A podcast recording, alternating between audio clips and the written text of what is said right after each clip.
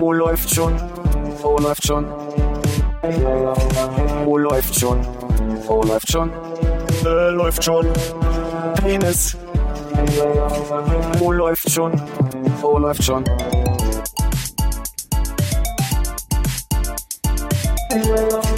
Oh, läuft schon. Oh, läuft schon. Oh, läuft schon. Oh, läuft schon. Äh, läuft schon. Penis. Oh, läuft. Diese Spin-Dinger auf den Fingern. Fidget, Fidget Spinner. Genau. Dieses, die jetzt überall im Internet sind. Alle Kinder, Überall. Alle, alle amerikanischen Kinder unter 14 Jahre haben einen Fidget in der Tasche. Und wir haben angefangen damit, möchte ich. Philipp hat mir Was vor, ist das denn? Das ist, das ist, also quasi, du musst es dir wie ein, ein, ein dreizackigen Stern äh, mit runden Ecken vorstellen und dann, also quasi in der Mitte ist ein, wie sagt man, Ge Gewinde, Gelenk, ich bin dann, äh, eine, eine, eine Kugellage, sagt man. ich. Kugellage sagt man natürlich. Und, ach guck mal, der Armin malt das sehr, das sehr ist für die schön. Hörer besonders schön, wenn Armin malt. Das Wichtige Ja. ist, dass du das verstehst. Das ist jetzt erstmal wichtig, dass Also du das, das ist halt verstehst. so Ein in der Mitte, in der Mitte ein, ein äh, Kugellager und hier außen drum drei äh, nochmal so eine Kugellage und dann kannst du damit festhalten und drehen und das dreht sich halt. Und was hat man dann? Die, die davon? Grundidee ist davon, dass du versuchst, den am Laufen, am Rotieren zu halten. Der dreht sich die ganze Ja. Zeit wie wild. Und du kannst dann versuchen, quasi so Dinge zu machen, wie den einfach nur auf dem Finger zu halten, und trotz dieser, dieser Bewegung hast. Also das ist so, so eine Motorikübung. Wie so, ein, ein diese kleinen Mini-Skateboards, nur in cooler. Richtig. Und ich glaube, der Sinn auch dieser Skateboards, die du da gerade ansprichst, ist, dass man so ein bisschen äh, aufmerksam mit sich äh, umgeht. Halt cooler als ein einer- Jojo. Ist cooler als eine App vielleicht auch. Cooler als ein Jojo, nichts ist cooler als ein Jojo. Nix ist cooler als ein Jojo. Da muss ich auch. Auch vor allem Jojo, Jojos mit Kugellager, wie ich ja gerade gelernt habe. Äh, Die, die unten bleiben. Die unten bleiben. Und Philipp hat vor sechs Wochen, sieben Wochen haben wir uns äh, eines Abends mal äh, im Übereck getroffen und da brachte er Fifikus, äh, im, ich, äh, Foxys meine ich. Schnullibombs. Und dann kam er halt an so, ja, ich habe mir jetzt hier so ein so ein so ein Ding halt besorgt. Fidget Spinner. Das hast du, glaube ich, damals noch nicht so genannt. Doch, Doch, hast hab du ich wahrscheinlich auch schon damals so gegoogelt. Und dann hat er mir so gezeigt, dachte ich, na, okay, ist ja interessant. Und dann so, ja, okay, da kann man sich halt so ein bisschen ablenken und so äh, äh, Entspannung und so. Da dachte ich so, pff, ja, okay. Was für die Zwanghaften. ja, was für die Zeit. So wie früher, super entspannt gewirkt. so wie diese komischen Kugeln, die man früher, diese Metallkugeln, die man so in deiner Hand drehen musste, ohne dass sie sich berühren. Und da dachte ich, ah ja, okay, dann hat er halt irgendwie sowas. Bomb, eine Woche später, überall im Internet diese Dinger. Siehst du? Ja, so ist es. Die Trendsetterin Berlins bin ja immer wohl noch ich hier. Aber die wo ist denn das Madonna. Ding? Da hinten auf dem Schreibtisch. Und ich, ich hol's deswegen nicht, weil wir haben diesen Spieleabend doch gemacht mit diesem äh, Cards Against Humanity. Und ähm, Armin ist ein bisschen dusselig geworden, weil ich nebenbei das immer gespielt habe und es macht so ein leichtes Geräusch. Also das ist ja schon, also Das ist ja Metall. es ist ja Metall. Und Metall reibt. Das ist im weitesten Sinne sich berührendes Metall. Ja, akustisch nicht. Metall reibt. Metall reibt. nicht per se, aber ja. Das macht dich nervös, Armin, wenn der Mann in den Händen was hält und damit Nee, ich bin ja selber so einer, der auch gerne, wenn man einfach ähm, äh, ist einfach hier immer so ein bisschen auf dem Tisch rumtrommelt, mit dem Fuß irgendwas macht so und ähm, das ist schon okay, aber irgendwie dieses Oh, ich bin dran, Karte legen und so, das war so ein bisschen mir zu viel des Guten. gewisse Geräuschkulisse. Ich, Ja. Armin schreibt. ich habe schon den ersten äh, Folgenvorschlag-Titel.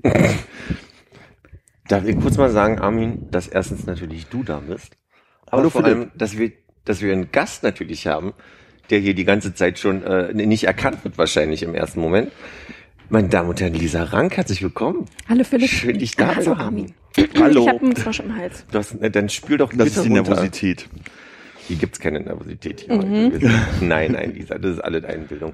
Schön, dich mal kennenzulernen. Wer, äh, deinen Namen, den ich äh, nur gehört habe bis jetzt und wir haben uns noch nie selbst äh, im echten Leben gesehen. Ich bin dein Groupie. Du bist, du bist es. Du bist der eine Groupie. Endlich. Juppie! Jetzt habe ich diese blöde Aufnahme gerade rausgeschmissen, wo Konrad sagt, läuft schon Fans sind Philipp-Fans. Das hätte jetzt wunderbar gepasst. aber rein. Hast du schon rausgeschmissen? Kann man das nicht im ich, Nachhinein? mache in der Nachproduktion packe ich das Soll auch nochmal ich so rein. tun, als wäre ich Konrad vielleicht gerade mal.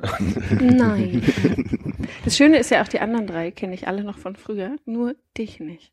wenn, wenn du von früher sagst, das heißt, was? Wir waren sehr klein. Wir haben Trainingssack getragen damals. noch. 16, 17, 17. Du warst 17, ich war 18 wahrscheinlich, ja. Mhm, So mit Trainingsjacken und Hängeschlaghosen.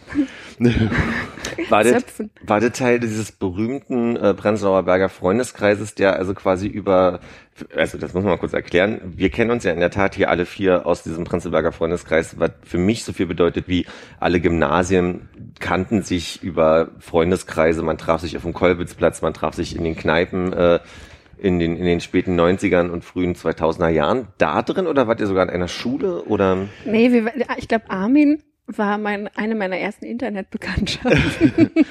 Ja, ne, ich glaube, wir hatten äh, bei uns im erweiterten Freundeskreis gab es so über Konzerte so ein paar Leute, die äh, vor Berlin wohnten, in Eichwalde oder Strausberg.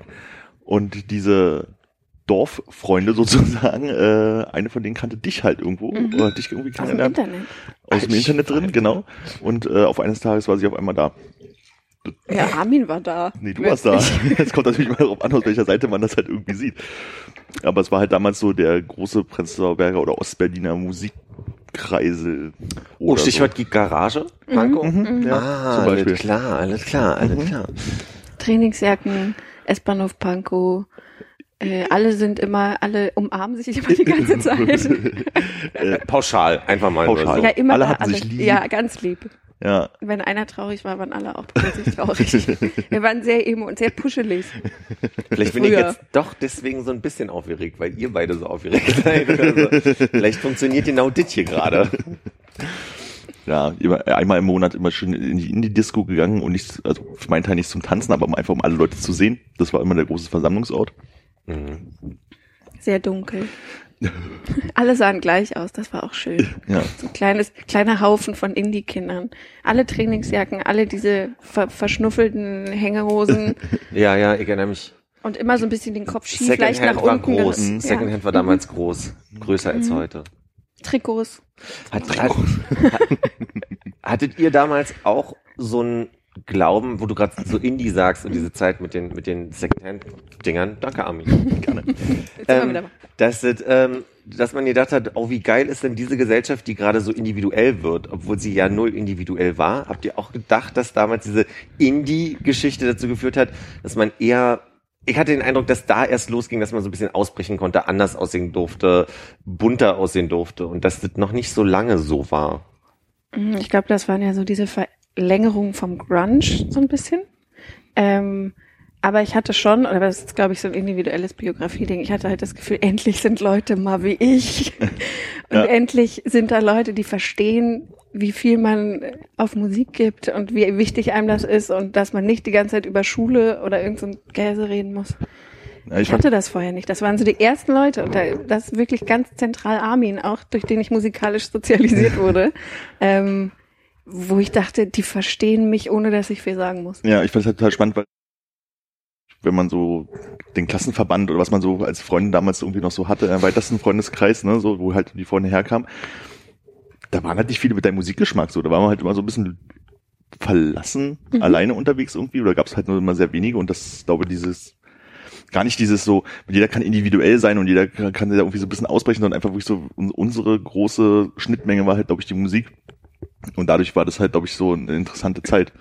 So mit selber, Aber hast, hast du den Eindruck, dass gerade in diesem Pre- Prenzlauer Berger Ding man sich allein fühlen musste? Oder ich finde es spannend zumindest zu hören, dass, du, dass ihr das ja gerade beide sagt, weil ich ja irgendwie den Eindruck hatte, man war sich ja sehr gleich und man konnte sich ja gerade, weil wenn man in der Schule irgendwie nur Hip-Hop Menschen um sich hatte, so, dann konnte man ja gerade durch dieses erweiterte Feld von Menschen ja seine Schnittmenge finden. Also ich fand diese ganzen äh, Brit-Popper und so weiter, die wuchsen ja wie, wie ich meine, wir, unsere Schule wurde ja auch Kiffer- und Körnerschule genannt. Also ich finde, das, also ich war ja auf dem Camille Claudel, ne? Also so, das war ja so der. Gymnasium. Warum denn diese, äh, endlich sind da mal andere wie ich oder warum denn dieses äh, Alleinfühlen? Ich war in Reinickendorf auf dem Gymnasium. Oh, Jetzt weißt du vielleicht, was, was ich meine. Aber bei dir?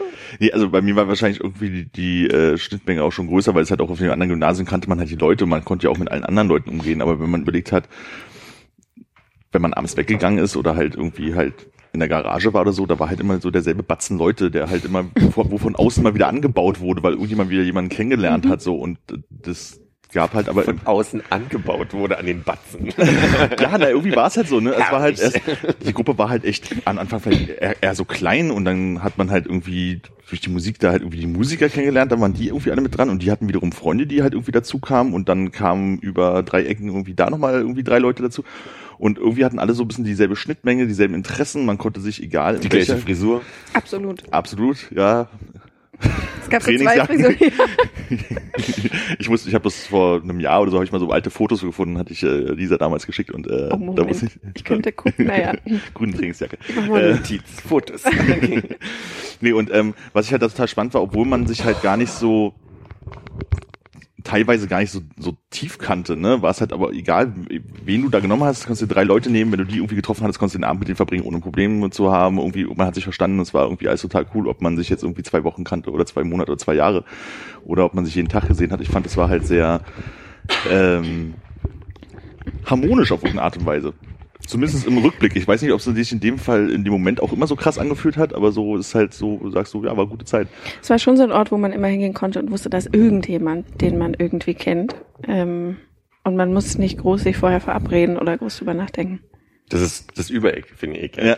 Das ist dieses Ding mit dem Übereck. Wo jetzt irgendwie drei, vier Leute übrig geblieben sind, die da regelmäßig aufschlagen, aber ist nicht mehr so, ne? Aber die, Ja. also ich sag mal, das ist jetzt in den letzten fünf, sechs Jahren hat sich das in meiner Wahrnehmung Ja. verändert. Aber ähm, das war immer noch 2009, 2010 bis ins Übereck gegangen, nachmittags. Da war die auch noch länger offen. Ja. Ne? Und, oder früher. Ne, oder früher war es ja doch so, als es noch morgens offen hat, ist man ja, also zu meiner Praktikumszeit zum Beispiel, bin ich ja immer vorm Praktikum, als es erst um zwölf anfing, da hingegangen, habe einen Kaffee getrunken und da war meistens irgendjemand da. Luxuspraktikum. Äh, Naja, Musikindustriepraktikum, weißt du, so, wenn der Chef nicht vor um zwölf da ist, ist man selber auch nicht vor um zwölf da. Ja, Das war für mich der alte Magnet in der Greifswalder. Na, die habe ich ja gehasst am Ende. Ach, Ja, da am Ende, aber am Anfang. Ich habe da gearbeitet. neben dem, das war neben dem Knack, oder? Das war doch nebeneinander. Naja, Naja. ja, so zwei, drei Häuser, glaube ich. Da, wo jetzt die Bio-Company im Geiswalder drin ist. Da Ja. war es früher das Magnet drin. Ah ja, okay. Folgende Frage habe ich. Das passt gerade ganz gut, weil ich wollte das äh, heute ansprechen. Gestern kam eine Frau auf mich zu, als ich gerade an der, heißt die Rabestraße da Ja. hinten, äh, wo der Späti ist und die Sparkasse. Ja. Kommt eine Frau auf mich zu und sagt, ich suche die Knarkstraße. Und dann habe ich gesagt, naja, Sie müssen mir sagen, welche Höhe, weil die Knark ist etwas länger. Und dann habe ich überlegt, Moment, die ist ja ja nicht so lang und sie geht ja eigentlich von der Prenzlauer in Richtung Schönhauser. Warum hieß der Club in der Greifswalder Knarkstraße? Knacklub. Ja, ja. Aber ist da auch, geht die einmal rum? Geht die bis dahin? Das sind so Fragen, weißt du, da war ich jetzt mal den Konrad, da hätte ich mir gewünscht, dass du mir gestern eine SMS schreibst und ich das recherchiere. Nee, ich weiß Dann hätte er uns wirklich hier in der Aufnahme. nicht. Nee, also, äh, keine Vielleicht Ahnung. sind die umgezogen. ja, vielleicht waren die ja früher mal irgendwann in der Knack, aber wo sollen die in der Knackstraße gewesen sein? Also da ist ja eigentlich nichts, wo hätte ein Club sein können, außer Ich glaube, ich habe einfach nur Scheiße erzählt mit dem, dass die mega lang ist. Die ist ja nicht Naja, so sagen wir so, lang. die ist schon recht lang, die geht halt von der Prenzlauer zu Danziger, ne? Die macht halt diesen, Ah, Die macht so ein, so ein Dreieck aus die dem. macht doch diesen riesen Knick, das ist doch ja, ja, ja, ja. Die, die geht am, am Kolle vorbei und dann genau, hinten an der an Kulturbrauerei der wieder raus. So. Und dann Richtung Reinickendorf. Also du hast schon recht, die ist recht lang, aber die Information hat an der Stelle die Frau wenig geholfen, weil egal wo, sie hätte da einfach bloß die nächste Straße reingehen müssen und hätte es gefunden. ja, na ja. Habe ich, hab ich gar nicht helfen können. Guck mal. Ich wurde ja heute äh, zweimal von äh, Kirchentagsbesuchern nach Wegen gefragt und äh, habe mir gerade auf dem Weg hierher schon gesprochen. Die sind so freundlich. Die reden in so einem Hallo. Wie, wie so, als wenn so Bibelmenschen an deiner Tür klingeln und irgendwas wollen von dir. Ja. Hallo. Das wird Könnten Sie mir stärker, vielleicht ne? sagen, hm? Das dass wird die wieder- klingeln? Dass sie intensiver rumlaufen und klingeln. Hier, Echt? war, hier ist es mir schon zweimal passiert und äh, in, in Neukölln äh, in meinem Büro quasi. Entschuldigung. Wir sind alle nur an Aufstoßen und Husten, das ist ein super Podcast. in dem Moment einer noch reden. Äh, Habe ich es jetzt auch beobachtet und dachte, Mensch, es sind ja schon viele Menschen da.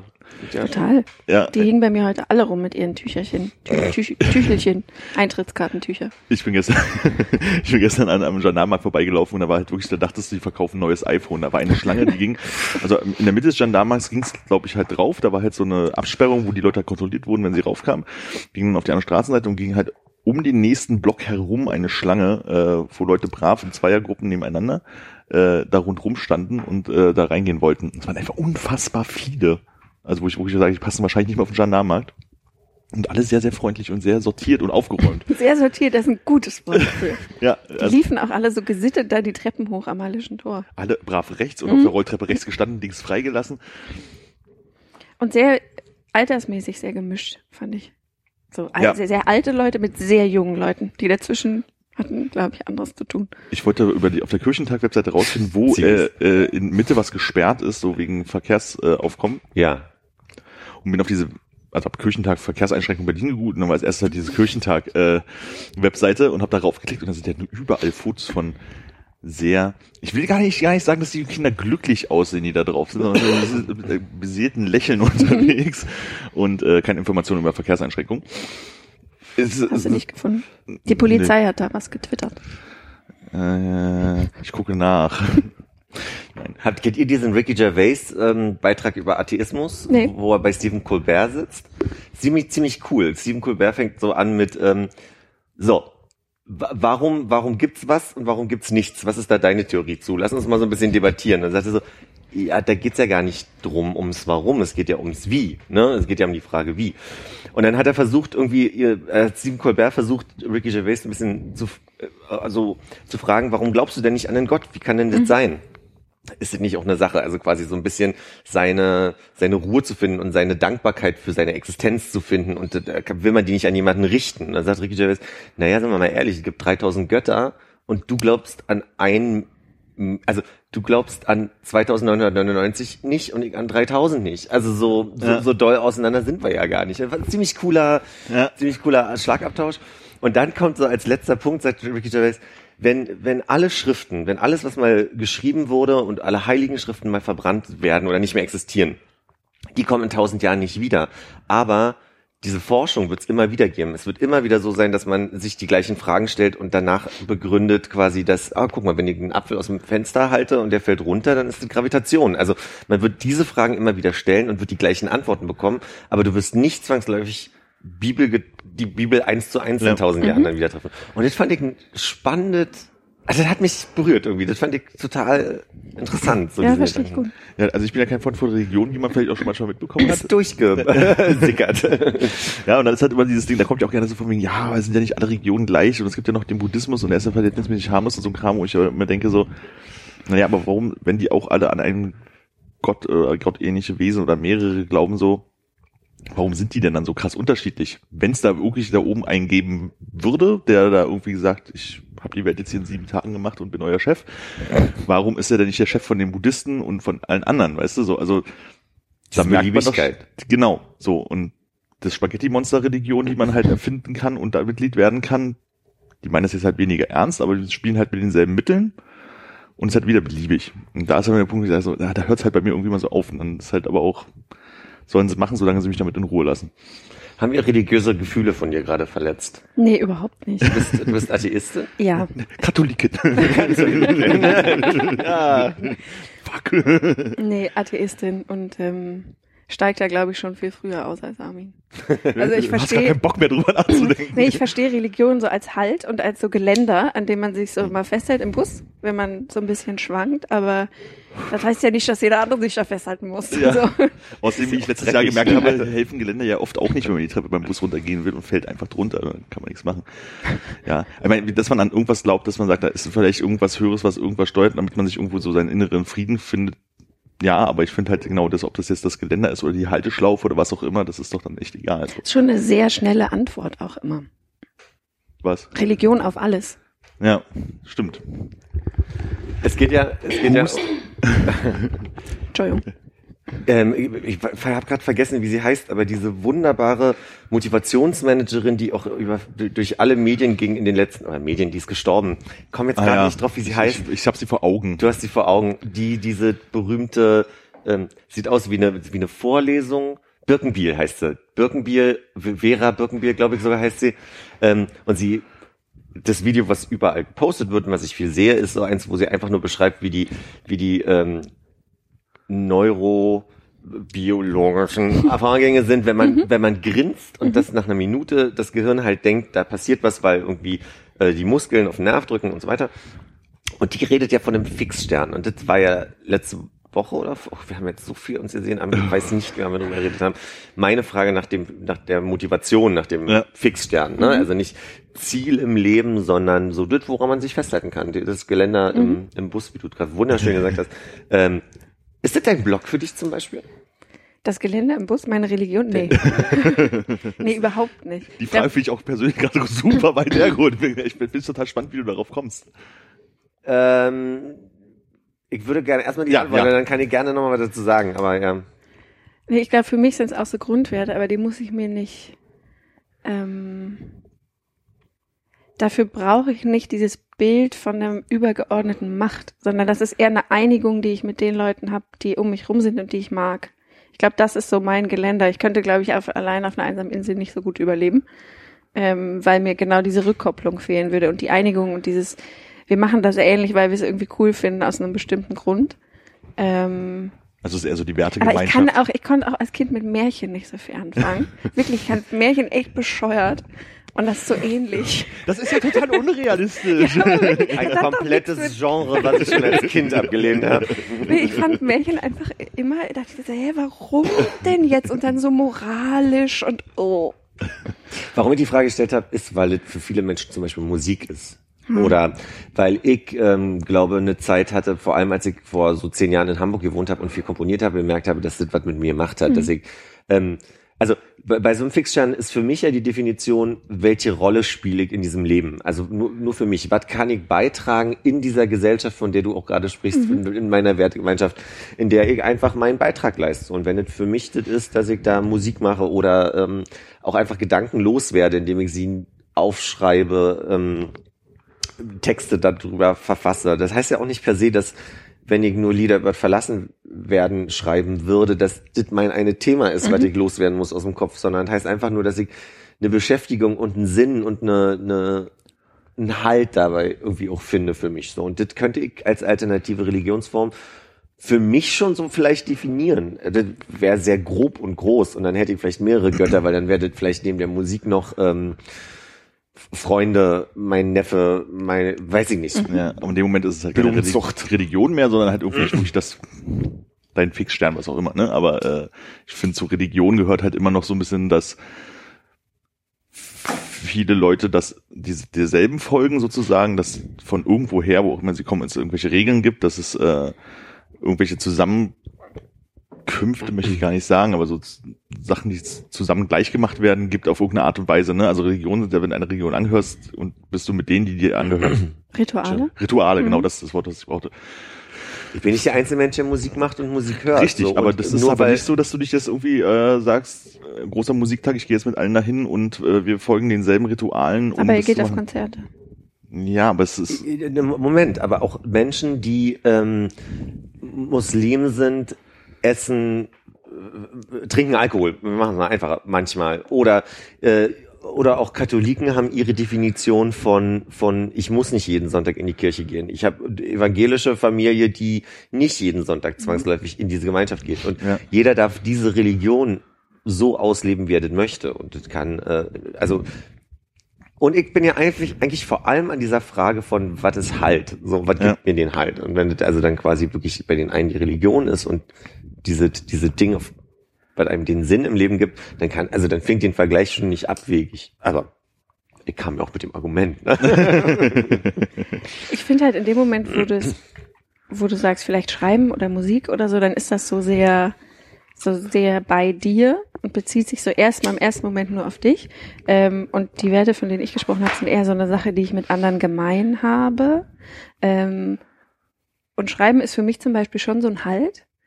Aber ich würde, das ist eher so ein Symptom von den Werten, die da drunter liegen. Mhm. Ähm, obwohl ich den Gedanken zur Musik auch schon verstehen kann. Weil es ja doch so ein gemeinsame Rituale gibt und irgendwie so eine, so eine Leidenschaft in etwas, was ich aber an Religion immer nicht verstehe, ist, oder wo ich irgendwie nicht, das wäre mir zu unflexibel. Es gibt so ein, es gibt so ein Regelwerk dann, ähm, was glaube ich, ne, für viele genau diesen halt ausmacht, was aber nicht mitwächst und nicht, nicht, nicht, nicht lebt, sondern ist einmal so da und dann, ja, okay, dann kannst du so ruminterpretieren und dir Sachen an ran schreiben, aber Ja. Oder halt sonntags nicht Eine hingehen oder so. aktualisierte Ja. Ausgabe wäre ganz gut. Naja, ist die Frage, ob, ob in der Musik oder auch im, im, im Schreiben wirklich das Rad nochmal neu erfunden wird und sich wirklich erweitert, so, ne? Ist ja immer die, die Frage, ist, gibt es neue Stile, die man wirklich erfinden kann? Macht Björk was anderes als so? Und dann vergleicht man in der Musiktheorie das und das zu. Aber, also, ich meine, das ist immer sehr früh, sehr, aber ja, spannend. Äh, ich habe mal irgendwann ähm, einen Blue Moon gehört. Für alle, die es nicht kennen, das war auf Fritz eine, eine Reihe, wo einfach ähm, ein Moderator so Domian-mäßig sich unterhalten hat mit Leuten, die da angerufen haben. Und da war jemand, der hat äh, versucht zu erklären, wie man diesen Sinn im Leben findet. Jetzt kommt das ist ein mega Übergang, merke ich gerade. Und der schön, hat immer wieder hast. ich merke gerade. gerade, ich bin gerade so selber überrascht. Und der hat immer wieder betont, wenn du nicht weißt, was dein Ding im Leben ist, dann guck doch, was du gut kannst und schreib erstmal ein Buch drüber. Und ich dachte so, das war so seine Antwort auf alle. Der hatte auch ein Buch geschrieben, er wollte es auch verkaufen in dem Ding so. Ich habe mir dieses Buch gekauft, ich muss mal gucken, ob ich das noch finde. Ähm, hilft nicht. Also das hilft deswegen nicht, weil das sind diese typischen, find den Sinn in deinem Leben. Frage eins, was macht dir einen Spaß? Frage zwei, was glaubst du denn, was dein Sinn im Leben ist? Und damit komme ich gar nicht weiter, meinen Sinn im Leben zu finden. Mir macht nichts Spaß und ich weiß nicht, womit ich weiterkomme. Und dann ist es doch ja nicht so einfach. Äh, also ich finde, das ist immer so, die, diese, diese einfache Idee zu sagen, dann schreibt man halt mal ein Buch, ne? Und dann äh, verdient man da Kohle dran. Wie ist es denn, ein Buch zu schreiben? Jetzt verstehe ich die Überleitung. Arsch Das anstrengend. ist mega anstrengend, Ja, oder? schreiben ist scheiße, geschrieben haben ist super. das ist wie Putzen. Absolut. Bett beziehen. Bett beziehen, das Putzen des kleinen Mannes. Ja. Ja, ich äh, kämpfe. Doppelbettdecken beziehen. Ah, ähm, nee, wirklich, schreiben ist scheiße. Also finde ich. Ähm, Prima, dass du die Macht hast. Also, ja, da ja, kommst du ja dann, wenn du unterschrieben hast, kommst du nicht mehr drum rum. Muss halt ja fertig machen. werden, ne? was war denn die Anfangsmotivation? Ähm, keine. Also ich bin da so reingestolpert damals. Äh, Für alle, die es nicht wissen, ich habe zwei Romane geschrieben und deswegen fragt Philipp, glaube ich. Ähm, Ich habe geraten. und ich habe einfach früher habe ich ich habe mit Bloggen angefangen. Dabei habe ich Armin kennengelernt Hi. und habe das einfach so vor mich hingemacht. Damals auf jetzt.de, der alten Jugendplattform von der Süddeutschen Zeitung, wo man damals einfach noch so schreiben konnte. Und ähm, habe das einfach, ich fand es total irre, dass das Leute lesen können. Ich tue das so ins Internet und andere Leute lesen das und sagen was dazu. Oh krass. so, das war total neu für mich, dass das überhaupt geht. Und habe das einfach so vor mich hingemacht und irgendwann war es so, dass ich eine E-Mail bekommen habe von einem jungen Mann, der meinte, hey hier, ich suche gerade, dein Blog ist voll cool, du schreibst voll gut, gefällt mir, hast du nicht Bock, was für eine Anthologie zu machen? Ich bin äh, Agent und arbeite für Suchkamp. Und ich war so, Hä? krass, das passiert doch nicht in echt eigentlich. okay. Äh, ja, und dann habe ich das gemacht und wir haben uns kennengelernt und irgendwann fragte der, hast du nicht Lust, ein Buch zu schreiben? Und ich hatte mir darüber noch keine Gedanken gemacht. Ich wäre überhaupt nicht der Typ gewesen, der zu Hause nächtelang äh, da vor seiner Schreibmaschine sitzt und schreibt, um, weil er so schreiben muss. Ähm, Mit so einer Pfeife daneben, die ja, man, an und der so man pafft. sich so in so Plots reindenkt und Figuren an die Wand zeichnet und dann leben die so mit einem und Ja. man denkt ständig drüber nach, überhaupt nicht. Ja. Also vor allem die ganze Zeit an demselben schreiben. Also dass du gerne schreibst und viele einzelne Sachen, ja, aber so Zusammenhängen, das ist, glaube ich, dann echt hart, ne? Ja, aber es gibt Leute, die, also so echte Schriftsteller, die, die machen, denen macht das Spaß, deswegen können die das so gut. ähm, aber ich war nie so jemand. Es gibt Leute, die haben ja irgendwie drei Romane in der Schublade, sondern ich habe das so gemacht, weil ich das irgendwie gemerkt habe, dass ich das ganz nett finde. Und dann hatte ich, als er dann gefragt hat, dachte ich so, hm, eigentlich eine ganz coole Idee. Und ich bekam dann von meiner Mutter erzählt, ähm, dass ich wohl als Sechsjährige mal meinte, als sie fragte, was willst du denn werden von Beruf, habe ich wohl Schriftstellerin gesagt. Ach, gucke an. Ich wollte Straßenbahnfahrer werden. Hat ja aber auch keinen Spaß gemacht, nee, scheinbar nicht. Hat nicht Es funktioniert. ist nie zu spät. Ja, stimmt. Irgendwann schule ich mal um. Habt ihr nicht neulich über Straßen... Hannes hat er nicht mit dem Straßen... Vielleicht verwechsel ich es auch gerade. Ich habe irgend so ein Bild von Hannes und der Straße. Ja, ja, mit der Straßenbahn. Ah ja, Äh, gut. wo- Wie, wie sie wegfuhr und wir dann anfingen. Das war Armin. ich habe nicht gesagt, hier, tschüss. Tschüss. Entschuldigung, dass ich weggefahren bin. Nochmal Rückwärtsgang einlegen. Genau. Aber wenn du das erste Buch geschrieben hast und dir das so unglaublich wenig Spaß gemacht hat, warum kam denn noch das zweite hinterher? War das noch eine Pflichtveranstaltung aus Vertragsgründen oder war das so, weil du dachtest, ich probiere es trotzdem nochmal, weil ich es besser machen Wenn möchte? du nicht drüber reden darfst, gibt ein Zeichen. Ja, genau. nee, äh, man findet das ja nicht die ganze Zeit scheiße. Ja, okay. Ähm, da geht's, also bei mir ist das so, keine Ahnung, ich spreche nicht für andere Leute, aber bei mir, das ist wirklich so der, das Ausdenken und so ist super cool. So, darüber nach, du sitzt irgendwo rum, wie man sich das so vorstellt, trinkst Kaffee und so, hm. Oder ich bin auch jemand, der sich ständig überall Notizen macht, wenn er Leuten beim Reden in der Bahn zuhört oder wenn er irgendeinen Gedanke morgens unter der Dusche oder keine Ahnung, das passiert ja in so komischen Momenten. Ähm, mach mir immer so Notizen und die schmeiße ich auf meinen Blog und irgendwann geht vielleicht ein Gedanke davon nicht mehr weg länger. Der bleibt dann da und dann wird's interessant. Ähm, Aber das Schreiben an sich, dieses, du hast so eine Szene im Kopf und sieht voll gut aus wie in so einem Film und da ist Musik und dü, dü, dü, aber dann musst du das aufschreiben. Ja. Für jemanden, der diesen Film drehen soll, sozusagen. Und das ist das, das ist so nervig. Dieses von vom, vom geistigen Auge in die Realität umsetzen. Ne? Ja, ich wünschte, ich könnte das einfach so rausdrucken. Ja, Das, das kenne ich aber vom, bei, beim, auch beim Design so. Du hast vom Auge denkst du so, das sieht so geil Ja, aus, das ja. mache ich jetzt. Und dann sitzt du drei Stunden rum und denkst dir, was für eine Scheiße, das sieht überhaupt nicht so aus, wie ich mir das vorgestellt Ja, habe. genau so. Ja. Ich habe kurz überlegt, ob so, ob Schreiben nicht organischer kommen müsste nach dem Motto, du hast, was- du hast ein Thema, was du mit dir rumträgst und du merkst eher, da musst du irgendwie dringend ein Buch draus machen. Jetzt habe ich ja ein bisschen rausgehört, das war ja eher so, erst war die Idee, ein Buch zu schreiben, dann hast du ein Thema gesucht. Und dann ist mir aber eingefallen, dass wenn ich Texte schreibe oder geschrieben habe für Musik, Armin guckt mich gerade an, als würde ich, mein, als würde ich mich neu vorstellen. hier gerade. äh, dann hatte ich meistens einen Satz und habe überlegt, wie ich aus, also den Satz, den fand ich dann so, so catchy, dass ich gesagt habe, so, okay, daraus mache ich jetzt was. Und dann sitzt ja am Ende, also dann hast du halt einen Satz, eine Zeile und dann wird's ja einfach auch mechanisch. Dann ist es ja auch so, dass daraus dann erst was entsteht. Bis du feststellst, dass der Satz nicht aufs Metrum passt und du noch ein Wort einbauen musst und so ein Scheiß, ne? Ja, oder das Strophe 2 inhaltlich was ganz anderes ist, als äh, das, wo du eigentlich hin wolltest mit dem Satz. ja. Ja, das kenne ich auch. Also das sind so die kleinen Bilder und dann reicht so ein kleines Bild aber nicht, um Kapitel voll zu machen. Und dann fängt die Arbeit an, ne? Weil vielleicht geht diese eine Seite total super, weil das fällt einfach genau, wie ich es gesagt habe, das fällt Mehr so aus dir raus. Und dann ist so, ja scheiße, ist ja nur eine Seite. Doof. Und dann musst du anfangen zu arbeiten. Wie passt das in den Rest der Geschichte? Wie, ne, wie baust du das ein? Ja.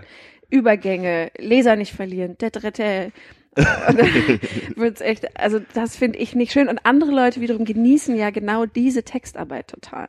Da, wo Und dann, ich bin halt faul. da, wo dann, wo dann das reinkommt, worüber wir vorletztes Mal gesprochen haben mit den Bienen, wo ich sage, da ist dann Sprache auch schön, so, ne, wo dann irgendwie nicht der Eindruck ist, okay, da hat jemand den Punkt A, den Punkt B und jetzt muss man irgendwie noch 300 Seiten zwischendrin füllen, so, ne, also jetzt muss man schnell mal noch ein paar äh, Erlebnisse da irgendwie reinhauen. Und manchmal passieren da aber total tolle Sachen. Also durch diesen Druck, das füllen zu müssen, kommst du manchmal, manchmal, leider nicht so oft, in diesen Flow. Und wenn es den Flow gibt, ist geil. Aber das ist meistens nachts um vier Uhr morgens, wenn du eigentlich schon viel zu müde bist für alles und ähm, dann plötzlich ist es um sechs und du hast 20 Seiten, 30 Seiten gemacht. Das passiert sehr selten. Und vor allem, wenn du aufwachst, sind die dann immer noch so gut? Ja, da, mm, manchmal. Also dieses typische, man denkt so, ja cool, geschafft, geht ins Bett oder so, oder geht nach Hause, wie auch immer, und nächsten Tag guckst du nochmal drauf und denkst, so, nee, also irgendwie hatte ich das besser in Ja. Erinnerung. Ja, das kenne ich auch auf jeden Fall. Und das, äh, machst du trotzdem noch ein drittes? Ich würde gerne noch ein drittes machen, aber ich glaube, ich muss noch ein bisschen warten.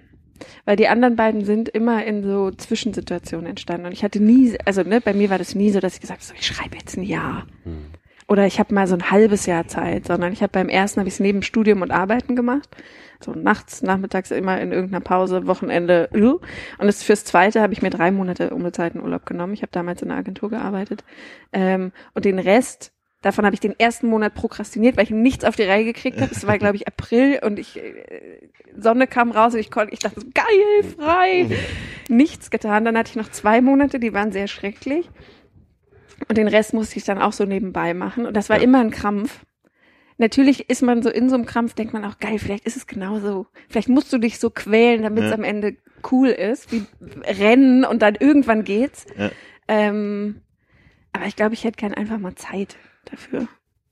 So richtig Zeit. Und könnte mich so dafür entscheiden, so geil, ich habe jetzt hier ein halbes Jahr. Ein halbes Jahr ein Häuschen irgendwo an der Côte d'Azur und äh, eine, eine schöne elektrische Schreibmaschine. Mhm. Wie heißt der Film? Warte mal, es gibt einen Film dazu.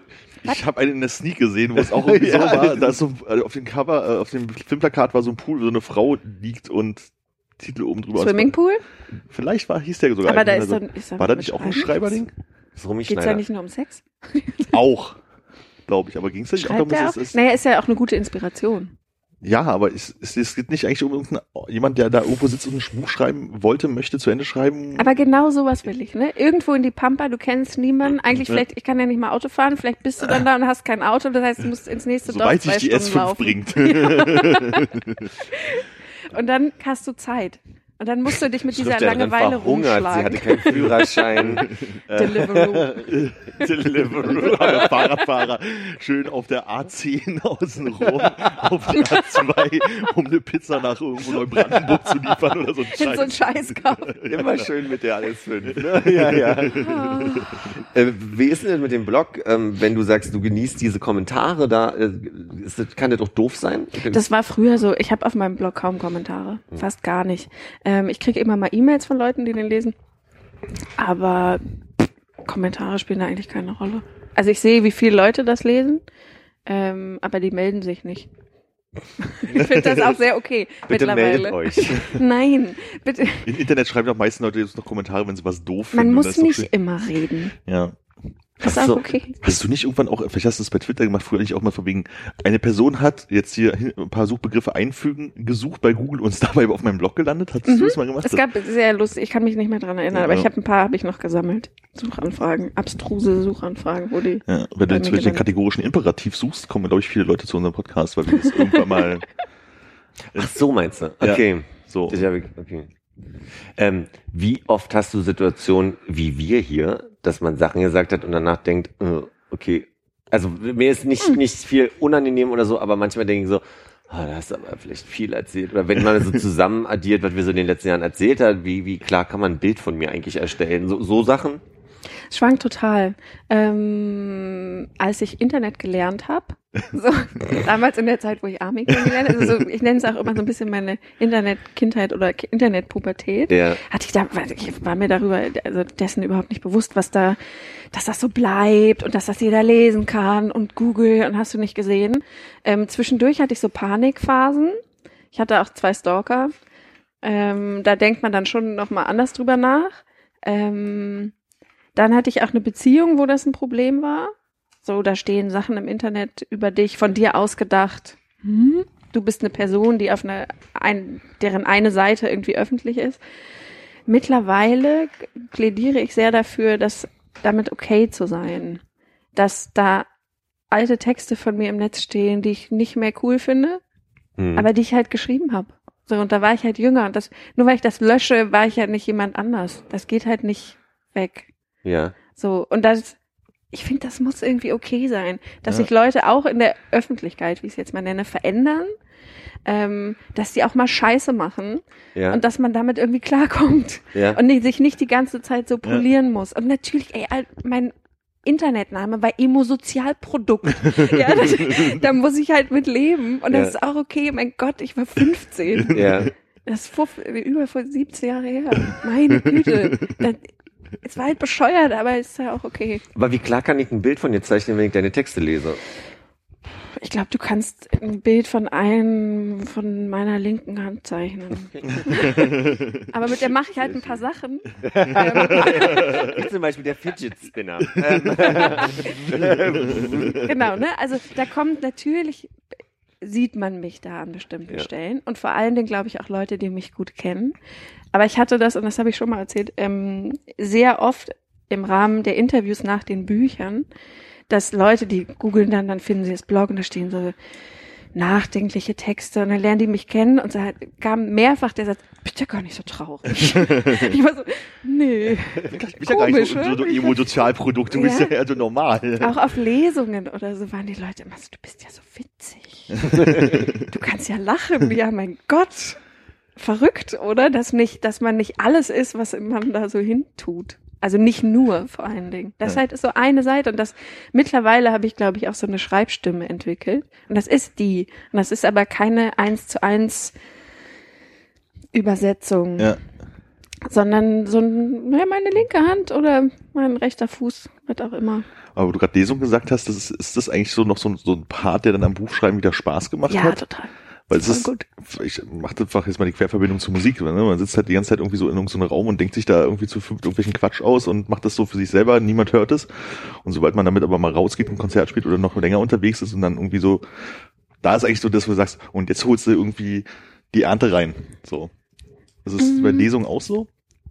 Bei Lesung war es bei mir immer so, dass zwischen dem Schreibprozess und dann dem Zeitpunkt oder Zeitraum, wenn du Lesung machst, vergeht ja ganz schön viel Zeit, ein Dreivierteljahr, okay. manchmal ein Jahr, so mit Lektorat und Druck und dann kommt es irgendwann dann in einem Zyklus raus und so.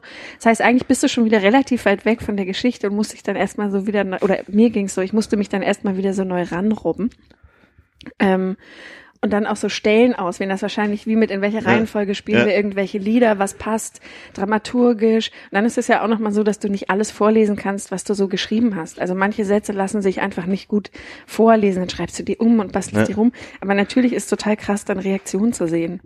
Ja. Also da weinen halt Leute manchmal. Krass. Also ich war einmal. Bei euch auch?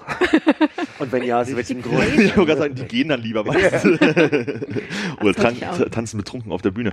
Ähm, ich war bei irgendeiner Lesung im Intersub oder was auch immer das damals war, irgendwo da so Druckerstraße, irgendwo in der Ecke, pf, keine Ahnung, schon Ewigkeiten her. Mhm. Und da hast du ja meistens auch noch Musikbegleitung irgendwie dabei. Mhm. Und das war halt auch so, so ein Abend, wo du dann, gu- guckst du skeptisch gerade? Nee, Gut. Ähm, irgendwas macht irgendein Geräusch. Aber egal, mach mal weiter. ähm, und da fand ich das halt auch total spannend, weil diese, bei Lesungen haben wir noch diesen ganz anderen äh, Zustand, dass halt eine totale Stille herrscht. Also du hörst halt immer so das Glas klimpern, so irgendwo in der Ecke so. Und alle hören halt irgendwie zu und dann ist halt irgendwie die Passage vorbei und dann ist aber nicht jetzt so konzertmäßig, yeah, uhuhu, gut vorgelesen, wow, bravo, da capo. Leute reißen sich die Klamotten vom Leib. es hat Oh, so- das wäre super. Das wär super. Das hat so, das hat so, das hat so eine ganz eigene Stimmung und das fand ich halt irgendwie ganz spannend, weil wann gehe ich mal zur Lesung?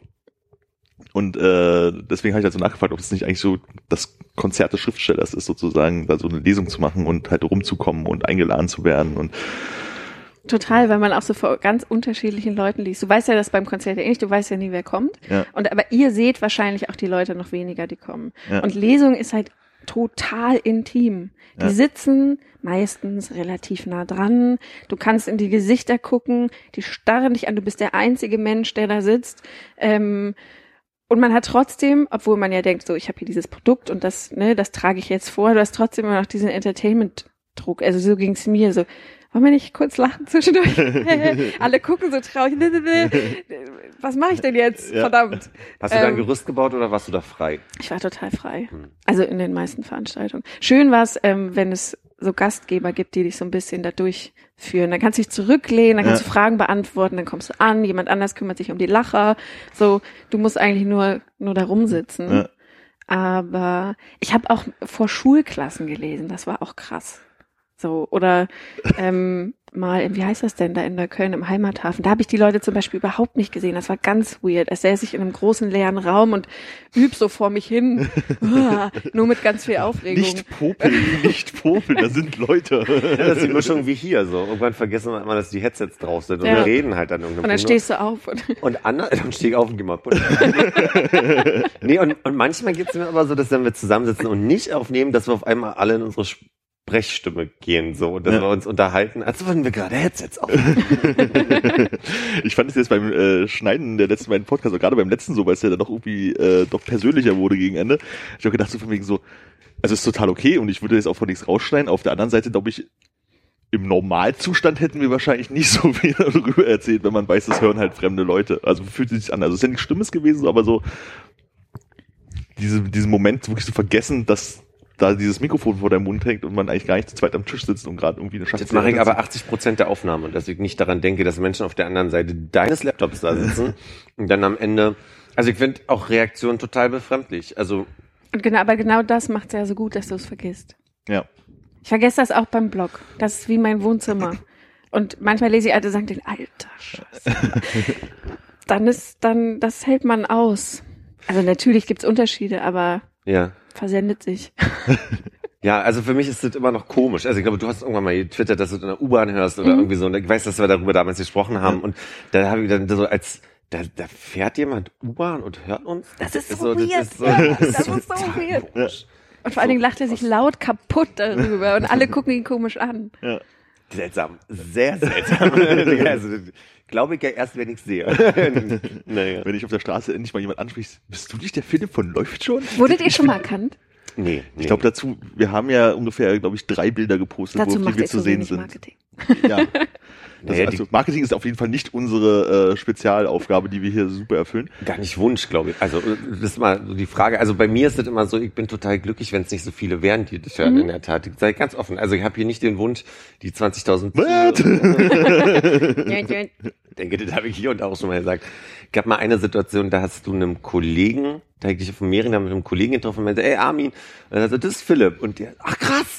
Und da habe ich dann halt, gedacht- also ganz liebevoll und nett und Ja. schön, aber da habe ich gedacht so, wie gehst du denn jetzt damit um? Das ist so, Das ist der Moment, wo du eine Autogrammkarte aus der Tasche sagst, für welchen Namen soll es denn sein? Richtig, richtig. Und dann habe ich mit einem goldenen Filzstift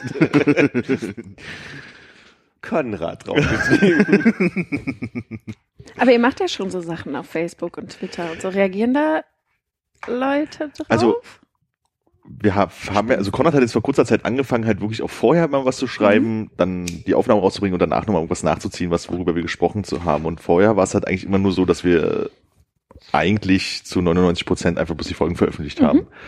Und ich habe das Gefühl, jetzt wo Vorankündigungen, Sendung und Nachquatsch halt kommt, dass dann halt schon mal Leute reagieren, wobei ähm, auf Facebook Grüße Minto, äh, es diesen eine Person gibt, wo wir nicht wissen, wer es ist, aber der so unter jeder Folge irgendwas drunter schreibt. Und den Rest kennen wir halt. Und auf Twitter gibt's so ein, zwei Leute, die mal oder mal nicht irgendwas zu einer Sendung sagen und dann auch immer so. Zwei Leute haben wir auch schon dazu gebracht, alles nochmal zu hören.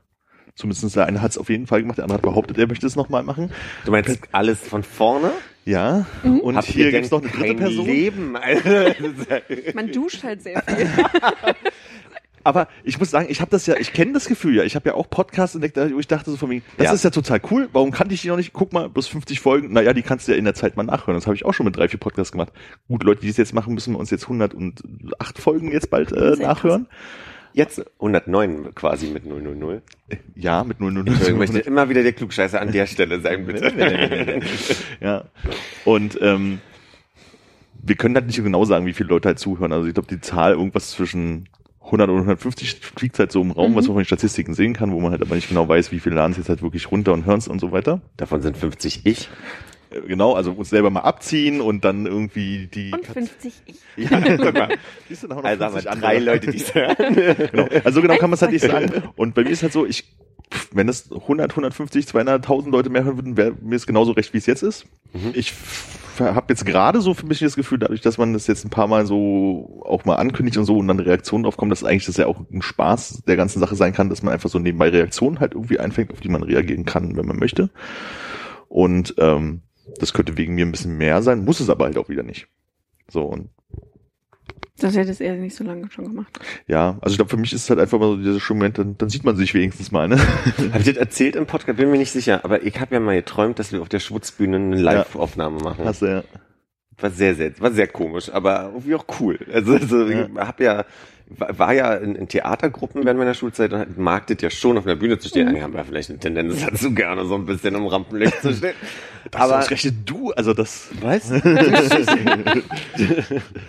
Und also, äh, das war ein ganz komischer Traum, aber der hat bei mir irgendwann getriggert von wegen, da müssen wir hinkommen. Aber gleichzeitig will ich ja nicht, dass wir da hinkommen. Das ist ganz komisch. Naja, der Punkt ist, ich glaube, wenn wir jetzt sagen würden, okay, unsere, weiß ich nicht, 150. Folge, die dann irgendwann nächstes Jahr wahrscheinlich ist oder so, Ende nächsten Jahres, ähm, wir machen die live, dann würde ich sagen, kommen vielleicht zehn, wenn wir unsere Freunde davon überzeugen können, dass sie kommen sollen. Ich Ja. glaube, da kommen mehr.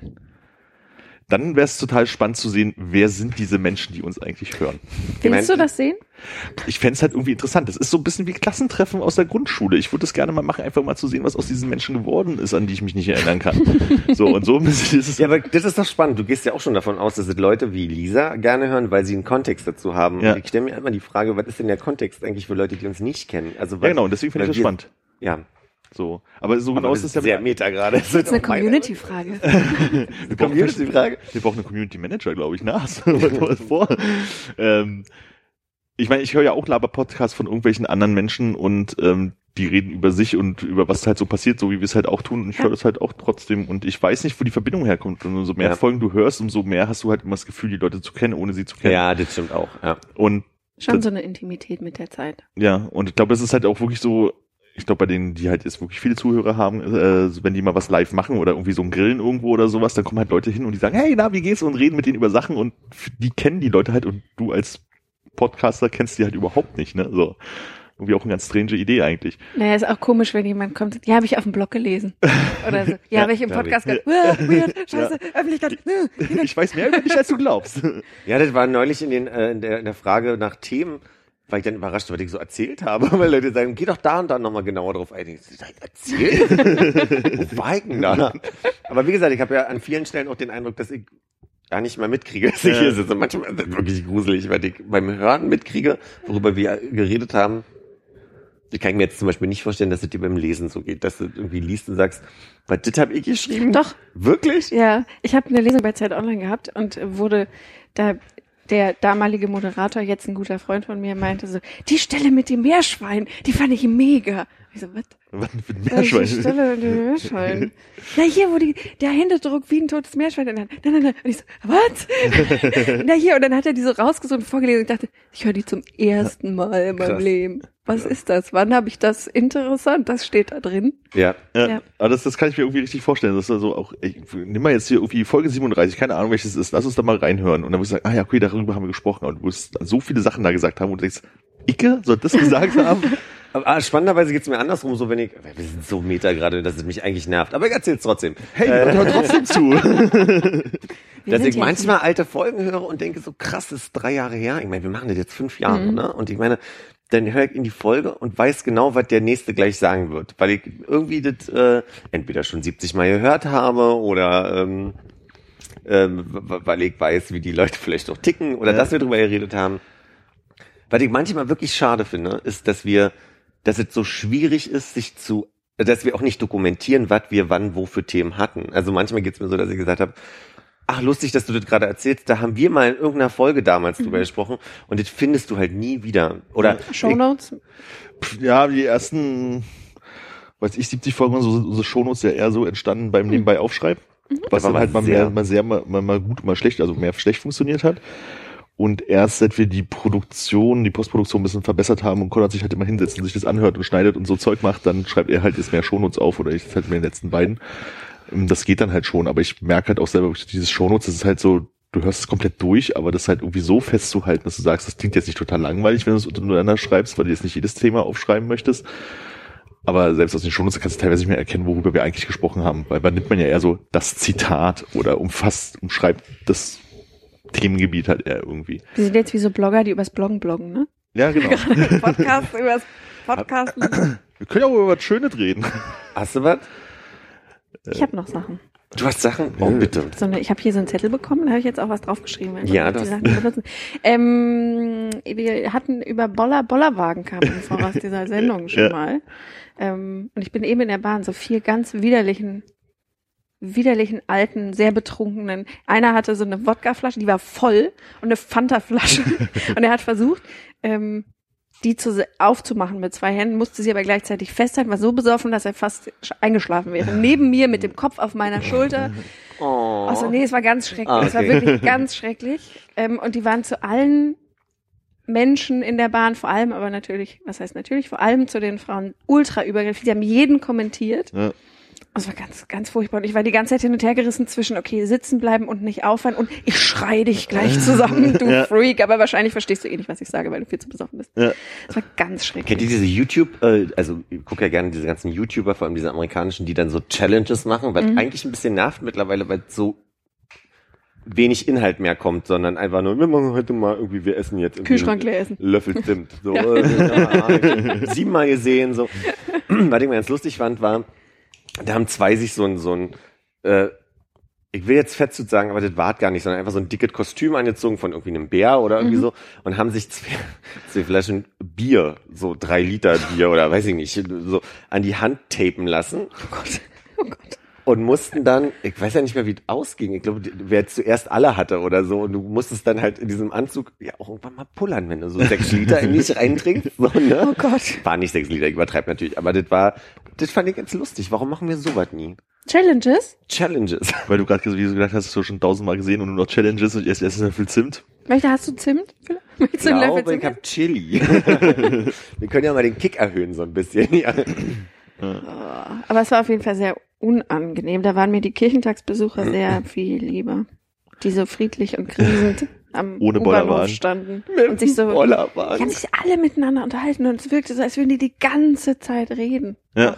Aber in, wie gesagt, in diesem leisen Singsang, diesem freundlichen leisen Singsang, Dieses ausgeglichenen in sich- Glaubens. In sich ruhen. Ja. ist mir aber lieber als die Als die besoffene. Pankow-Väter? Nee, die sind nach Pankow gefahren. Ach so. Die vier. Achso, ich dachte, es gibt also den Schlag Pankow. Nein, nein, nein, nein. Nein, das sind dann die allerschlimmsten. Das sind die schlimmsten. Wenn man jetzt die Buchholzväter, ach, das ist ja auch Pankow, ne, im weitesten Sinne. Die habe ich, wie gesagt, dieses Jahr gar nicht so, äh, eigentlich wirklich niemanden gesehen. Ich habe heute früh bin ich eine Runde mit äh, David durch den Friedrichshain gegangen, da war eigentlich Frieden. Da habe ich noch niemanden gesehen, aber war es schon irgendwie kurz vor elf war oder sowas. Und jetzt auf der Party habe ich gar nicht gedacht, okay, jetzt in der M10, da werden jetzt richtig die zugehackten Menschen sein, die irgendwie zwischen Warschau und Mauerpark halt irgendwie pendeln. Nö, war auch irgendwie nicht so. Das ging irgendwie alles. Ich kann mir vorstellen, dass Männertag ja eigentlich auch so eine Sache ist, die eher jetzt in, Im Randgebiet im Randgebiet stattfindet, weil man ja mittlerweile vielleicht zu hip ist oder zu, also ich meine, zu Gottes kann Willen, ich möchte jetzt gerade nicht diesen, diese Böllerwagen, Böllerwagen, Bollerwagen-Kultur hier äh, äh, preisen, so, aber Ja. ich meine, das widerspricht sich ja vielleicht kulturell so ein bisschen. Ja. Sind wir so ein bisschen bei diesem Alko Alkoholthema, was wir letztes Mal kurz hatten. Ne? Ich kann das ja überhaupt nicht nachvollziehen, wie man sich auf den Tag freuen kann, weil man eine Legitimation, Legitimation zum Saufen hat und sich dann einfach ab mittags irgendwie mit seinen Freunden zuschießt und anstrengend wird. Ja, bei, bei mir ist es früher CSD. Ich kann mich, ich kann mich an Zeiten erinnern, da bin ich mit Freunden, also wirklich mit ähm, Prosecco in der Flasche, äh, in der Tasche, meine Fresse, also hier ist so. äh, und dann sind wir losgelaufen und dann war halt auch dieses Problem, du bist in, also es war in Hamburg ganz schlimm, da, da laufen wir los und waren schon hackenstramm und mussten dann mal pinkeln. Und dann war Anfang der langen Reihe, das ist eine Straße in Hamburg am, am Hauptbahnhof, da sind wir durch und dann mussten wir unglaublich aufs Klo. Und die haben natürlich alle Geld genommen und wir wollten nirgendwo rein und war auch voll mit Anstehen. Und dann dachten wir, sind wir ganz clever, sind wir in, einen, äh, ähm, in eine Parallelstraße rein und da war eine Garageneinfahrt. und da haben wir uns hingestellt, rechts jemand, links jemand und haben gegen dieses Garagentor äh, gepinkelt. Und dann ging's auf. Nee, besser. Die hatten eine, eine, einen Bewegungssender, der einen Wasserstrahl äh, nach unten geschickt hat, weil die wahrscheinlich da mehrere Probleme haben, auch mit, wahrscheinlich, ich denke, da ging es um Obdachlose, die sie da vertreiben Ein wollen. intelligentes Garagentor. Ein intelligent Smart Home heißt das. Das ist das neue. oder ein Rentner, ein Rentner mit Langeweile, der vor dem Knopf sitzt. Und also ich war halbseitig nass, das kann ich noch sagen, und ganzseitig besoffen an dem Tag. Und also wir, weil wir teilweise da weggetrunken haben, war schon äh, ja doch äh, lustig. Aber war auch. erfrischend. War auch erfrischend. War es, es war auch heiß.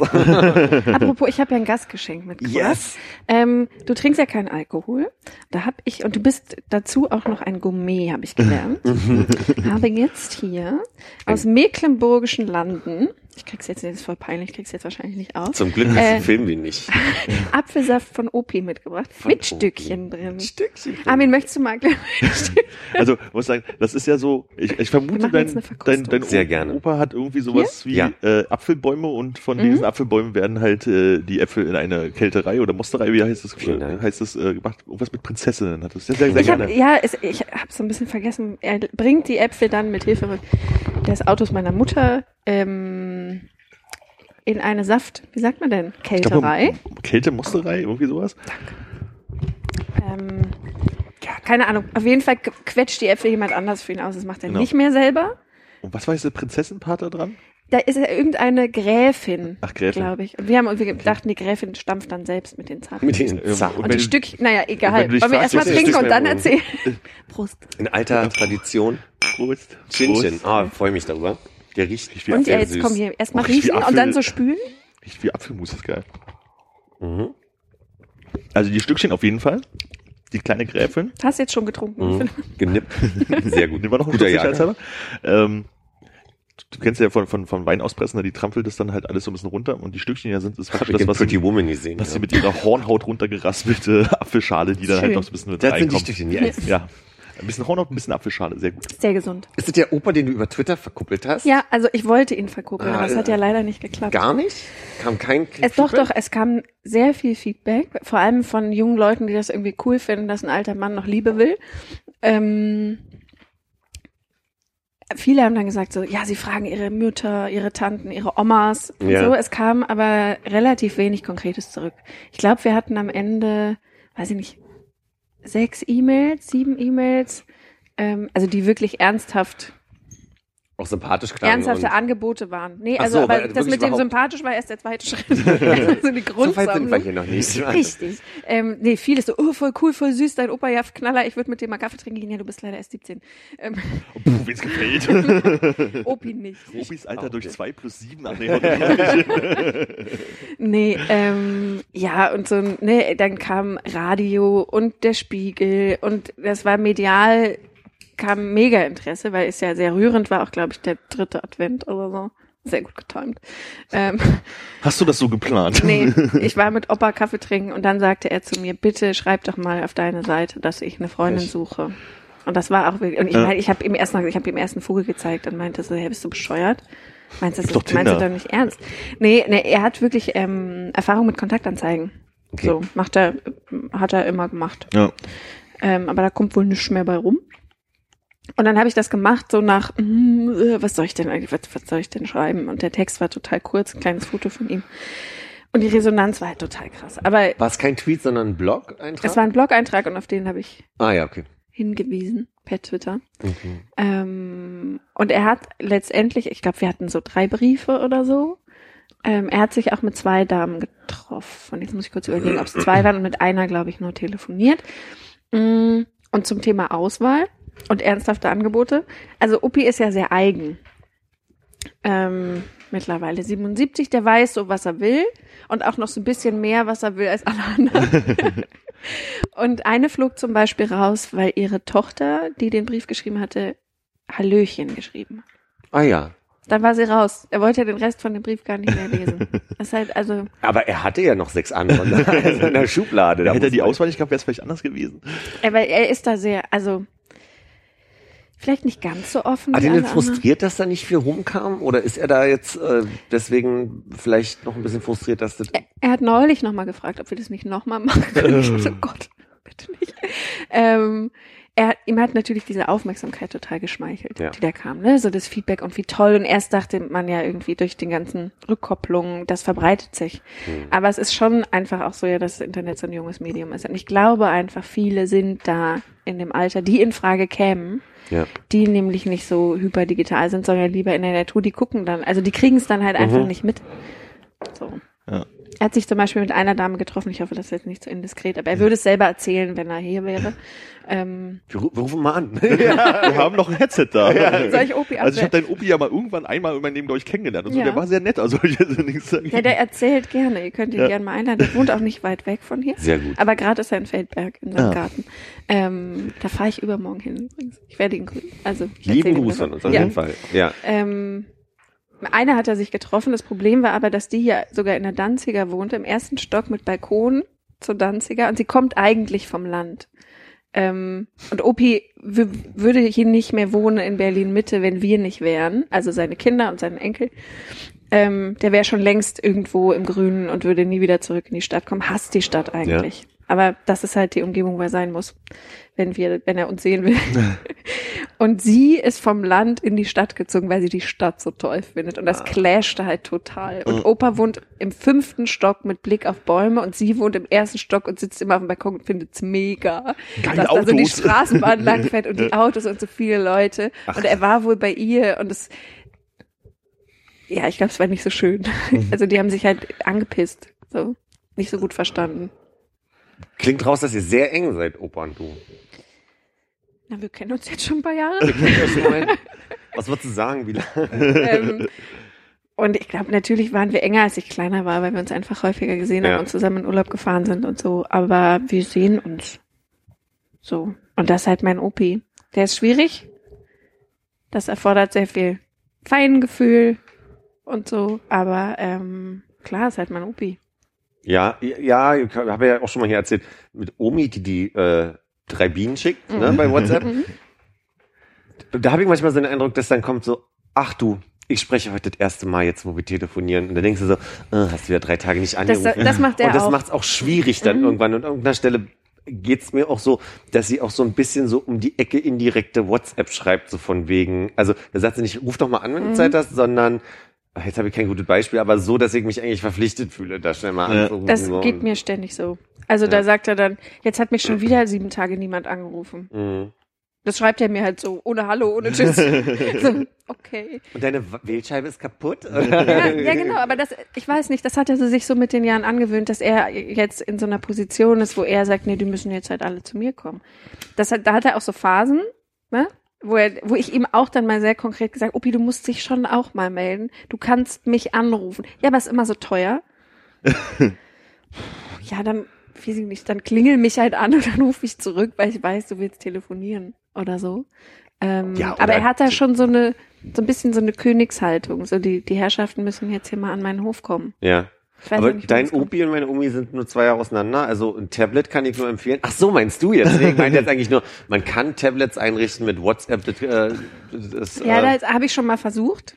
Ähm, ist sehr schwierig bei ihm. Nee, also er macht ja nicht mal einen Fernseher. Er will nicht Ja, mal einen okay. Fernseher, ist ihm alles zu kompliziert. Findet er alles nervig. Da läuft ja nicht das, was er will, wann er will. Ich so, ja, Tablet. Da läuft dann, was du willst. Wann, nee, ach, da braucht man ja dann Internet. Und dann, ja, ist drin.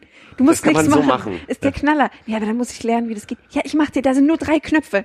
Alles easy. Nee, er sperrt sich da. Neulich Ja. hat er aber zum ersten Mal, als ich bei ihm war, ähm, und ich glaube, ich habe eine Nachricht beantwortet oder geguckt, wie es Wetter ist auf meinem Telefon. ja. Und er so, hä?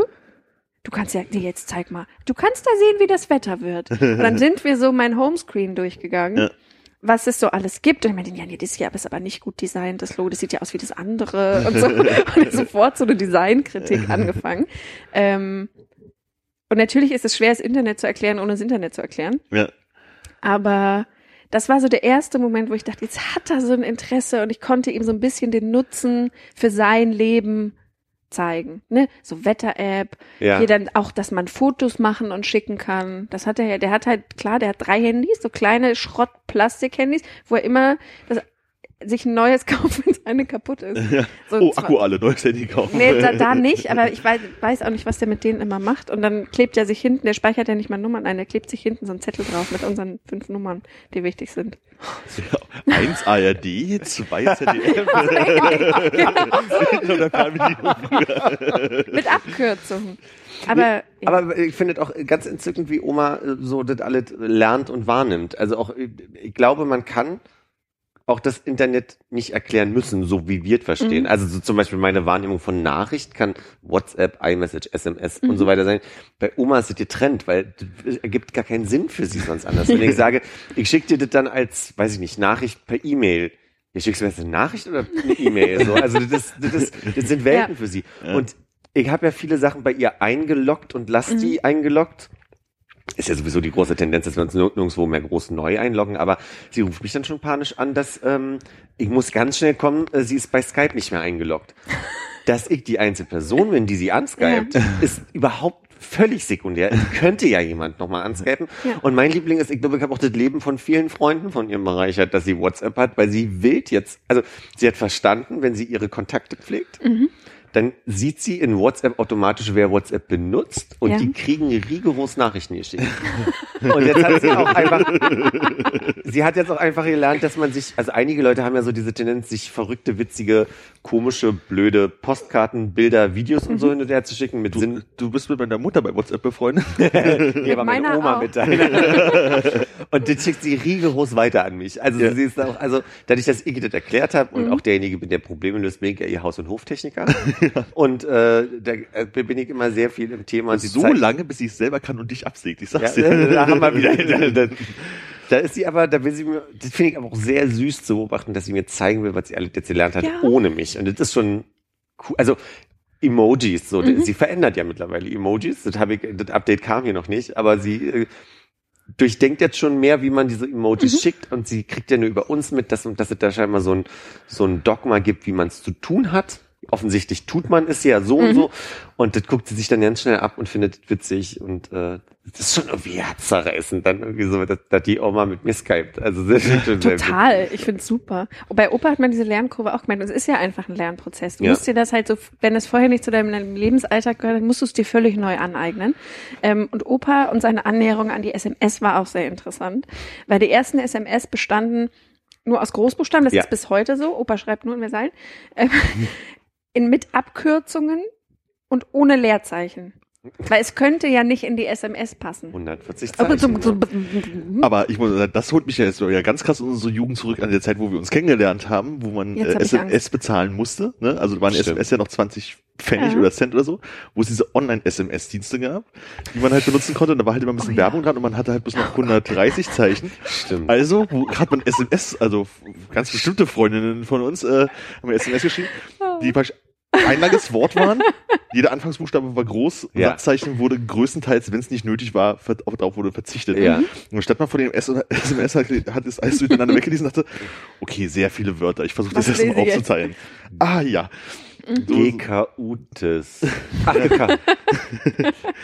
Ja, aber auch dieses ähm, SMS-Lernen, das war bei meiner Mutter halt damals auch so, wie gesagt, irgendwann mal, also Handy an sich halt bekommen und dann ging es halt mit SMS so, mein SMS-Speicher ist voll, das war immer ein Problem früher. Wie kann ich äh, mindblown? ne? Wen lösche ich jetzt? Schreibe ich die ab? Genau. Und ich da so von wegen, da gibt's nur zwei Knöpfe auf deinem Telefon. Einer, der geht wieder zurück und einer, der sagt, kannst mehr mitmachen. Ja. Wo wirst du wohl drauf drücken müssen, um was zu löschen? Naja, wahrscheinlich auf mehr machen. Genau. Und dann geht so ein Fenster auf mit so Optionen, die du machen kannst. Ja. Und da, was passiert da? Ja, da kommen lauter Wörter. Und wenn du die jetzt durchscrollst, da steht löschen. Was machst du wohl? Löschen drücken, sagt dem Motto. Und äh, bei allen technischen Sachen, die man den, den Muttern so erklären musste, war es halt immer so, dass man sagt, du musst einfach bloß mal das machen, was du immer gemacht hast und einfach nur von der Logik rangehen, wie es halt weitergeht. Ne? Lesen ist lesen und löschen ist löschen und so. Und jetzt hat sie irgendwann WhatsApp bekommen und das, das musste ich, nicht- also entweder hat es meine Schwester gemacht und ich habe es nicht mitbekommen oder sie hat es von selber verstanden. Und jetzt kriegt man halt Urlaubsbilder, lustige Videos und äh, komische Gags zugeschickt. Also, weil dieses, ich vorstelle, dass meine Mutter sagt, okay, Nachricht schreiben ist klar, aber wie kriege ich ein Bild da rein? Hätte ich für vor fünf Jahren für sie so Mhm. komplex er erhalten, aber mittlerweile kriegst du es selber hin. Ja, meine Mutter liebt Emojis auch nix. Ich kriege ganze Bilder, Geschichten, Urlaube in Emojis erzählt. Ah, Flugzeug hoch, Flugzeug runter, nee, aber Bus, alles dreimal. Hotel. Immer drei. Immer drei. Ja, nicht nur eins. Aber das ist, ich- finde, das hat so viel, also wir hatten ja diese Snapchat-Phase zum Beispiel, ne? Und ich- was, was das in der Gesellschaft immer gleich verändert, finde ich faszinierend und krass. Also so auch, dass dann Instagram das übernommen hat und wie Leute sich mittlerweile auch selber vermarkten darüber und dass Menschen ja kein eigenes Leben mehr haben, ohne das äh, zu snappen zu Instagram oder so. Und wenn du das gerade so sagst, ich musste gerade an meinen GMX-Account damals denken, da habe ich dann SMS von verschickt. Und ich will gar nicht mal so über Pager reden oder Ja. so, aber wie, wie sich sowas verändert hat, auch dass man dann kostenlos anrufen kann und dass man miteinander eigentlich auch im Notfall über WhatsApp telefonieren kann. Und was wir haben in der Familie ist, mein Vater hat ja mehr, also hat drei Geschwister. Das heißt, das ist eine ziemlich große Familie dann, ne? irgendwie zehn Cousins und Cousinen, die haben jetzt mittlerweile alle auch Partnerinnen und Partner. Und es gibt eine, eine, eine Familien-WhatsApp-Gruppe und das ist doch faszinierend, dass wenn wir früher kaum miteinander alle telefoniert haben, wir viel mehr in Kontakt miteinander sind. Und meine Eltern sind gerade in Moskau mit meiner Tante und die schicken dann halt in diese Gruppe Fotos und es ist, ich finde das irre. Ich, Ich finde das mich super. begeistert. Und ich finde es auch lustig von meiner Mutter jetzt andauernd. Neulich hat meine Mutter irgendwas geliked über iMessage, weil sie rausgekriegt hat, dass man es machen kann. Oder so, so ein Ausrufezeichen. Aus Wo ich dachte so, wahrscheinlich aus Versehen, aber jetzt weißt du, dass man das machen kann und ich finde es super. So, und das finde ich toll. Macht sie nur noch handschriftliche Nachrichten. Richtig, nur noch H A Oder so B. explodieren. Uh, Lasershow. Ja, Familienchats, da haben sich ja schon ganze Familien drüber zerrüttet. Ich glaube, sowas gibt es in meiner Familie auch, aber äh, ich äh, werde bis jetzt da rausgehalten. Ich bin sehr glücklich drüber, weil ich glaube, ich Du würdest durchdrehen, ne? mich würde es total nerven. Ich Ich dieses jedes so, heute sind wir gerade und die Blume blüht. Hier hat äh, mein Neffe gerade das gemacht. Äh, Oma schreibt das und jenes welches. Ah, Da habe ich nee, da bin ich nicht. Aber würdest du es nicht sonst auf anderem Wege Nee, erzählt bekommen? Okay. Nur weil die Möglichkeit jetzt da ist, wird der Raum quasi gefüllt. Genau. Ah, So, okay. also das wäre Belangloseres, das verstehe ich schon. Also so, ne, Genau. so diese, das, das kleinerer Scheiß auf einmal. Mhm. Äh, Ja. Das kenne ich durchaus Wenn es auch. irgendwie so gehen würde, hier, Schwester hat Geburtstag, wir wollen uns irgendwie zum Essen treffen, wir treffen uns dann und dann, wer kann wie und so, so eine Sachen klären, wäre ich ja immer dabei, ne? Oder da- das halt Da Baby- liebe ich ja halt immer noch die E-Mail für, muss ich sagen, für so eine Sachen. Ja, das ist ja ein Medium, was ich wieder nicht verstehe, weil für mich ist es nur Für mich arbeitsassoziiert. Also ich finde, das ist nix, wo man eigentlich auch sagen muss, eigentlich ist es das Schönere, weil es dem Brief näher kommt, man muss sich mehr Zeit nehmen, man müsste sich vielleicht mehr Zeit nehmen, weil es länger werden könnte und so weiter. Aber das ist wirklich so was, wo ich, wenn ich jetzt schnell mal was mit dir klären wollen würde, dann würde Ja. ich jetzt keine E-Mail schreiben. so schnell, schnell klären, ja, aber sowas wie, ähm, ich jetzt, also, habe Geburtstag, würde ich zum Essen einladen, irgendwie an dem Tag um 18.30 Uhr, oder das sind meine drei Vorschläge, wem passt das, zack, an fünf Leute raus, und du hast halt gesammelt diese Sachen beisammen in einem, in einem Thread halt irgendwie drin. Finde ich total super. Ohne dass zwischen jemand nochmal irgendwie postet, hier, lustiges Bild von der Katze, da, also wo sich die Sachen halt so zerreißen. Ja. Und nicht immer einen neuen Chat aufmachen zu müssen, sozusagen. Und dafür finde ich halt E-Mails immer total super. Also ich, ich merke halt, dass ich täglich irgendwie 25 Spam-Mails lösche, aber keine E-Mails bekomme. So. Die Zeiten sind halt irgendwie vorbei, dass man sich E-Mails schreibt. Oh, ich schicke dir mal wieder eine E-Mail. Ja. Wenn ich überlege, dass man sich früher hingesetzt hat, so und gesagt hat, so jetzt abends, ich habe noch zwei Stunden Zeit, jetzt kann ich all meinen Freunden jeweils noch eine lange Ja. E-Mail schreiben. So, also das war ja bei uns damals normal. So, das dann hat man halt abends mal ganz große Kommunikation betrieben. Das ist jetzt halt irgendwie weg und das finde ich halt auf eine irgendeine Art und Weise schade, weil es ja irgendwie Ja. sehr schön war. Auf der anderen Seite wüsste ich auch, dass ich mich jetzt abends, glaube ich, nicht mehr drei Stunden hinsetzen möchte und all meinen Freunden eine E-Mail schreiben. Ne? So. Ich habe dir ja mal erzählt, dass ich in Hamburg äh, gewesen bin und mit meinem iPhone vor meinem Internetcafé gestanden habe, in dem ich immer gewesen bin, als ich vor zehn Jahren da gewohnt habe. Und fand das so skurril, so paradox, ne? dass du einfach Internet on, the, on the go hast so. Und äh, früher musste ich also quasi immer in dieses Internetcafé fahren. Ich erinnere mich zwar, dass ich einen sehr langsamen Computer hatte mit einem Modem, was eine halbe Stunde gebraucht hat und dann hast du für jede Seite nochmal zehn Minuten gebraucht. Deswegen war der Reiz da nicht so doll da, da äh, das Internet zu benutzen. Aber ich kann mich erinnern, als ich dann Kontakt mit meinem jetzt Ex-Freund quasi damals aufgenommen habe und wir uns da gerade kennengelernt hatten, war das so toll, diese hat er geschrieben, hat er nicht geschrieben? Dann bist du dahin, dann hast du ein E-Mail-Programm geöffnet und dann, dann war es halt nicht einfach Hat er nur, natürlich nicht geschrieben. dann, dann nicht geschrieben, dann hat es einen kurzen Nervenzusammenbruch in dem. Nee, aber dann diese, diese Abhandlung zu kriegen und dann ist es ein längerer Text und dann merkst du, er geht auf Sachen ein, erzählt aber auch neue Sachen und du willst nichts verpassen und du willst auf alles auch eingehen, muss atmen an der Stelle. ähm, und das, das fehlt mir manchmal so ein bisschen. Ja, Man hat die so komponiert, ne? Das waren so richtig wie Briefe. Man hat sich so Mühe gegeben, Ruhe, sich in Ruhe hingesetzt und das Ja. so verfasst. Jemand hat sich für Mhm. mich gerade die Zeit genommen und nicht auf dem Fahrrad, äh, äh, während er telefoniert hat, zwischendurch noch Gritzen ge ge geschrieben. Ja. Ja, aber, aber genau, das meinte ich halt irgendwie mit E-Mails so, dass das halt irgendwie ein bisschen anders war. Was mich halt zum Beispiel auch total nervt, ist diese Chatartigkeit dieser Nachrichten. Äh, äh, ähm, dass oft Leute so einfach mehrere Sachen, also eine längere Nachricht einfach in fünf Nachrichten verteilen. Hallo, absenden. Wie geht's, absenden? Wollten wir uns nicht heute Abend treffen, absenden? Äh, 18.30 Uhr wie immer, absenden? Sag mal Bescheid, absenden. Oh, da kriege ich die Krise, wenn es irgendwie zehn Nachrichten werden. So, Das, das kann ich auch nicht leiden. Ich bin dann lieber einer, der so eine lange, also für Zuhörer circa 20 Zentimeter lange Nachricht 20 Zentimeter lange Nachricht halt irgendwie schreibt. Als halt mehrere kleine. Und ich komme mir halt immer scheiße vor, wenn ich halt mal was Kurzes halt einfach nur schreibe und merke, ich habe was vergessen und ich muss eine zweite Nachricht hinterher schreiben. Da fühle ich mich schon richtig kacke bei, so, weil ich das einfach nicht leiden kann selber. Und genauso wie mit, mit Emojis. Ich verwende die halt total selten. Manchmal passt es halt einfach. So, dann mache ich das, aber sonst bin ich der klassische, ich mache immer noch meinen Doppelpunkt Klammer zu äh, Smiley und ich glaube, das war es an Smileys, die ich verwende. So. Wir haben früher E-Mail gespielt. Ich weiß nicht, da war ich so 13 oder 14, da kam der Film E-Mail für dich raus. Mhm. Und das war kurz vorher. Auf jeden Fall war E-Mail so ein Ding. Man hatte diese AOL-CDs, Mhm. obwohl das kam kurz danach. Und das war vorher. Und McRae hatte noch ihre natürliche Nase. Die hatte alles doch nicht. Sie Man hat sie noch erkannt. Lippen, richtig. Ähm, nee, und ich glaube, es war kurz vorher, wo wir so gemerkt haben, es gibt E-Mail. Wir hatten aber alle noch kein Internet, beziehungsweise so teures Internet, wo du so drei Sekunden quasi nichts machen kannst, und es hat zwölf Euro gekostet. Ähm, und man konnte und man konnte dann auch jemanden nicht auf Telefon erreichen, so ne. Und dann haben wir wirklich, wir hatten alle so elektronische Schreibmaschinen oder halt einen Computer mit Drucker zu Hause. Wir haben dann so getan, als würden wir uns E-Mails schreiben, haben die ausgedruckt und den anderen mit in die Schule gebracht. Und haben uns immer mit an, von, betreff, so, das haben wir oben drüber geschrieben und dann Re. Briefe AW. geschrieben Ja. Und dachten halt, das ist wie E-Mail schreiben, das ist voll cool, aber eigentlich waren es halt getippte Briefe. Ja, es ist eine, also so, so ein Hybrid des Kettenbriefs. Äh, Total. Noch nicht wirklich elektronisch, Ja. aber Und wir haben uns so cool gefühlt, dass wir das getippt haben. Wir machen auch E-Mails. Hand geschrieben. Ja, wir können das auch. Hier. Du hast ja wirklich in der Tat das Internet ausgedruckt, Ja, ne? kann man total. sagen. Ja. Ohne Internet halt. Ohne Ja. Internet. Sie haben Post. Sie haben Post. Mit so einem Post-it.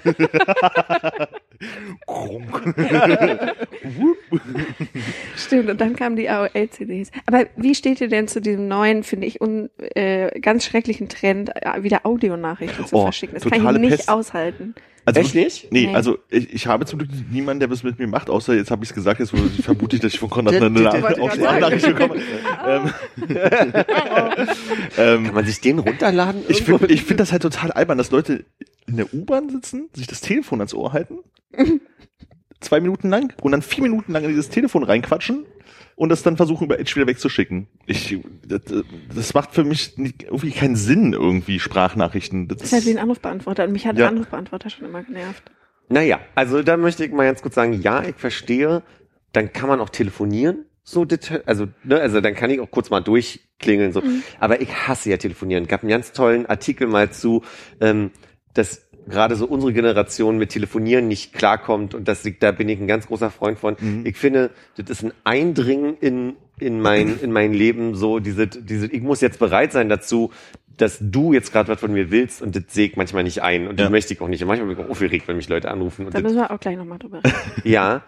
Ähm, äh, das, äh, was ich sehr praktisch daran finde, ist, mir geht's ganz oft so, dann sitze ich abends da und ein Freund von mir zum Beispiel schickt mir irgendwie Fotos oder wir quatschen kurz über WhatsApp. So was passiert in letzter Zeit öfter, so dass ich dann, dass dann und dann merke ich so, jetzt tippst du das Ganze so und kannst aber in drei Sekunden gesagt haben und dann versuche ich das zu diktieren, aber da will Siri da nicht so, wie ich möchte und ähm, dann finde ich das manchmal ganz witzig, das einfach so wegzuschicken.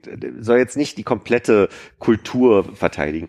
Und wo ich es aber mache, ist, manchmal stehe ich an der Ampel mit dem Fahrrad und krieg eine Nachricht und denk mir so, oh, okay, das schaffst du nicht mehr. Drücke schnell da drauf, sage ba ba ba ba ba, ba zapp rüber und kriege auch das Feedback von Leuten, dass es total peinlich ist, das jetzt da und da zu hören und es ist jetzt so laut.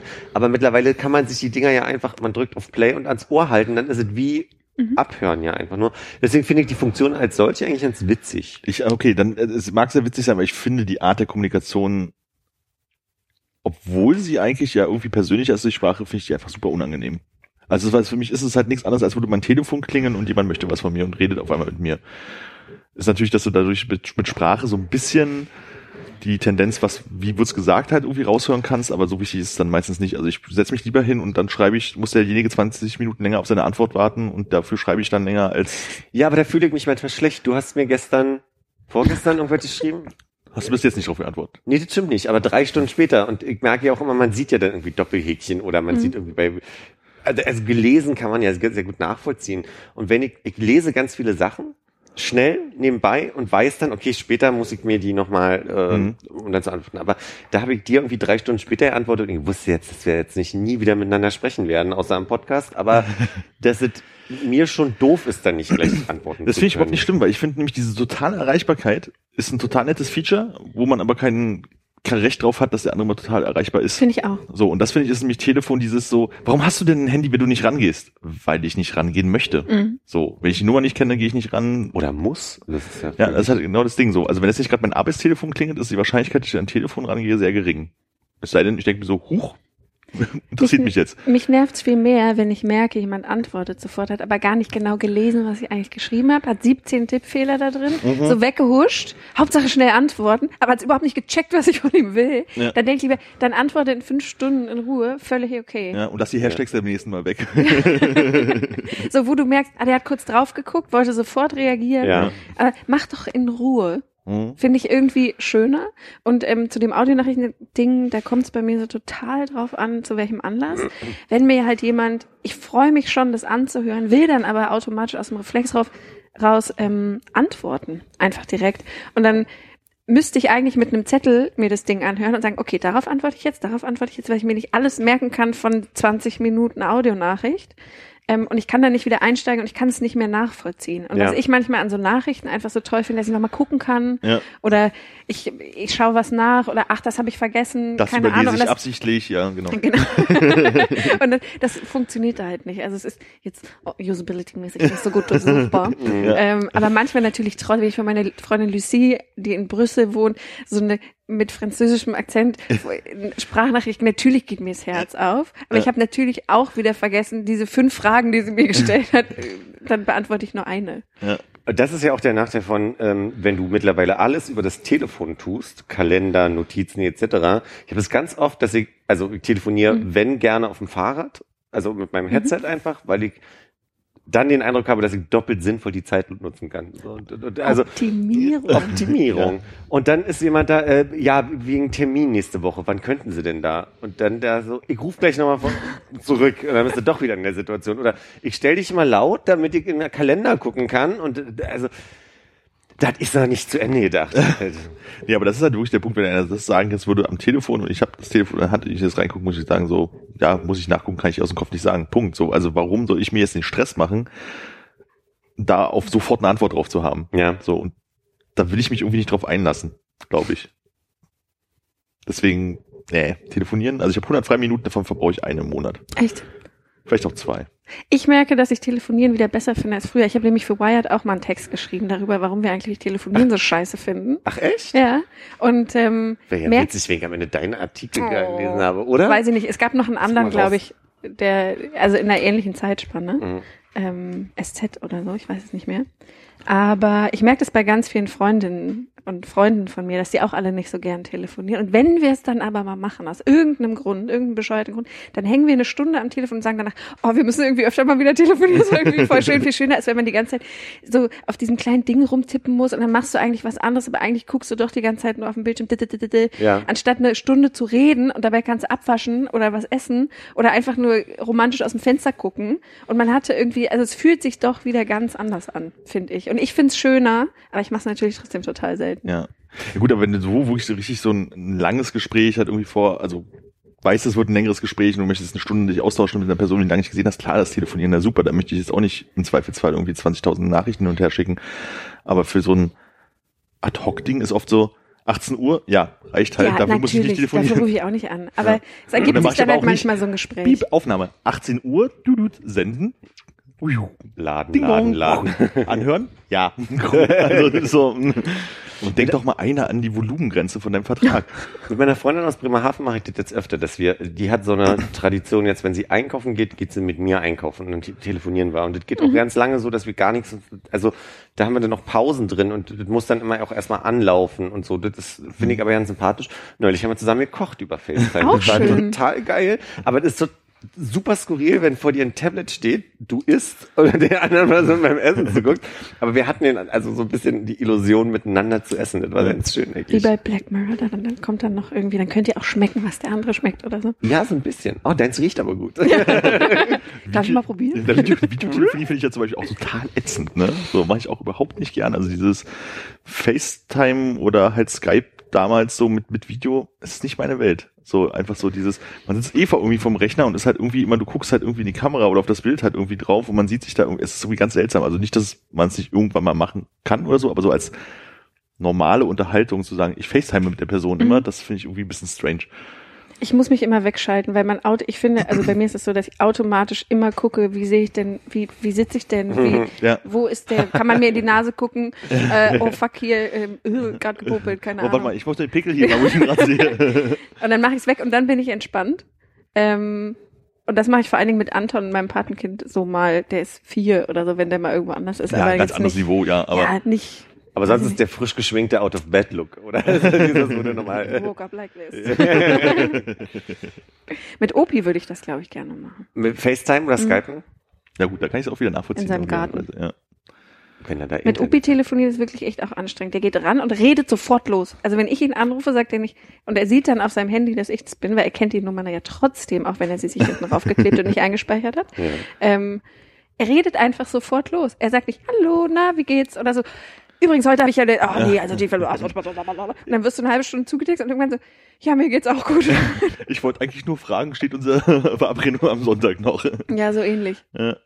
Wollt ihr gerade mal weitermachen oder wollen wir Musik einspielen? Können wir einfach mal kurz Musik einspielen. Na, machen wir das doch. Dim, dim.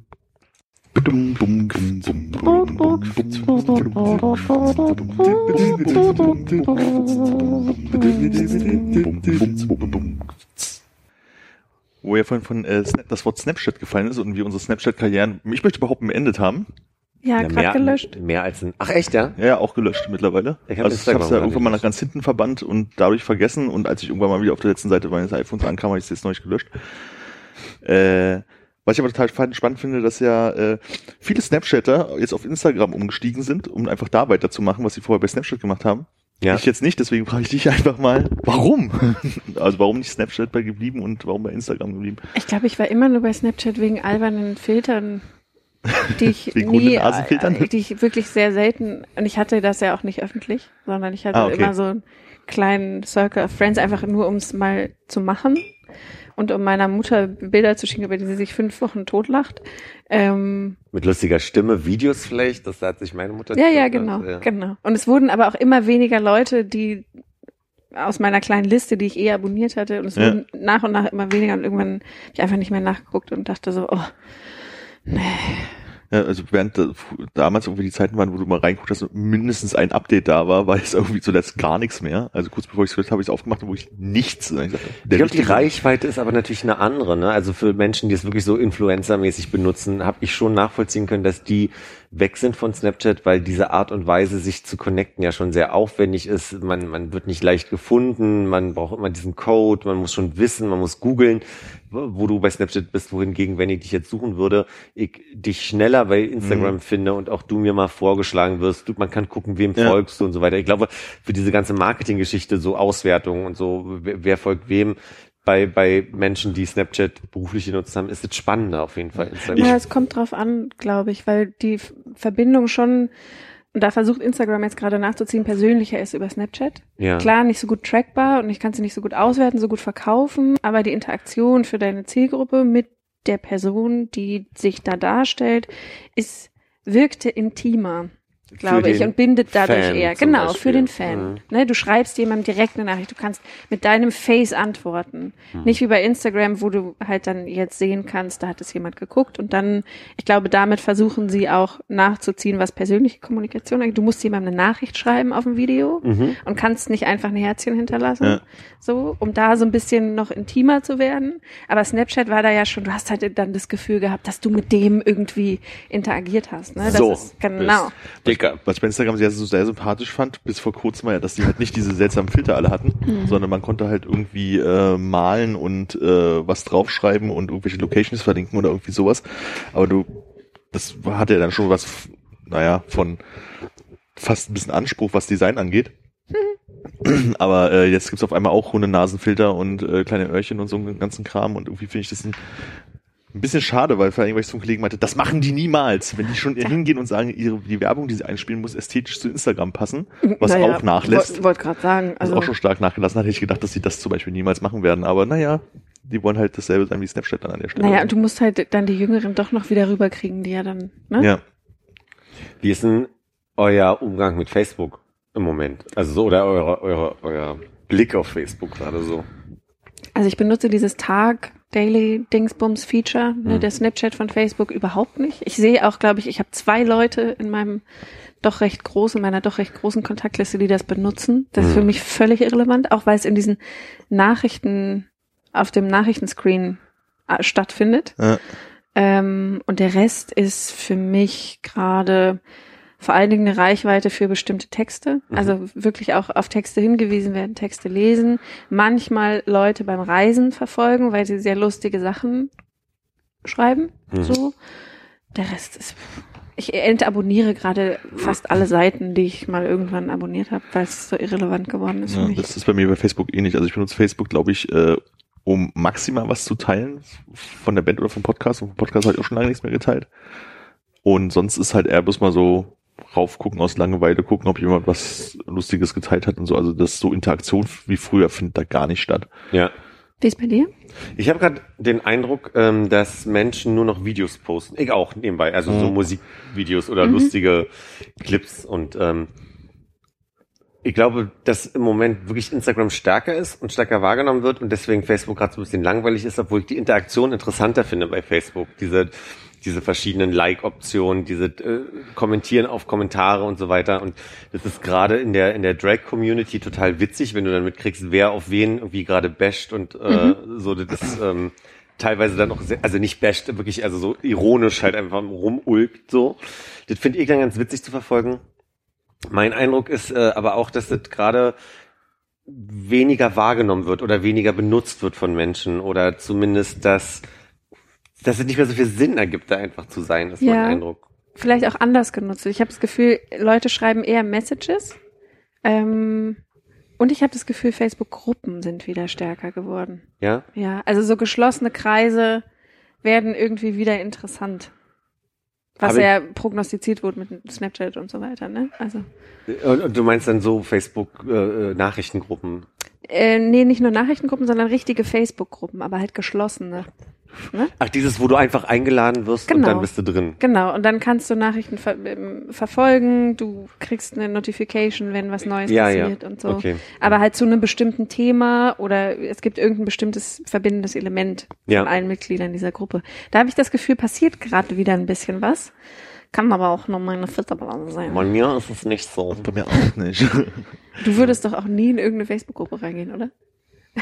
Ich überlege gerade, in welche, welche Facebook-Gruppe entstehen müsste, wo Armin sagt, da will ich. Das Problem ist Das halt, dass ich. halt, vor allem je größer diese Gruppen werden, dass es halt auch super anstrengend ist, dass irgendwie Facebook dich alle zwei Sekunden darauf hinweist, dass irgendjemand was kommentiert geschrieben oder sonst was hat. Kann man wieder abstellen? Okay, weil ich, wir hatten damals für unseres, wir gehen am Samstag Basketball spielen, äh, so eine Gruppe, wo einfach bloß drin stand, ich gehe, wer kommt mit? So. Und dann haben wir mal irgendwie, wurde Winter und wir gingen nicht mehr spielen und Facebook hat mich alle zwei Tage darauf hingewiesen, dass man doch in dieser Gruppe mal wieder was posten könnte und so. Das geht mir einfach auf den Senkel, ich möchte bitte nicht äh, daran erinnert werden. Oder wie Facebook neulich meinte, du hast zuletzt dein äh, Profil vor zwölf Wochen aktualisiert. Das ist schon sehr nah dran dafür, dass ich eigentlich bis alle, circa alle zwei Jahre mein Profilbild austausche, ist es schon äh, quasi gerade erst gewesen.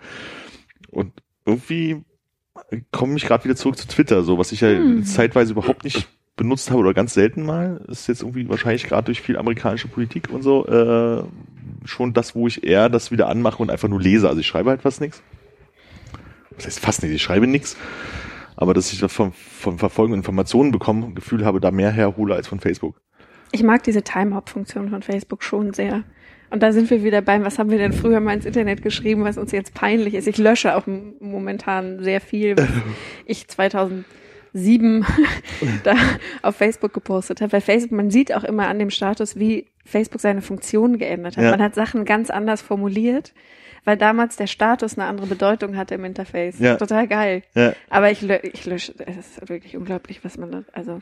Mir fällt es einfach ganz schwer, mich zu entfernen von Facebook, Mhm. weil ich in Frankreich vor genau zehn Jahren ähm, damit angefangen habe und den Eindruck habe, dass ich diese Kontakte verlieren würde. Auch das, so. ist so das ist so der Grund. Ähm, lustig mit dieser Time-Hop-Funktion, das ist das Erste, was ich morgens mache, wenn ich wach werde, diese Time-Hop-App aber aufmachen, Ja. um zu gucken, was die letzten Jahre passiert ist. Ich Toll. mag das total gerne. Ähm, Allerdings fällt mir dabei nämlich auch auf, ich habe ja versucht, eine Zeit lang zu twittern und ich war immer unter der Peer Pressure, dass eigentlich die Einzelnen, die kannte, die ganze läuft schon Truppe war und die so kritisch waren mit all dem Scheiß, dass ich jedes Mal dreimal durchdacht habe, was ich twittere und jetzt aber auch teilweise lese, weil ich finde Scheiß getwittert habe das kann man aber auch erst echt mal festhalten. Das so. geht mir ja auch so. Also ich, ich habe jetzt gerade mal in Time Up reingeguckt, was, was für ein Scheiß man so geschrieben hat vor einer ganzen Weile. Ähm, was aber Time Up mal ganz geil gemacht hatten, und das haben sie jetzt auch immer noch, ist halt so ein bisschen die Gamification, dass sie gesagt haben, hey, du hast jetzt schon 17 Tage am Stück immer jeden Morgen in diese Time Hop App reingeguckt. Und dann habe ich letztes Jahr angefangen, wirklich jeden Tag da reinzugucken, bis ich bei 197 oder sowas war. Und dann habe ich das mal verpeilt und habe erst nach Mitternacht reingeguckt gehabt. Und dann zählte das nicht mehr. Und dann so, nein! Und seitdem gucke ich da nicht mehr so regelmäßig rein. Aber ich habe festgestellt, äh, heute vor drei Jahren war scheinbar ähm, Volksabstimmung zu äh, Tempelhof, weil ich habe get, äh, getwittert, äh, geil, es gehen mehr Menschen für eine Wiese abstimmen als für Europa. Guter Tweet. ja, hat wahrscheinlich genau null Likes und äh, Moment.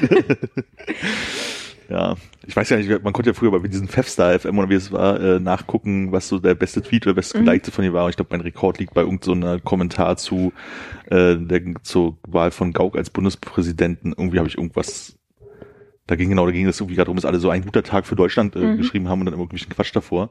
133 gerade nebenbei. Bam! Und er hatte dann so 17 Likes und 5 Retweets oder sowas. Also der ist, oh, ich bin in, in Geht ab. Ja, genau, ich bin jetzt als, ich bin Twitter-Influencer, jetzt geht's richtig los. Ich hatte so eine Phase, wo ich überlegt habe, ähm, ob ich meine alten Tweets löschen soll. Und dann habe ich ein Tool gesucht und es gibt irgendwie nur so creepy, creepy Tools, wo du so Tweets aus einem bestimmten Zeitraum, weil Tweets löschen ist ja echt ein Pain in the ass. Bei Ja. Facebook kannst du wenigstens sagen, so ich mache alles auf einmal heidig, ne? In, in, Nur in, ich in so einem. Haufen, genau. Das kannst du so am Stück machen, das geht bei Twitter nicht, Ja. sondern du müsstest wirklich händisch Jeden. löschen. Und dann ist es einfach die Hölle und dann habe ich gesagt, ja, scheiß drauf, ich lasse das. Ist mir egal. Da, dieses klassische, man wächst ja auch mit und so, man wird ja älter, so was du halt auch bei deinen Texten halt ist. Ja, hast, ja. Du hast halt vor. Ja, ich habe jetzt, also das, daran habe ich mich jetzt gewöhnt. Ich werde wahrscheinlich niemals meine Twitter-Timeline löschen. Äh, hast du, guckst du schon nach, was deine Tweets auslösen? Also wie viel Feedback da kommt? Ist es, äh, bist du da manchmal so ein bisschen hinterher? Und kannst du dich vielleicht sogar daran erinnern, dass es mal eine mega krasse Reaktion gab und äh, das so ein bisschen dein, dein Favorite Tweet war? Opi ging halt ab. Wie ging ab, ja? Opi geht eigentlich immer ab. Und dein, was mir in Erinnerung, in, in Erinnerung geblieben ist, zweites großes äh, Internet-Meme, was du zumindest in kleinen deutschen Kreisen gemacht hast, ist äh, äh, Fotos, wo man aussieht wie das T-Shirt, was man anhat. Also How to Look Like a Shirt Print. Ja, das war eine Facebook-Gruppe. Beziehungsweise ich habe das auf meinem Blog irgendwann, haha, angefangen, dass ich mir war langweilig in dem ersten Job, den ich hatte. Und dann hatte ich, ich hatte immer irgendwelche T-Shirts an, wo lustige Sachen drauf waren, habe ich angefangen, die nachzumachen. Also ich hatte so eins mit so einem Astronauten drauf, der irgendwas trägt und dann habe ich geguckt, wie dieser Astronaut und da, da, da, da, da, Fotos davon online gestellt und plötzlich fingen Leute an, das nachzumachen. Ach, witzig. Und es war Ja. so witzig. Und am Ja. Ende gab es irgendwie 130 Bilder von Leuten. In so einer, ich habe dann irgendwann eine Gruppe aufgemacht, weil ich nicht mehr, ich konnte es nicht mehr handeln. Ja. Ähm, und die Leute haben da ultra kreativ, die Ja, haben ja. sich geschminkt wie ihre T-Shirts. ja, Das war witzig, so richtig geil. Und Kennt- dann haben wir sich sogar mal eine Party gemacht, wo alle mit ihrem T-Shirt kommen mussten. In Berlin, es war eine kleine Party, aber es Ja. waren sehr viele, also dafür, dass das irgendwie kein Ding war, fand ich es ganz gut. Gut. Ja, Habt ihr das mitgekriegt mit ähm, Macaulay Culkin und ähm, Ryan Gosling? Ja. ja. Das fand ich mega witzig, dass irgendwie erst Ryan Gosling von ihm das T-Shirt anhat und dann irgendwie sich Macaulay Culkin genau dieses Foto, was rumging, aufs T-Shirt gedruckt hat. Und ich glaube, das ging dann noch eine Stufe weiter, aber Ja. also Ja, irgendwer, ja, irgendwer hat dann, glaube ich, nochmal noch mal die nächste Schleife genommen Ja. mit dem T-Shirt. Aber ja, das war schön. Aber ich weiß gar nicht, ich habe einen Tweet mir oben an die Timeline gebastelt, den Oh ja. ich lustig fand. Relativ herzliche Grüße. Mal irgendwann, ich weiß gar nicht mehr, ist schon ewig her getwittert. So mein Liebling. Ansonsten, ich habe da nicht drauf geguckt. Ich weiß, mittlerweile würde ich manchmal gern Sachen schreiben, die schreibe ich dann nicht, weil ich weiß, ich habe auf jeden Fall sofort so Tausend Trolle an der Backe Mhm. und irgendwelche Typen, die nicht auf ihr Leben klarkommen. Ähm, verkneife ich mich mittlerweile. Früher hätte ich gesagt, jetzt erst recht. Auf den Stress habe ich mittlerweile keinen Ja. Bock mehr. Ähm, weil die wirklich sofort da sind. Auch so rechte Spacken. Ähm, ansonsten, nee, keine Ahnung. Ich twitter auch Sachen, die, die, das liest, glaube ich, kein Mensch, aber das ist mir ja egal. Ich mag, also wirklich manchmal merke ich, wenn mir irgendwas, weiß ich nicht, irgendwoher ein alter Tweet wieder hochgespült kommt, das ist, ich krieg dann immer so ein sehr melancholisches, schönes Revival-Gefühl. Ja. Aber nee, das ist so dieses Time-Hop-Gefühl. ja. Und deswegen lösche ich dann auch nicht, weil, doch, mein Gott. Also mein, meine Berührung mit Twitter, also der einzige Umgang war ja wirklich hier mit den Jungs und es gab so zwei Sachen, die ihr gemacht habt, die ich lustig fand, wo ich versucht habe, immer mit aufs Boot, äh, ins Boot zu springen. Ich, sprach, ich, Hinters Boot. ich bin Dich gesprungen und irgendwie Boot. war ein Boot in der Nähe. Rettungsboot, ja. Und das war euer Städtemarketing? ja. Hast du ein Beispiel gerade für mich? Ähm, für, für Schwerin schwer in Ordnung. Schwer in Ordnung, Oder ja. Pirmasens, klingt wie Pansen. Ja, Ja. das, das habe ich sehr geliebt. Also da habe ich wirklich äh, Momente gehabt, wie du sie vorhin beschrieben hast, mit laut lachen. Also irgendwo saß er, die Leser hat laut lachen musste und das allen zeigen musste. Und äh, Konrad und ich hatten mal zwei Phasen. Das war einmal Dragnamen, Mhm. die wir uns hin und her geschickt haben. Die finden wir leider nicht mehr, weil wir den Hashtag nicht mehr wissen, den wir benutzt Oh nein. haben. Äh, manchmal passiert es, dass mir Sicher, dass ihr das bei Twitter gemacht habt? Auch Ja, okay. Weil ich kann mich nicht so richtig dran erinnern. Und es gab so eine Zen-Phase, wo wir versucht haben, Zen in Sätze einzubauen. Also einfach nur Z-E-N.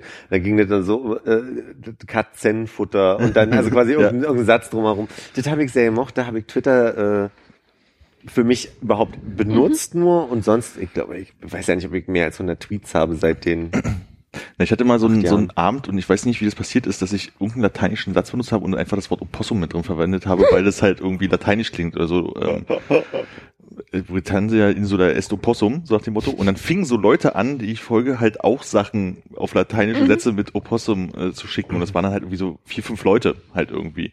Und das ging halt die ganze Zeit hin und her. Und wo ich dann irgendwann von Punkte vergeben habe, wie gut ich das fand. So, das war leider eine Doppelnennung, die können wir halt nicht geben und so. Und das ging eine Stunde oder anderthalb so und dann war halt irgendwie so das Thema weg und dann war halt irgendwie auch gut. Aber es hat totalen Spaß gemacht, weil ich noch genau weiß, wie ich eine Stunde lang lachend vor meinem Computer saß, weil jeder irgendwelche lateinischen Sätze rausgehauen hat, die jeder kennt und irgendein Wort durch Opossum ersetzt hat. So.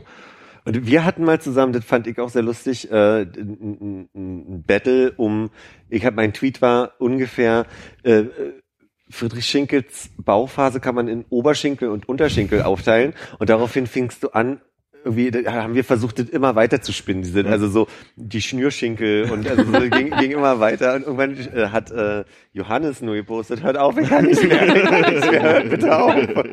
Das war auf jeden Fall eine sehr, das, also, und das war das Einzige, was ich, ich, ich habe hab gerade mal geguckt, ich habe 2010 angefangen zu studieren und hatte so ähm, Angeberphrasen dann irgendwann benutzt, so was wie, ach Mensch, das ist bei Adorno heute und äh, heute haben wir in dem Philosophie-Seminar äh, Simpsons geguckt und wollte eigentlich nur, also weiß ich nicht, was ich wollte, aber wenn ich das heute lese, möchte ich mir ins Gesicht schlagen. Also das ist manchmal ein bisschen unangenehm, ja.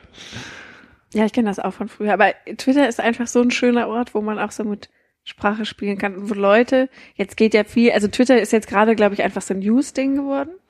Mit, mit dem Mann mit der Frisur. Ja. Aber ähm, eigentlich, als ich angefangen, ich glaube 2008, Armin kann ja mal gucken, seit wann ich auf Twitter bin, ähm, damals noch so ein, wir machen alle zusammen mal so Witze. Also wie so ein Gemeinschaft, crowdfundetes Witzebuch. Okay. So mit persönlicher Ebene drin. Ja. So hat's für mich eigentlich angefann. Kannst jetzt- ah ja, Januar 2000 2008. Ja, 2000. Januar 2008 sogar. Wahnsinn. Das heißt, in einem halben Jahr bist du zehn Jahre bei Twitter. Uah, Um, Dreivierteljahr, Dreivierteljahr. das ist ja krass. Lustig. Ich habe Ja. den Tweet gefunden. Schinkels Schaffensperioden könnte man unterscheiden, äh, könnten unterschieden werden in Ober- und Unterschenkel. Worauf ich schrieb, er hätte auch eine kulinarische Phase. Weitläufig ist diese bekannt als äh, Schinkelnudel bekannt. Worauf Konrad schrieb, Schinkelnudel war im frühen 19. Jahrhundert eine Form vom heutigen Swaffeln. Ach, Twitter. Ach, Twitter. Ich muss jetzt mal kurz gucken, seit wann ich bei. Es gab Äh, ja auch so Twitter-Lesungen eine Zeit lang. ja, die waren ja teilweise echt gut, ne? Also mal so, mal so, muss ich sagen. Also es hat ja hier der MS Pro und noch irgendwie so Leute gemacht und da habe ich Ja. mir so ein, zwei bei YouTube angeguckt, wo ich echt gedacht habe, muss ich echt lachen. Wo es bei der dritten hast du dann irgendwann äh, ver- verstanden, wie sie es halt machen und immer mit denselben Leuten, die da auftauchen und das dann irgendwann so, Das äh, nutzt sich so ein bisschen ab. Aber Ja. ich fand's, Mist, Sehr Juni schönes 2008. tja. Spätzünder. Early Adopter hier wieder, ne? Ach, das Internet. Ich war auch, ich war mich neulich an Emo-Punk erinnert. Ja, ich, äh, ich auch, indem ich das eingegeben habe und gucken wollte, und es gibt's nicht mehr. Ich weiß, es ist aber schon länger. Schon länger ja. weg. Ihr Ja. müsst mich ins Boot holen. Also da es haben wir wieder ein Boot. Es gab, komm ins Boot. Wir, haben, wir rollen hier die kleine Leiter aus. Sehr gut. Ähm, es gab eine sehr hässliche Website. Oh ja. Sie war unendlich hässlich namens emopunk.net.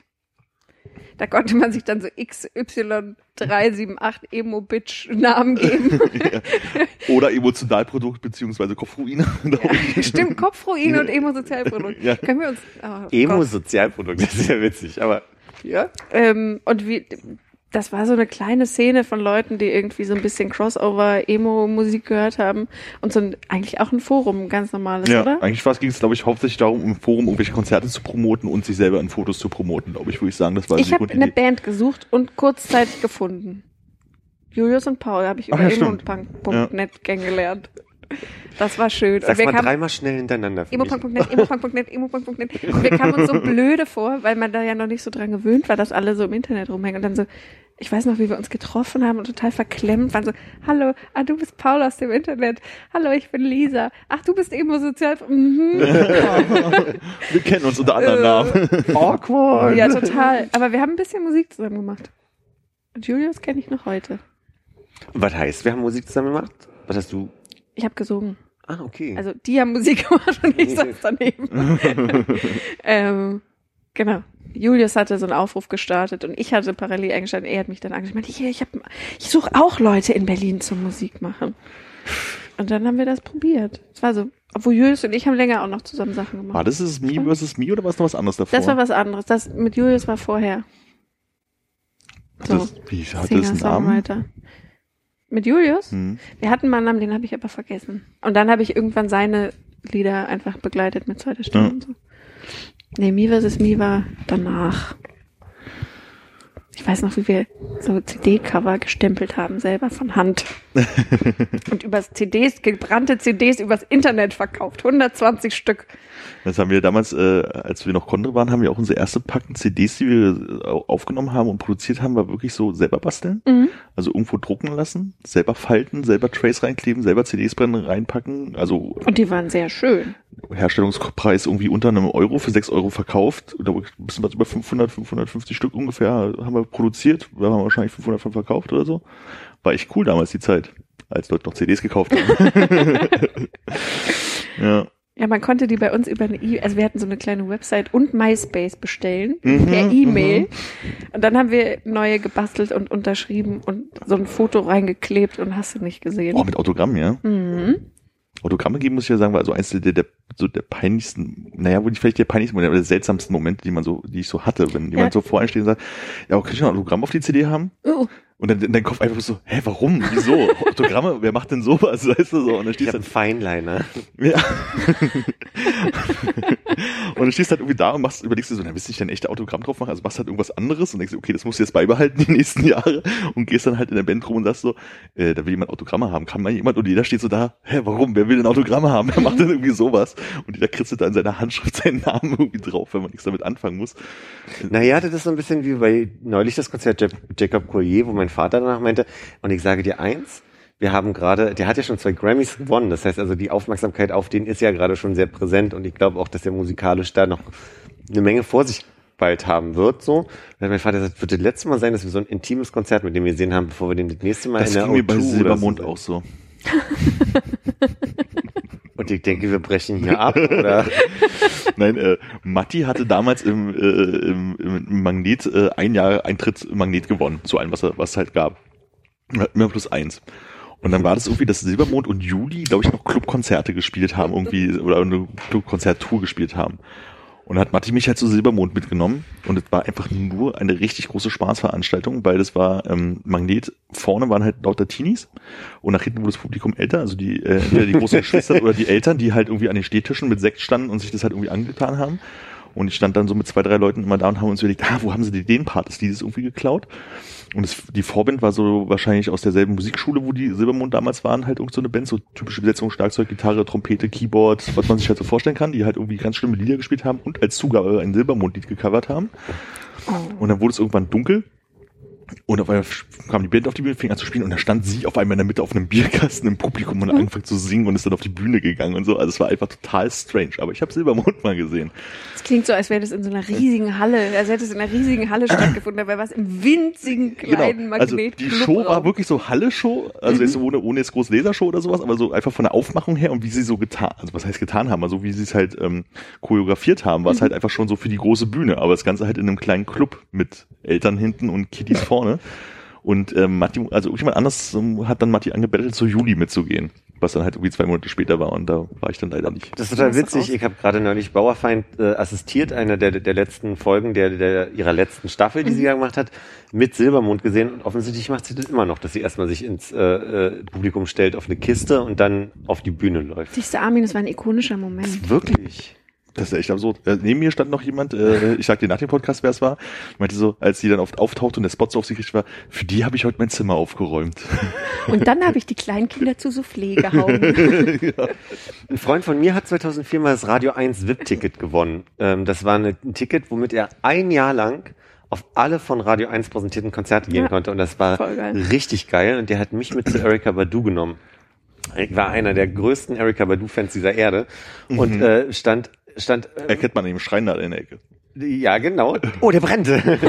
ähm, und ich stand in der ersten Reihe und hat, sie, sie hatte damals so einen ägyptischen Ank. Also für alle, die nicht kennen, ist ein Hieroglyph, weil es aussieht wie ein Kreuz und oben ist eine auf den Kopf gedrehte Träne, so würde ich es mal beschreiben. Das hatte ich als Anhänger an meiner Kette und das war so ihr Symbol. so. Und dann stand ich in der ersten Reihe und sie kam an irgendeiner Stelle wollte sie dem Publikum die Hände geben und ich war der Erste und sie hielt meine Hand fest und hielt sie fest und hielt sie fest und ich dachte immer, ich kann nicht so lange ihre Hand halten, aber sie hat nicht losgelassen in dem Moment. Und wann soll ich meine Hand überhaupt nochmal waschen? Richtig, und das waren Wochen. Also, und äh, mein Kumpel meinte dann nur zu mir, in dem Moment hatte er ein bisschen Sorge, dass ich ohnmächtig werde, weil er wirklich, weil ich so- so, also ich nicht damit klarkam, wie lange ich diese Hand noch halten darf, dass ich so konzentriert war, dass er meinte, du wirktest so, als würdest du gleich umkippen. Und äh, das war ein schöner, schöner Moment mit ihm. Und wir waren bei Wir sind Helden damals noch zusammen. Das waren die zwei Konzerte, wo er mich mitgenommen hat. Ich überlege gerade, was mein emotionalstes Konzert eigentlich war. Du, Silbermond war nicht meine emotionalstes Ereignis. Das möchte ich hier nur richtig stellen, falls es falsch rüberkam. Das habe ich anders rausgehört. ähm, Du kannst dich noch immer dran erinnern. So intensiv. Du hast das so lebendig erzählt. Es war auch ein sehr lustiger Abend. Aber emotionalstes würde mir jetzt auch gerade äh, schwerfallen, glaube ich. Aber ich habe nach Mock immer gekotzt. Also ich glaube, Fandst du nicht so gut? ich glaube, es war einfach zu laut. Ich will, ja. Wie zu laut. Die Frage hätte ich gleich gestellt. Ich glaube, das ist aber auch schwer, da äh, könnte ich dir auch keine Antwort drauf geben, weil ähm, ja, verschiedene Konzerte, verschiedene Ach, eigentlich weiß ich starke. Wirklich? The National. Nicht? Nee. Geil, nee, Nee. Hm. nee, Hätte ich gedacht. nee, Deepesh Mode. Und Okay. jetzt, das Gesicht ist ganz gut, was er gerade gemacht hat. Ja, Depeche Mode live gucken, bestimmt mal geil und so, aber so emotionalstes Konzert finde ich spannend. Ich bin da so, ich wurde mitgenommen, ganz spontan. Ich hab, hatte einen sehr emotionalen Tag am See hinter mir und war, ähm, landete durch Zufälle auf diesem Konzert, wurde mitgenommen von einem Bekannten von mir ähm, und traf den Menschen wieder, mit dem ich vorher den Tag verbracht hatte, durch Zufall. Und dann, es war, glaube ich, weiß ich nicht, heißester Tag des Jahres. Auf jeden Fall schwitzte man die ganze Zeit wie Sau. Und dann gab es einen Wolkenbruch und die, das war im Olympiastadion. Ja. Ähm, und plötzlich waren alle klatschnass, fingen an, sich auszuziehen, haben total gefeiert und es waren einfach auch die krassesten Fans in der Mitte. Ja. Und ich bin einfach, ich hab, hatte vorher keine Beziehung zu Deepesh Mode, Ja. aber war in so einem völlig, das war, ich hatte einfach ein total krasses High. Ja. So, ich war in diesem, es regnet und wir tanzen alle und dann kommen so Hits und dann bist du auch noch auf Endorphin, weil da jemand ist, den du total toll findest und um dich rum sind tolle Leute, die du kennst und es war so krass. Ja, okay. Deswegen würde ich gern mal zu Herbert Grönemeyer gehen. Nicht, weil ich ein großer Fan bin, nicht, also ich glaube aber einfach genau, die machen da Stimmung und die machen da ein Erlebnis draus und ich glaube, das, dann kennst du ja doch eine Menge Songs von früher und ich glaube, dass es geil sein muss, da auf diesem Konzert zu sein, einfach mal ums, um diese Stimmung mal mitzuerleben. Würde mich interessieren. Ich war auch noch nie vorher auf einem Stadionkonzert. Das hat mich total. Ich glaube, es kann auch nie wieder so werden, weil einfach ganz viele Umstände dazu geführt haben. Ja. Das war einfach total krass. Aber The National stimmt, bei Michelberger bei dem Secret Festival, das war schon auch sehr toll. Das war das, was ich gedacht habe. Ich dachte, so National in kleiner Umgebung gab es Mhm. Ja. irgendwo. Ja, und da hätte toll. ich gedacht, dass weil du ja doch schon ein größerer Fan zu sein scheinst. Groupie oder so. Äh, Hör mal. hör mal. dass das, das das gewesen wäre. ne, das war da. Ähm, das Michelberger hat mal so ein Festival gemacht, wo sie vorher nicht angekündigt haben, wer kommt. Okay. Ähm, und haben gesagt, es wird total toll und intim und da, da, da, da, da. Und ich habe erfahren, uh, The National kommt, ah, bin hin ähm, mit Begleitung und danach, die spielten im Hof, total nett. Es waren, glaube ich, nur 200 Leute oder so. Es war total toll. Alle haben irgendwie miteinander, miteinander das erlebt. Und danach gab es so eine Party noch auf einem Stockwerk. Und es war wie in so einem Berlin-Film, dass jedes Zimmer mit Nebelmaschine in anderem Licht und der Rauch kam so aus den einzelnen Zimmern in diesen Gang und dazwischen liefen halt so die, der Matt Berninger rum und die Dessner Zwillinge und ganz viele cool aussehende Leute aus Berlin. Ich lief so durch und dachte, ich habe echt keine Drogen genommen, aber was ist hier los? Wo bin ich? Ich bin in so einem Film. Ist das schon sehr Klischee gewesen? Also das klingt so, ja, das- natürlich. klingt Es, halt war einfach wie so, im Film. so, nee, eigentlich lieber nicht. Doch, doch, total. Ja, okay. Und dann da- tanzen alle so zusammen und können sich nicht erkennen, weil der Nebel so dicht ist. Und tätete. Wir hatten vor zwei Jahren im Schwutz äh, Texas. Und das, ich meine, da, da denkst du, du kennst halt zwei Songs und am Ende sind es irgendwie fünf. und die gute Frau, Charlene oder so heißt die Sängerin, die hat gut Stimmung gemacht. Das hat dann echt Spaß gemacht und hat sich zu einem meiner bestimmt Top Ten Konzerte jemals irgendwie entwickelt, weil es einfach wirklich so Spaß gemacht hat und wie du auch sagst, so, man ist dann mit einer Truppe da, ähm, die, die, waren Freunde von Freunden, aber irgendwie fu funktionierte die Chemie so unter allen und die Stimmung war da gut und ich stand mittendrin und war mal ein Konzert, was ich miterleben konnte als Gast so und da habe ich äh, wirklich ein schönes Konzerterlebnis äh, Und, und, dann auch noch gefilmt. Das heißt, du kannst mir nochmal angucken. Also das ist Ja. ziemlich cool eigentlich. Ich war irgendwie auf so vielen Konzerten, dass es mir gerade die ganze Zeit, denke ich, drüber nach, schwerfällt, da irgendwie, wenn ich sagen müsste, was waren meine Top 5 oder so. Also vielleicht schon so ein, zwei, die ich da irgendwie reinpacken könnte, Ja. aber nie sagen Was könnte, denn? ob das, also Sio Ross zum ersten Mal sehen, 2002, auch wenn es Arena war, war, glaube ich, echt ein ganz großes Erlebnis zu sehen, von wegen krass, die können das halt so live zu machen, wie sie es auf Platte können. Mhm. Fand ich total irre damals. Und äh, das letzte Mogwai-Konzert im Tempodron fand ich halt total abgefahren, weil die halt irgendwie dann schon irgendwie 18 Jahre gab's die ja und die haben irgendwie die ganze Palette halt irgendwie gespielt, alles von alt bis neu und du kennst halt, also ich kenne halt irgendwie jeden Song und es war halt irgendwie total faszinierend, dass die das da irgendwie gemacht haben und wie absurd laut das war, ohne zu kotzen. die sind auf jeden Fall in den Top 5 dabei, aber ich könnte nicht sagen, ob eins davon die Top 1 ge- äh, das Beste gewesen wäre, weil da habe ich so viele Mhm. gute Konzerte in meinem Leben gesehen habe, auch viele schlechte. Hm. So, und ich kann mich entsinnen, Honey for Patsy war ja bei uns in unserer Peer Group sozusagen damals äh, eine der Bands. Die hat irgendjemand irgendwo mal angeschleppt. Alle, Du? Nee, ich hab's von Johannes, also wahrscheinlich Hm. Johannes oder irgendjemand von den Simbus-Leuten. Und wir fanden die einfach alle geil, weil die einfach total großartig waren und wir kannten die nur auf Platte. Und dann haben die irgendwann in Berlin gespielt, da waren schon relativ viele Leute da und es war irgendwie toll. Und ich kann mich ein bisschen Sinn, dass die dann irgendwann mal wiederkamen und dann im Bastard gespielt haben, als es das noch gab. War Bastard das am Prater? Nee, Bastard war das, war das unten am, egal, ich glaube, wüsste es nicht. ich glaube, es war das Bastard. Also relativ schlauchiges Ding. Und ich glaube, da hatte ich das Gefühl, es war, es war total voll. Das ist so ein, weiß ich, 500er Laden gewesen oder sowas für eine Schweizer Band, die kein Schwein kennt, die halt irgendwie Math Rock machen, also eine Musikrichtung, wo nun wirklich nicht viele Leute hingehen. Gefühlt kanntest du locker die Hälfte der Leute, die waren zumindest vom Sehen. Und alle waren total happy, dass die da waren und alle waren total glücklich, dass sie gespielt haben und alle waren total begeistert, dass die alle das gespielt haben, was man hören wollte und das hat von vorne bis hinten nur Spaß gemacht und das war ein total irrer Abend. Ohne extra Begleitumstände, dass man vorher noch was Spannendes gemacht hat oder nachher, sondern einfach, waren alle da und alle waren glücklich und alle haben gelächelt. Und das könnte halt so ein Top 1 sein, wobei Mhm. jetzt die Erinnerung an das Bild selbst, was da war, ist bei mir gar nicht mehr so vorhanden. Ich weiß halt bloß, dass es Ans halt Gefühl. total irre war, genau ins Mhm. Gefühl. Und die waren halt echt, das war von uns allen, glaube ich mal, für einen Tag die Lieblingsband. So, das war richtig cool. Das, was du von, von Mogwai gerade erzählt hast, war bei Joanna Newsom so, die ich ganz doll liebe, eine, eine Haffinistin, die mit krasser Stimme einfach und die, die hat mittlerweile auch fünf, guck mal kurz auf meinen Schrank, da stehen alle Alben, nämlich in groß, äh, vier Alben ähm, und die hat ein Zwei-Stunden-Programm gemacht, hat zwischendurch einmal die Harfe stimmen müssen und was mir, was mir gut gefallen hat, war einfach, dass die abliefert, ihre Stimme der Wahnsinn ist, die versinkt sich wirklich kaum, muss man sagen, und die hat Stücke, die gehen 16 Minuten so, ne? Ja. Und äh, dann hat sie da einfach eine, eine Combo um sich drum geschart, mit der sie das schon ihre Songs neu interpretiert. Und da geht's mir auch so, dass ich alle auswendig kann.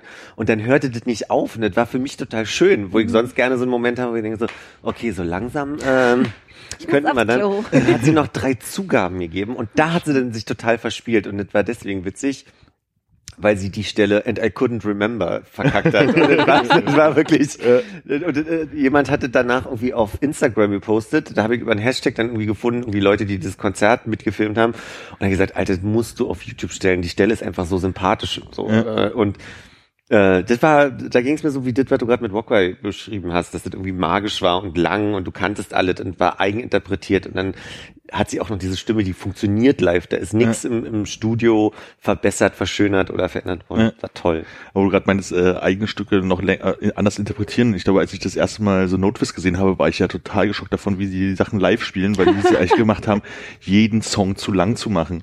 Die haben so, das war zu der Neon Golden, wo, wo sie halt ja sehr poppig, sehr direkt, sehr kurze Songs gemacht haben, die jetzt ja, immer noch eine gewisse äh, Notwist-Komplexität halt irgendwie hatten, aber das war halt eigentlich alles immer schön abgepackt. Ja. Und die haben jeden Song zwei Minuten länger gespielt, mit hinten noch was rausdüdeln und so ein bisschen DJ-Gescratche und hier noch mal ein bisschen blubber blubber und ich so, Alter, was noch mal drei Minuten warum macht ihr improvisiert. das So?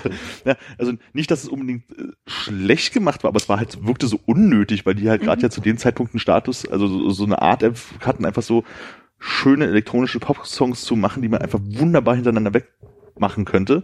Und die haben das versucht dann halt irgendwie künstlerisch aufzuwerten, was nicht nötig war. Und da war ich so ein bisschen, ich finde die ja total geil, aber das enttäuscht mich gerade Lass richtig. doch den Scheiß. Ja, Da kenne ich ja nur ein Album, The Devil You and Me heißt es, glaube ich. das ist ja die späten Notwist, ne? Ja. Ja. Äh, Also Die hab aber rote auch- ist gut, die Neon Golden. Oder die, oder Die- die, die du später Metal magst.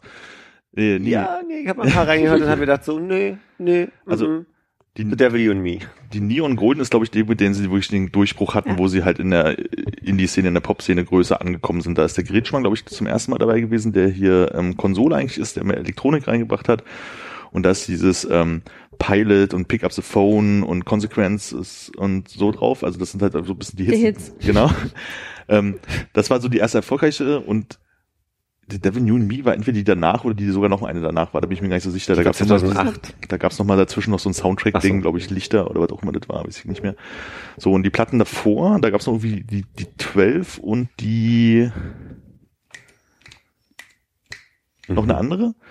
Die waren halt auch ganz cool, weil diese, also Notfalls war halt mal eine Metalband, so irgendwie aus Bayern, so, wo irgendwelche Typen einfach nur Lärm gemacht haben. Mhm. Und selbst auf ihrer ersten metaligen Platte geschafft haben, schon zwei, drei total verrückte Songs zu machen. Ja. Und da hast du so diesen Übergang gemerkt, wenn du es im Nachhinein gehört hast, wie sie halt zu dieser Neon Golden gekommen sind, weil es war das, die nächste war irgendwie so eine halbe Free Jazz Platte mit super viel Bläsern und krummem Zeug so und dann wurde es dann immer poppiger und irgendwann war diese Neon Golden da und es war so, äh, krass. Also weil heutzutage würde keine so, so eine Musik mit echten Instrumenten machen. Das stimmt. So, das ist halt so, glaube ich, der Unterschied. Die haben halt praktisch Musik gemacht, die heute funktionieren würde, aber Leute, alle Leute am Computer basteln würden. Was meinst du mit die heute funktionieren würde? Nein, weil die hatten so einen elektronischen Einschlag, Ja. haben aber alles mit echten Instrumenten gemacht. Und ich glaube, wenn Ja. wenn es die Platte nicht gegeben hätte, könnte ich mir vorstellen, jemand macht die heutzutage, bastelt aber alles am Computer. Dadurch wird der Okay. Sound halt ein bisschen anders, aber die Songs würden funktionieren. Okay, verstehe. Sehr poppig, aber so plänkelig Ja, mit laut zwischendurch. genau. Und äh, hier mal äh, irgendwo krumm irgendwelche Töne reingespielt. Also so die, die ist Und halt schlecht im Englisch. echt schlecht Englisch. Aber und, und eine richtig, richtig guten Doku zu der Platte. Hier Oh ja. diese, ähm, tja, wenn mir das so einfallen würde, die Doku heißt, findet man bestimmt bei YouTube oder so. Okay. so anderthalb Stunden oder sowas, wo sie einfach den Prozess der Platte, die saßen in so einem bayerischen Haus irgendwo in den Bergen und haben halt diese Platte aufgenommen, wie sie halt das gemacht haben, wie sie an bestimmten Ideen gearbeitet haben, wie sie den Plattenvertrag unterschrieben haben, wie sie die Pressefotos gemacht haben, bis hin zum Release-Konzert, was sie damals, glaube ich, in der, ähm, wo die Rote Sonne auch mit drin ist, im Feuerwerk gemacht haben in, in München und da hat der Gretschmann unten in der Roten Sonne gesessen und sein, also in einer kleinen Bühne und hat den Elektrokram gemacht und die Band hat aber oben gespielt und es wurde irgendwie zusammengemischt und so und es war irgendwie total crazy. Ja, so richtig, richtig geile Doku, also mit so einer richtig schönen Stimmung. So. Mhm. Musst du aber auch Fan für sein, sonst schläfst du, glaube ich, ein. Ja, äh, als Fan für sein oder halt so mal so ein Interesse an der Stelle zu haben, wie entwickelt sich sowas bei einer Band. Mhm. Ich glaube, das ist ganz spannend. Haben wir mal einen Kinoabend gemacht, ne? Ja, ja, ich wollte gerade sagen, wir haben das doch in diesem Kuschelklumpen da, Ja. haben wir doch alle zusammen geguckt, das weiß ich noch. Stimmt, danach kam der Fugazi-Film. Oh ja. Ich habe mich auch eben noch bei den Konzerten an das eine Torches-Konzert erinnert, was mir mein Weihnachten gerettet hat. Es war so ein dramatisches Familienweihnachten. Und es gab, ich weiß gar nicht mehr, wo es war, aber in irgendeiner, In Loftwohnung in, in in einer. Loftwohnung am Arsch der Heide damals. Ähm, und alle meinen, ja, kommt dann einfach später. Am 24. abends, wenn ihr mit euren Familien durch seid. Und ich hatte echt einen Kackabend. Und war schon so, oh, ich gehe nirgendwo mehr hin, ist mir alles scheißegal. Und dann Ja. habe ich mich noch aufgerafft und ich, sind wir da vielleicht sogar zusammen hingefahren? Kann sein. Ja. Und ich kam an, bin diese Treppen hoch, ich war irgendwo im vierten, fünften Ja. Stock.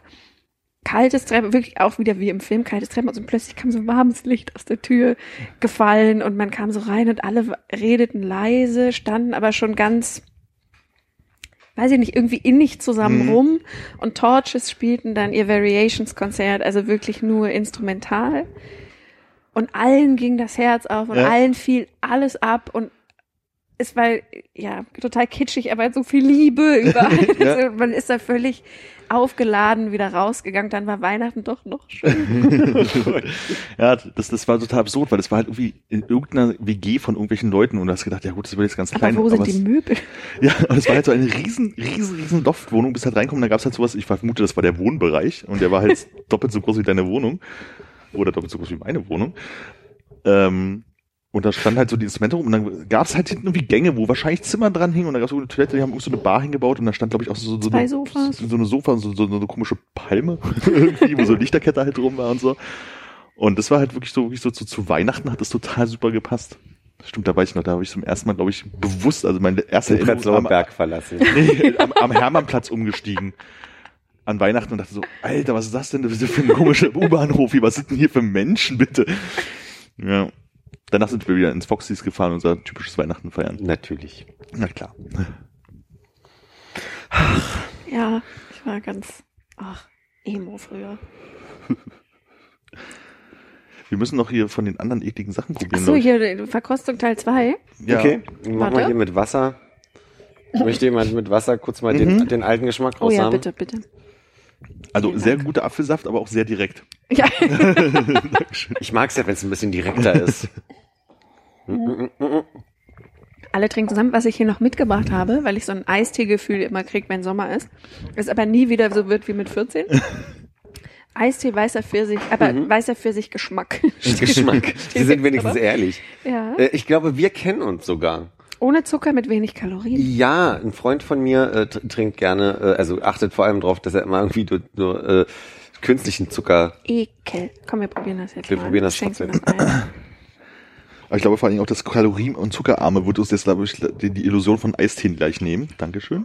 Ja, aber Dose, früher Lippendosen-Eistee aus der, ne? Zum war doch aber Skaten. mit der Kohlensäure, oder? Ja.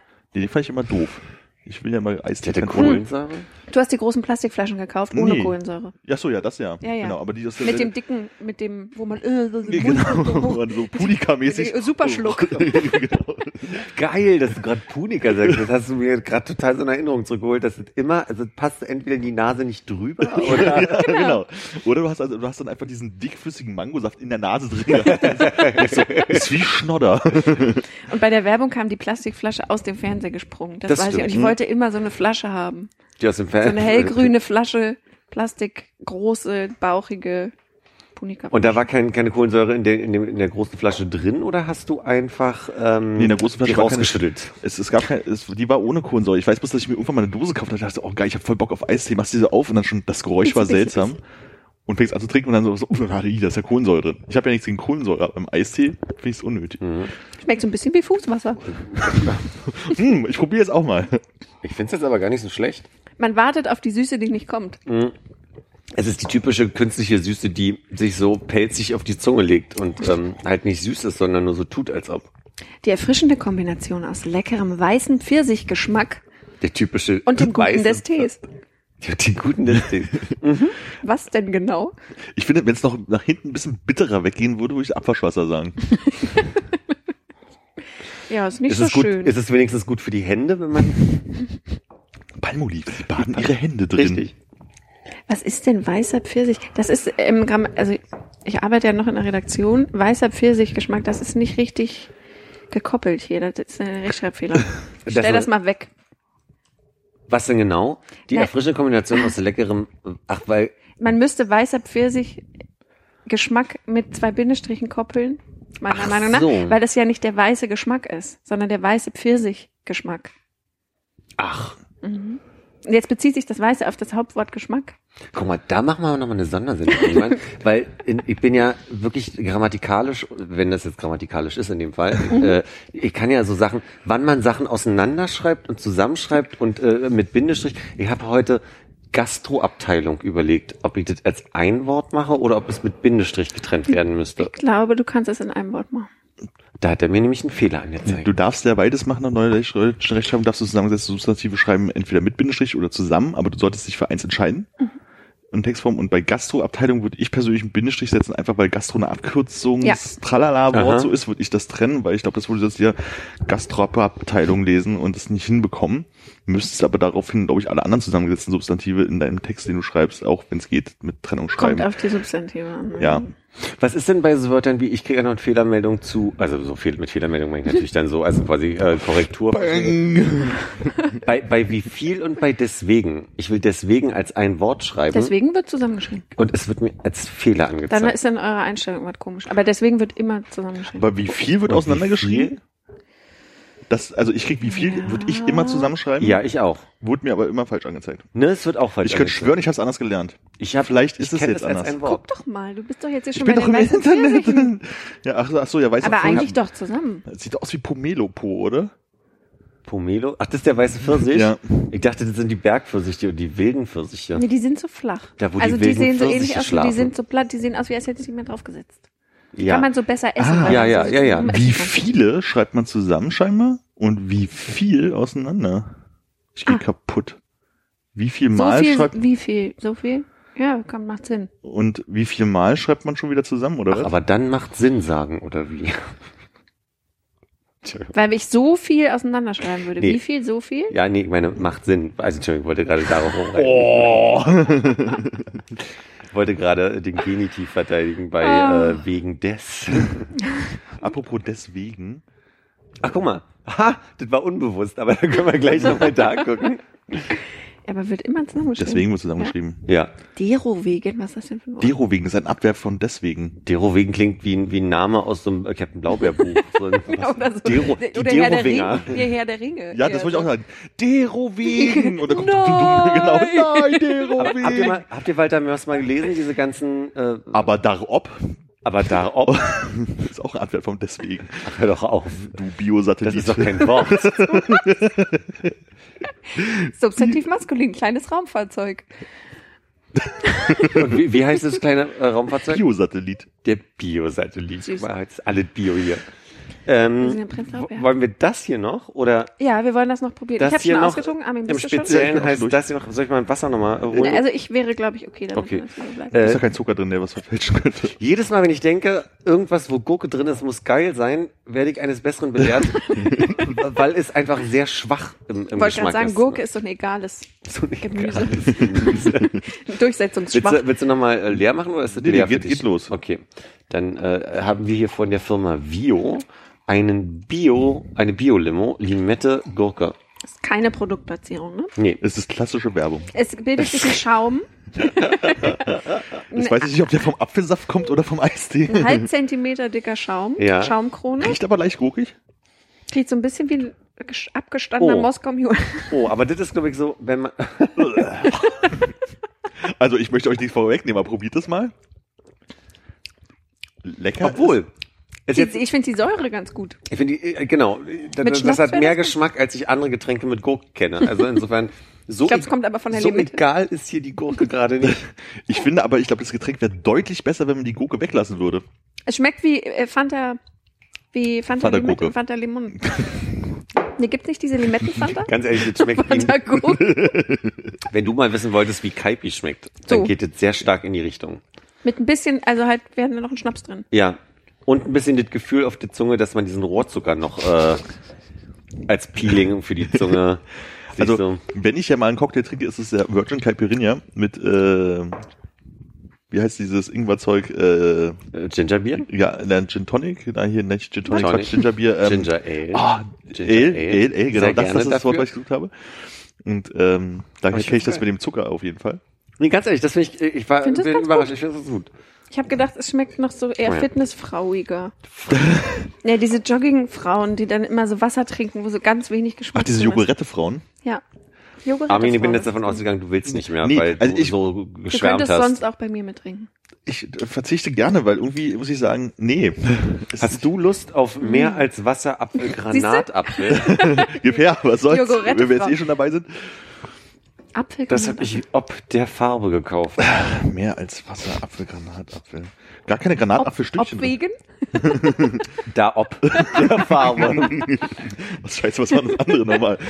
äh, Bio-Satellit und äh, Ergo. dieser halb. Aber eben deswegen. Dero wegen. Schreiben die eben deswegen zusammen? Äh, Geh mal äh, weiter runter. Da. eben deswegen. Genau deswegen. Eben deswegen, scheinbar zusammen, genau deswegen äh, auseinander. Ei, ei, ei. Adverb Häufigkeit, ein, eins von fünf Sternchen. Ich habe ein Eklat ausgelöst, als ich ähm, meine Freundin Corentin, die ja super Deutsch mittlerweile spricht nach zwei Jahren, äh, aber immer das Moment gesagt hat. Ich habe ihr versucht, den Unterschied zwischen der Moment und das Moment zu erklären, was scheinbar zu einem Eklat in einer anderen Gruppe geführt Oh. hat. Weil da jemand mich, also die Erzählung von ihr nicht verstanden hat, wie ich es begründet habe und gesagt hat, das ist doch Blödsinn, es gibt doch das Moment. Und das haben wir gestern aber klären können beim Schön. Essen. Schöner Einschub. Ich würde hier mal kurz dran Ja, riechen. ja okay riech mal dran. Uh, Ja, und dann trink mal und du wirst feststellen, dieser intensive Geruch hat nichts mit intensivem Geschmack zu tun. das ist aber auch verrückt. Warte.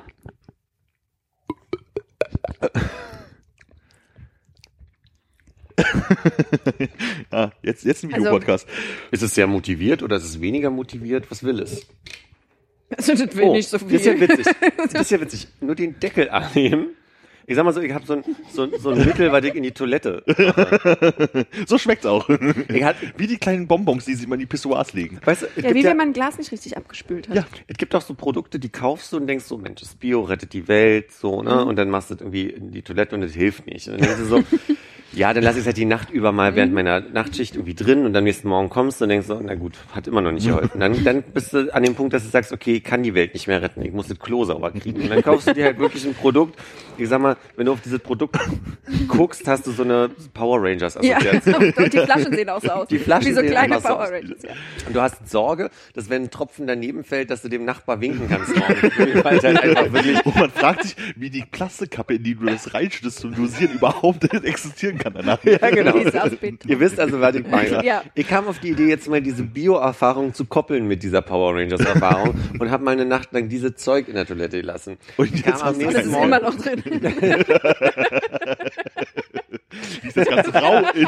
habe eine blaue Toilette seitdem. Das ist eine sehr große Toilette. Nee, der Punkt war, ich, ich machte die Tür morgens auf, öffnete die Tür zum Flur und mir kam, also wirklich, mir tränten die Augen, weil mir dieser, dieser Gestank, also wirklich, ich musste, für Leute, die es nicht wissen, ich habe also im Schlafzimmer ein Fenster, das ist das quasi das andere Ende meiner Wohnung, ich habe hier im Wohnzimmer vier Fenster, ich musste hier alle vier und im Schlafzimmer das eine aufmachen, damit das rauszieht und habe die Wohnungstür im Moment aufgelassen. Aber es keine Funken zu verursachen dabei. Und ich weiß nicht, ob ihr.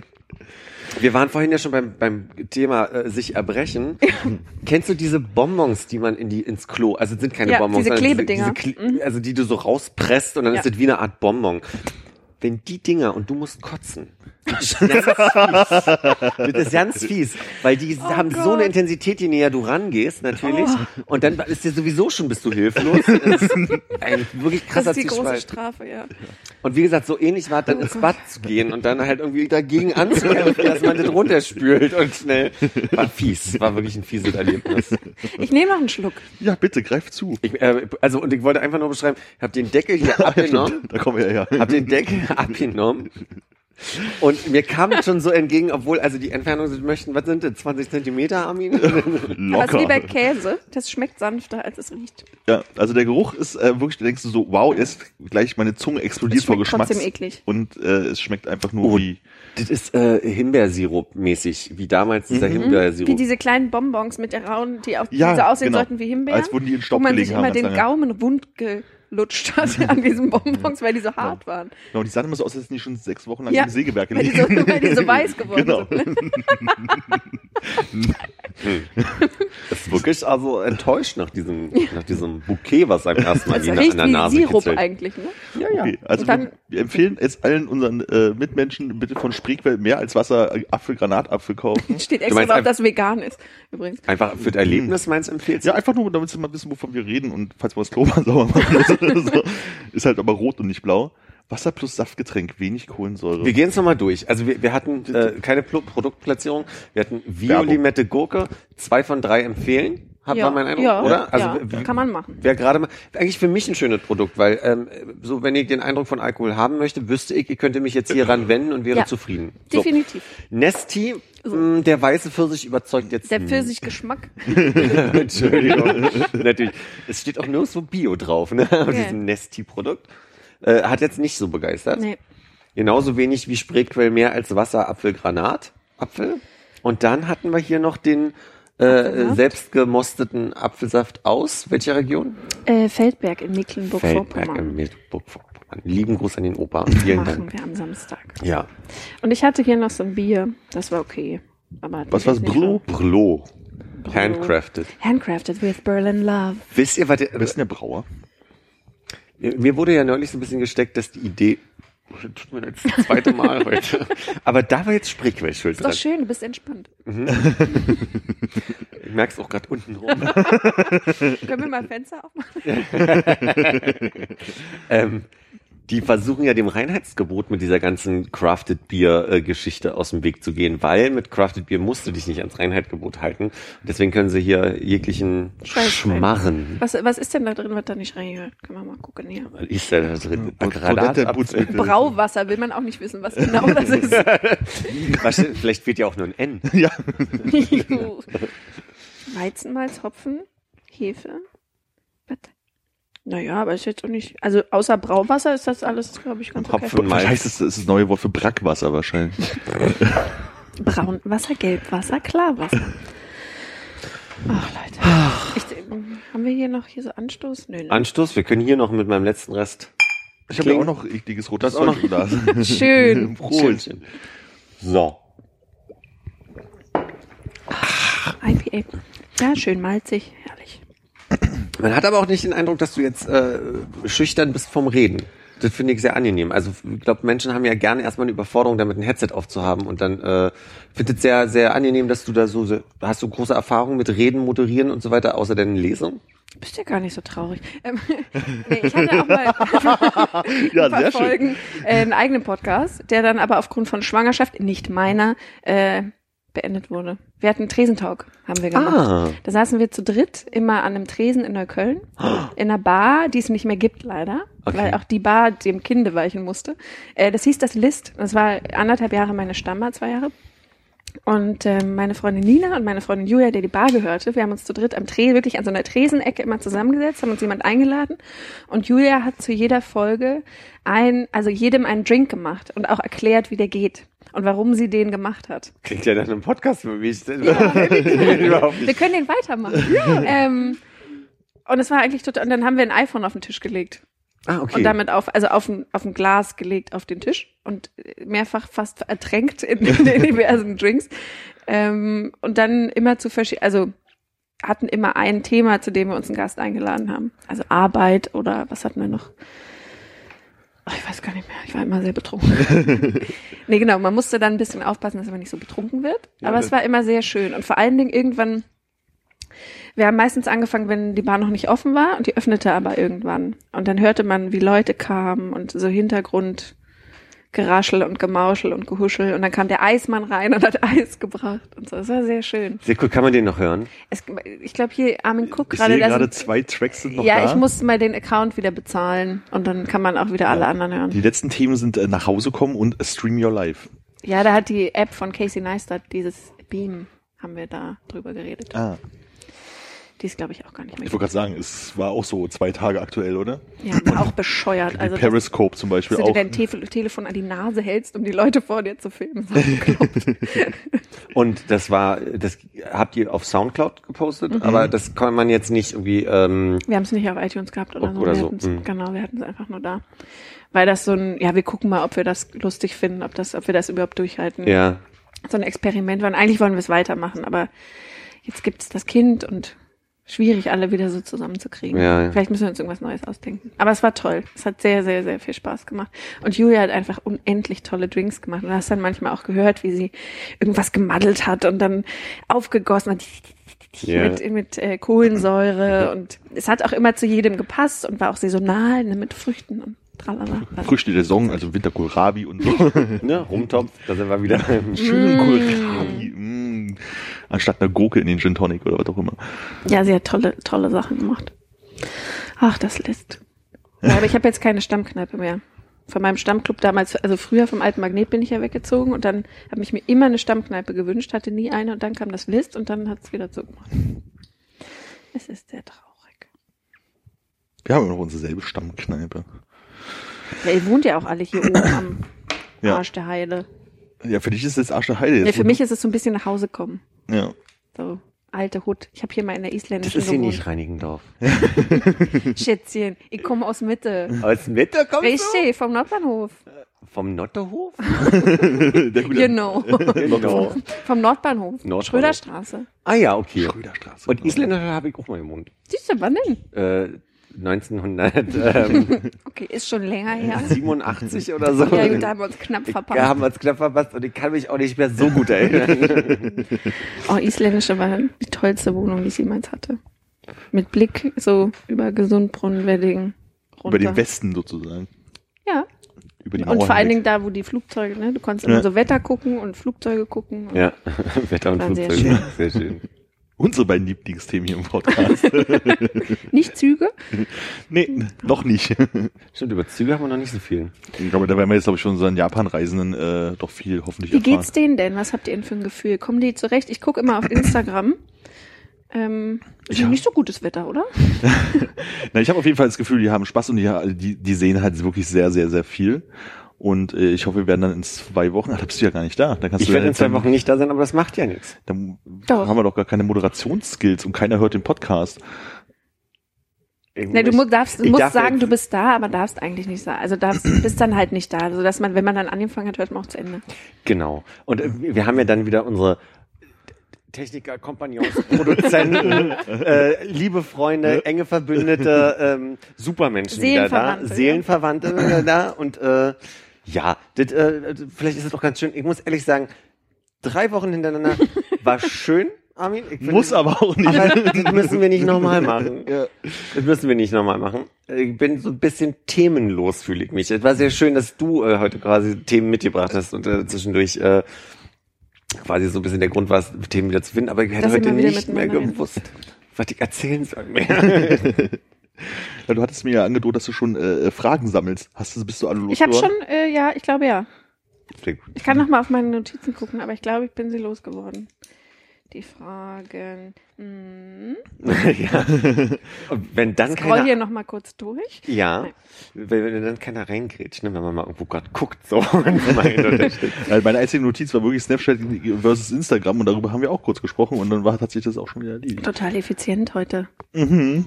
Weggearbeitet. Aber Philipp, wenn du jetzt in Urlaub fährst, willst du darüber reden oder ist das zu privat? Nee, wir können. also- Urlaub redest du gern drüber. Über- da gibt da keine, äh, da passiert, wird nicht sehr viel passieren. Also es wird ähm, im Sinne von, es ist jetzt nix, es sind jetzt nicht Städtereisen, wo man dann irgendwie in einem, also ganz auf den Punkt, wir machen eine Familienreise über Pfingsten, da werden wir äh, an der polnischen Grenze sein bei Mecklenburg. Ähm, das wird sehr schön, weil ich sehr gerne mit der großen Familie wegfahre. Ich mag das immer sehr gerne, weil wir wirklich außer unserer WhatsApp-Gruppe, von der ich von erzählt habe, äh, uns selten sehen oder nicht immer gleich alle zusammenkriegen. Und gerade mein Opa hat sich das gewünscht. Übrigens mein Opa, der äh, drei Monate nach dem Tod meiner Oma gleich eine Freundin hatte, was äh, Effizient. was effizient war und für ihn total super. Und äh, ihn, da waren auch alle sehr begeistert, dass er auch, also ich meine, mein Bedürfnis zu reden muss ja irgendwo herkommen. Hat er auch. Und ich glaube, das, das war wichtig, jemand zu haben zum Austausch. Und das hat er für sich dann. Hatten ja auch ihre Zeit. Ähm, Manchmal munkeln wir ja auch, ob die Oma da nicht schon vorher ein bisschen was organisiert hat. Das wir ist ja auch heute nicht. mega Aber das gut. war, das war, das ist eine Annahme, die im Raum steht. Das wäre Liebe, ne? Du kümmerst dich schon mal darum, was danach eigentlich so geht, richtest ihm schon mal ein Tinder-Profil ein, lädst die schönen Fotos so, schreibst Legst eine gute Krawatte Beschreibung. raus. So, ich bin dann mal weg. Ja. Viel Spaß. Fünf von fünf Sternen kann weiterempfehlen. ja. Das und das kann er gut, das nicht so. Sprich ihn besser nicht auf das an. Naja, und also äh, der hat sich das halt gewünscht, dass wir alle nochmal zusammen irgendwie äh, wegfahren. Dem ist es gerade wichtig, dass wir so oft zusammenkommen. Das wird sehr schön werden. Und dann werde ich mit meiner Schwägerin und mein, äh, Neff, meinem Neffen und meiner Nichte ganz ruhig aufs Land fahren und da wird nichts sein. Da, wird, da werde ich nicht mal die Folge hier runterladen können, weil da wird einfach wirklich nichts sein, außer wahrscheinlich der Eisladen, zu dem ich andauernd mit meinem Neffen hin muss und ähm, hinfahren werde. Und ich glaube, das wird wirklich mein ganz schönes Ausschalten, ruhig sein. Und Ausschalten trotz der ganzen Familie? die ist da nicht mehr dabei. Die, Ah, okay. Wir sind quasi nur über das Pfingstwochenende die große Familie und dann sind wir äh, eine Tante, ein Onkel, meine Schwägerin und die Kids. Und die Kids, das wird bestimmt richtig entspannt. Das ist entspannt. Wenn die mal angekommen sind, ist das, glaube ich, entspannt. Ich glaube auch, dass das ganz gut ist, dass dann ähm, da noch meine Tante und mein Onkel sind, die dann auch mal sagen können, ey, jetzt nehmen wir die mal kurz und gehen mal Ja. um den See oder das ist so das Einzige. Ich wünsche mir, dass es ja dann aber jetzt schön auch ist, so, ne, Ich da auf dem Land zu sein und dann ist nicht schön, das wäre doof, aber ist auch okay. Hat aber auch was. In meinem Kopf gibt so eine Live-Schalte dann in zwei Wochen zu Philipp und man hört nur so Vögel zwitschern und, und rascheln. Hey, Kein Empfang. Wir müssen es klassisch übers Telefon lösen. ein Biber! über das. Aber ich glaube, ich glaube, der Ort, in den ich fahre, den, also da kommt man hin, indem man sein Telefon nimmt und guckt, je weniger Balken, je näher bist du dem Ort. Ich bin mir nicht sicher, ob es da wirklich in irgendeiner Weise Empfang gibt. Ähm, wer- Werde ich aber dann in vier Wochen berichten, gerne. Das ist doch Ja. lange hin. Ja, aber ich habe gerade so Lust auf so eine Sachen wie, wir haben ja das Thema Lesen gehabt, ich habe jetzt viel zu viele Sachen da. Ich habe mir aufgrund deiner Empfehlung Douglas Adams gekauft. Ich habe noch ein Buch geliehen bekommen, was auch von Bienen handelt. ich habe jetzt noch ein Buch, ähm, das heißt Guapa und man denkt, das hat einen spanischen Kontext, aber eigentlich hat es einen Syr nee, doch einen syrischen Kontext. Da geht es irgendwie äh, um, um das Leben in Syrien gerade und wie, wie, der, wie das alles im, im ähm, arabischen Frühling losging äh, Mhm. damals. Und äh, das muss eine ganz tolle Geschichte sein. Hat auch LGBT-Bezüge, da bin ich nochmal neugierig, wie die in Syrien äh, gerade im arabischen Frühling sind. Also ich habe viel zu viele Sachen gerade da, die mich total interessieren. Ja, und im Notfall hole ich mir noch ein Buch von Lisa Rank. Und lese- ISBN. lese, lese da noch schnell quer durch. Und äh, ich habe einfach wirklich, ich habe die Illusion, dass ich trotz der Kinder da zum Lesen kommen werde. Aber Zur Not liest du was vor. So, liebe Kinder, jetzt reden wir mal über Syrien und den arabischen Frühling. als die Bomben einschlägen. Schlafen die super. Was ist LGBT? G, was? Habe ich das mal erzählt, dass mein Neffe, der war ja noch mit meinem Ex-Freund zusammen, äh, der, der, den wir alle immer Michi nannten. Und das war eins der ersten Wörter, die mein Neffe sprechen konnte. Und noch heute, wenn der Name Michi fällt, weil wir sind ja auch befreundet und manchmal fällt der Name, sagt Emil immer noch Michi und Philly. Und das ist total seltsam, aber das ist bei dem so drin, obwohl der ein Jahr war damals. So. Frühkindliche Prägung. Ja, total. Das geht nie wieder weg. Das geht nie wieder weg. Der wird, also wäre mal spannend, dass die sich mal sehen, um mal zu gucken, was dann passiert. So, aber ja, Ich war ja auch gerade zwei Wochen im Urlaub und habe sehr viel gelesen. Und ich kann das nur empfehlen. Was- Nimm was kannst du denn Zeit. empfehlen? Dir die Zeit. Ich habe Unterleuten gelesen äh, von Julie C. okay. Ähm, eine, ist es Mecklenburg?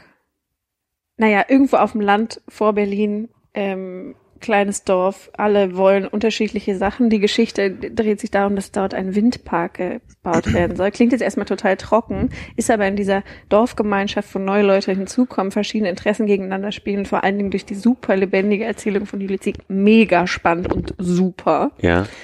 Großartig. Und ich habe ähm, Tom und Nina von Tom Kummer gelesen. Okay, worum geht's da? Ähm, Um Tom und Tom Nina. Richtig. Kennst du Tom Kummer? Das war der, Nee, der damals äh, die ganzen Interviews erfunden hat. Der Journalist, der dann, wo irgendwann rauskam, dass er all die Interviews mit den großen Stars gar nicht geführt hat, sondern sich ausgedacht.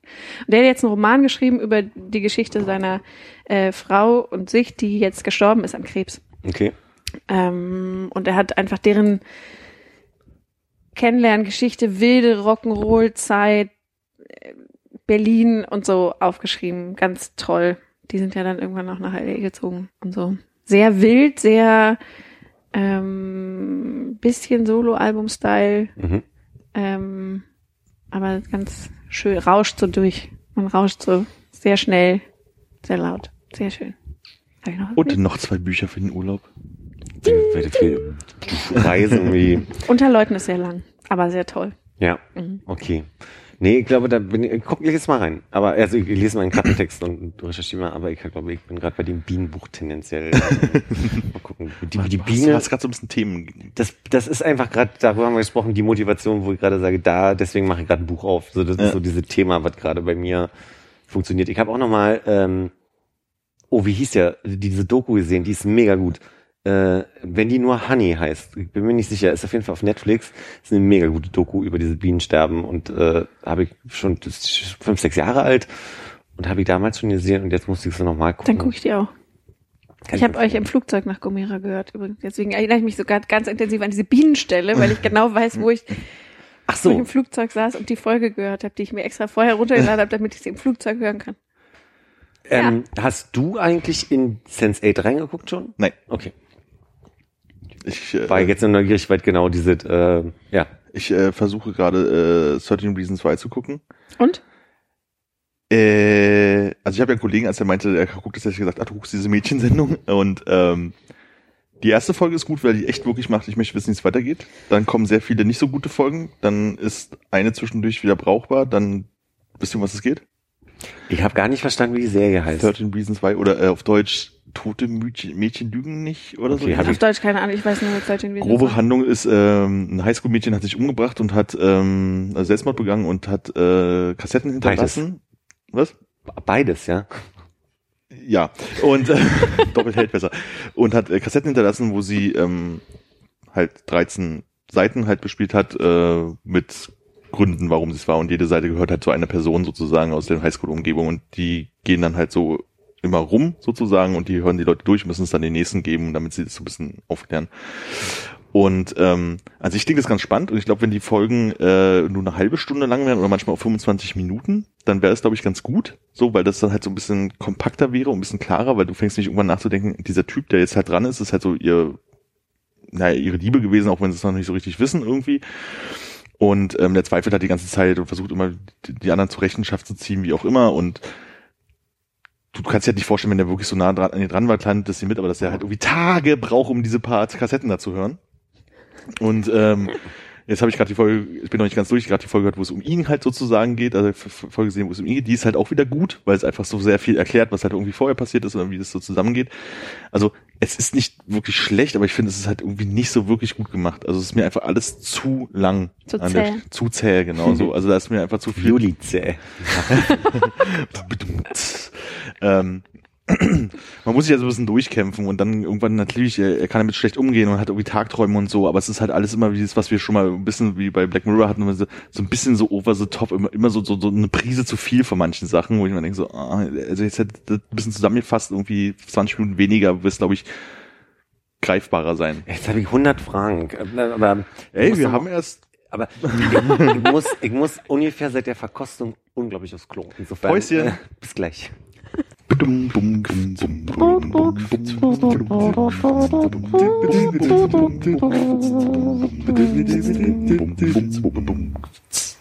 Läuft auf jeden Fall wieder. Ich will aber keinen Bezug mehr auf die Serie nehmen, von der du gerade gesprochen Ja, ist okay.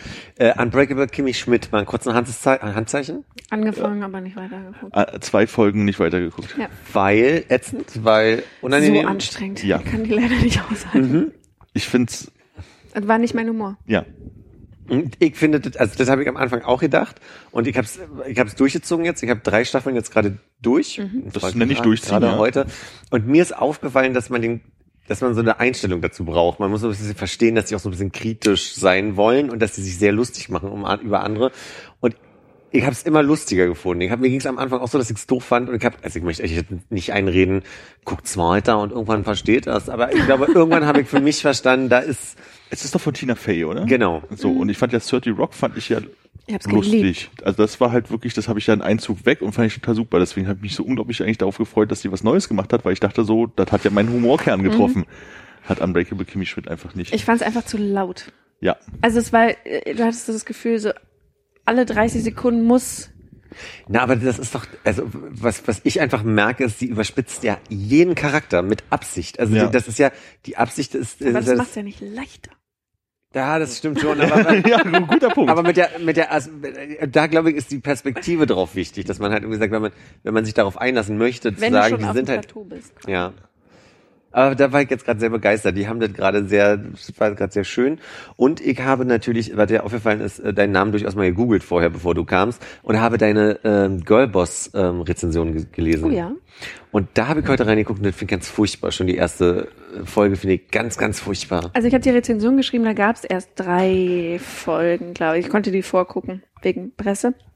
Ich habe auch noch nicht weitergeguckt, weil ich dachte, ich glaube, es wird scheiße. Ja.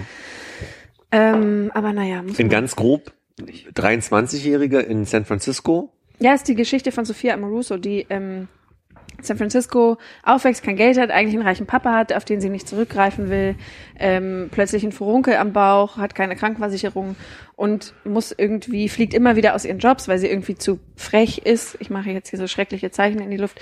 Ähm, große Klappe hat, sich nicht anpassen kann, das ist so die Message. Und dann fängt sie halt an, sie hat ein Talent dafür, Vintage-Klamotten in Secondhand-Shops zu finden, die eigentlich noch viel, viel Geld wert sind ähm, und verkauft dann ihre erste Jacke auf Ebay für sehr viel Geld und rettet sich damit quasi die Miete für diesen Monat Ja. und beschließt dann, das als Business aufzuziehen.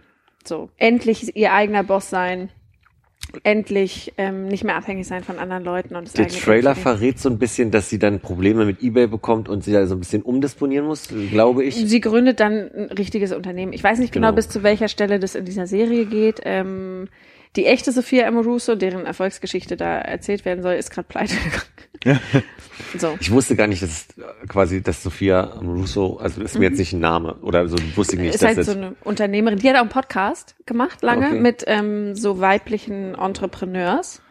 Und die reden so über Karriere und Erfolg und was man so machen kann. Und natürlich sehr, sehr amerikanisch, sehr auf dieses Leistungsding getrimmt. Ähm, aber trotzdem fand ich ihre Podcasts interessant, weil einfach sehr viele erfolgreiche Frauen zu Wort kommen, ne, in einem Rahmen, den es sonst einfach nicht so gibt. Ja. Ähm, aber sie redet halt nicht. Und sie hat jetzt sich zum ersten Mal geäußert, die hat sich scheiden lassen, plus dann kam diese Insolvenz. Die hat halt ihr Unternehmen ein bisschen an, den, an die Wand gefahren. Ähm, die hatte dann nämlich so eine ähm, Shopping-Plattform mit Vintage-Klamotten und dann auch eigener Line und so. okay. Ähm, lief nicht so gut. Sie war aber mal kurz unter den 30 under 30 von Forbes und so. Okay. Ähm, und jetzt hat sie sich zum ersten Mal geäußert nach dieser großen Pleite und nach ihrer Scheidung, hat das aber auch wieder so krass inszeniert. Ne? Hat dann nicht, hat nicht Interviews gegeben oder so, sondern hat einen Text veröffentlicht in der, ich weiß es gerade gar nicht mehr, Mary Claire oder in irgendeiner InStyle, keine Ahnung, so ein Manifest, wo es aber auch nur wieder darum ging, ja, ich bin wieder am Start, ich habe eine neue Firma und einen neuen Mann. so. Und ich dachte so, ja, fuck, aber das Interessante ist doch eigentlich dein Scheitern. Ja, ja, ja. So. Und ähm, auch in der Serie also die, die Hauptfigur, und da hat sie mich so nicht an Kimi Schmidt erinnert, aber kurz, die ist so krass nervig. Und ich meine, wenn du sie jetzt angefangen hast, fandest du sie auch nervig? Ja, ich fand aber auch die, die Art, wie es aufgezogen ist. Es gibt so eine Szene ganz am Anfang, da sitzt sie auf einer Parkbank und spricht irgendwie in die Kamera und spricht irgendwie äh, vermeintlich mich selber an, ist mein Eindruck zumindest. Und auf einmal merkt man, dass dann eine Seniorin neben ihr sitzt und die äh, erklärt ihr, dass sie wohl, dass sie nicht ganz richtig denkt und dass sie nicht irgendwie äh, ganz, also knallt ihr auch gleich eine so und es ist so gleich überzogen. Also Das ist es ist einfach überzogen. zu viel. So Ja. und es, die allererste Szene ist halt wie ihre Karre, ne, San Francisco, du warst ja, selber da, hatte diese, diese Steigung, die so Ja. extrem sind. Und kurz vorm Ankommen von so einer Zwischenebene bleibt ihr Auto stehen. Und dann äh, muss sie es schieben. Und das ist Direkt so, vor so einem Cable Car auch. Ah, okay. Genau, und dann ist sie aber so extrem mit dem Ganzen, dann winkt sie alle vorbei. Es ist ein bisschen künstlich und, und ähm, wo, wo bei Kimi Schmidt wiederum das ganz klar absichtlich überzogen Genau. ist, ist es da halt einfach wie schlecht gespielt. Ja, Es gab ja. mal diesen Tatort mit, ähm, ach, wie heißt der, David Striso. Und als der seine erste Folge hatte, äh, war die Staatsanwältin irgendwie eine 25-jährige, blonde, schlanke äh, Person, die sie da eingesetzt haben, Frau, die sie da eingesetzt haben. Und die war immer so ein Stück zu viel Laientheater. Man, man hat sich ertragen, weil sie immer so. Und so ist die die ganze Zeit. und dann spielt die auch noch eine überdrehte junge Frau. Oh Gott. Also es ist ultra anstrengend. Und gleichzeitig dachte ich, aber eigentlich wäre es doch schön, wenn es eine Protagonistin gäbe von so einer Serie, eine junge, nervige Frau, die aber nicht diese, also jetzt klingt so bescheuert, so authentisch nervig ist und nicht dann nochmal oben Ja. einen draufsetzt, damit man auch wirklich nervt, dass sie jetzt unangepasst ist. Ja. Ja. Ich überlege gerade, welche, welche Serie ich neulich gesehen habe, wo. Ach hier, äh, Love. Da, da habe ich das gerade so ein bisschen. Äh, in, in Love, die Schauspielerin, Mickey. Weiß, Mickey, äh, die wäre so der Charakter, würde ich sagen. Die ist so zurückgenommen, nervig und. Aber Mhm. Ah, die und nervt auch hart. Aber sie spielt's gut, finde ich. Das zumindest. finde ich und auch. Der ich finde, Paul. ich, ich habe sie auch weitergeguckt, obwohl ich beide nervig finde. Ich habe gedacht, Mann, ey, lass, ey, entspannt euch doch mal einfach in allem. Jetzt beruhigt euch Aber es war halt erstmal. schöner geschrieben, finde ich. Dem als- haben ja, dem, dem haben ja. Konrad und Hannes neulich schon mal zugestimmt in der, in der Folge. Finde ich ja nicht. Ich finde, ihr spieltet ja großartig, diese Art und Weise. Ähm, obwohl du nicht gesagt hast, dass er nicht Nee, gut ich finde, spielt, beide so. spielen die, gut. Die spielen gut, aber ich mag ja genau diese, Charaktere. Ähm, ich habe mit Konrad mal Happy Go Lucky geguckt, falls du den Film kennst. Und der hat es nicht ertragen, diese Mhm. Ja, das Person. kann ich aber ich bei finde total, ich finde super. Ich finde Mhm. so eine Menschen faszinierend. So diese, diese, diese, an denen prallt irgendwie was ab und ja, eigentlich nicht wirklich, aber also so in, in, in der Konversation prallt an denen irgendwie alles ab. Und dann sind die so, oh naja, gut. Die Dann checken ist, nicht, wie Dann ist das Glas trotzdem halb voll und es geht weiter. Und ich glaube, die müssen irgendwie eine Tiefenentspannung mit sich im Leben haben und eine, eine Zufriedenheit. Naja, oder halt nicht so eine Weitsicht. Was ja aber okay ist für ihr okay. Wohlbefinden, Ja, so, ja, weißt ja, du? Also das ist ja dann, und ja. Auch sich, ja, die eigene Position da so zu rechtfertigen dadurch. Fringe. Mhm. Also, ich sag's mal so. Ich Hast die erste Staffel noch nicht durchgehalten. ne? erste Folge. Sind wir ehrlich, die erste Folge. Ähm, ich habe beim Hören schon ge- gehört, dass der Satz kam, so Akte X-mäßig. Ja. Und ich habe das scheinbar nicht zu Ende gedacht, bevor ich gesagt habe, gucke ich mal rein, weil Akte X war einfach nie meins, wenn es mir zu viel zu überspitzt ist. Ich habe The OA geliebt, obwohl es so überdreht ist. Habe ich natürlich auch nie gesehen. Hab ich auch nicht geguckt. Okay, aber das das ist ja auch so eine so eine Idee, die ein bisschen Fiktion ist, die einfach so überirdisch irgendwie anders ist. Damit kann ich schon prinzipiell leben, aber so diese diese, diese erste Folge, ich weiß nicht, ob du weißt, was die erste Folge Ja. ist mit dem Flugzeug, und dann sind irgendwie alle so Zombies und dann ist das so eklig Fiktion und, und also das ist mir, boah, das war mir komisch. Das Da wird auch noch viel ekliger. Aber also gerade Schade, dass ich das nicht weitergeguckt habe. Du. Aber das ist halt genau das Ding. Also am Anfang ist es ja diese klassische, wie ich auch meinte, Monster of the Week, irgendwas passiert, irgendwie hier Zombies im Flugzeug, tot im Flugzeug, irgendwelche, äh, glaube ich, zweite oder dritte Folge ist irgendwie so Chinesen werden äh, in, in Containerschiffen halt rübergebracht und dann irgendwie infiziert mit irgendwelchen Würmern oder Monster, keine Ahnung. Also alles so halt so, so Crap-Zeug halt. Und diese Geschichte, die es eigentlich diese Serie geil macht, die entwickelt sich halt erst am Ende der ersten Staffel. So. Juhu. Und das ist halt wirklich so, man muss da durchhalten. Ich habe das ja damals auch zum ersten Mal gesehen und dachte so, was für eine Rotze. Also das, das möchte ich nicht gucken. Und Akte X war halt die coole Variante davon damals in den 90ern mit hässlichen Klamotten und nicht mal Handys. Hat sich da eine Geschichte entwickelt nebenbei noch, parallel? Bei Akte X, ja, da gibt es da gibt's eigentlich eine riesengroße Rahmenhandlung, die, um die es eigentlich geht, von wegen, wie weit die äh, es Außerirdische gibt, wie weit die Regierung da irgendwie mit drin ist, wie Menschen kontrolliert werden, gesteuert werden und so weiter. Das ist eigentlich die große Rahmenhandlung, die es irgendwie außenrum gibt, so dieses ähm, Wir sind nicht alleine Ding. Und Wissen ähm, wir ja aber heute, dass die USA da überhaupt nichts steuert, weil sonst hätten wir es schon gewusst. das hätten wir schon erfahren. Auf Twitter nämlich. Nee, genau. Und das ist halt die große Rahmenhandlung bei Akte X, wo, wo es dann halt später halt auch so ist, dass halt wirklich immer so eine Folge ist halt Monster of the Week und die nächste Folge geht wieder mehr um die Rahmenhandlung und das spielt sich halt so durch, bis es dann halt irgendwie am Ende irgendwie immer zu Ende gebracht werden muss und super anstrengend wird, so. Aber habe ich ja irgendwie vor drei, vier Jahren auch mal irgendwie alle 246 Folgen oder so geguckt, die es halt irgendwie gibt. An so einem Wochenende. Zwei. Nee, äh, weil es halt immer so war, ähm, ich habe ja gedacht, ich gucke mir das jetzt mal an, weil ich finde, das ist so ein bisschen so wie Twin Peaks gucken, muss man mal gesehen haben. Und ähm, dachte, ja, musste ich bestimmt an locker 20, 30 Folgen erinnern. Ich konnte mich an zwei erinnern. Und die waren in der ersten Staffel. Und danach war wirklich so, als hätte ich noch nie im Leben Akte X gesehen. Ja? Das war wirklich total seltsam, ja, weil einfach so, ich habe das Gefühl, früher habe ich äh, montags, donnerstags, keine Ahnung, wann diese Sendung kam, halt äh, immer vom Fernseher gesessen und das geguckt, aber habe ich offensichtlich gar nicht. Ich habe wirklich auch, glaube ich, kein Interesse. Also das Ja. ist so, ich habe auch Twin Peaks angefangen und ich komme nicht über diese erste Folge. Das ist halt wirklich so, die kommen, das ist total, Same.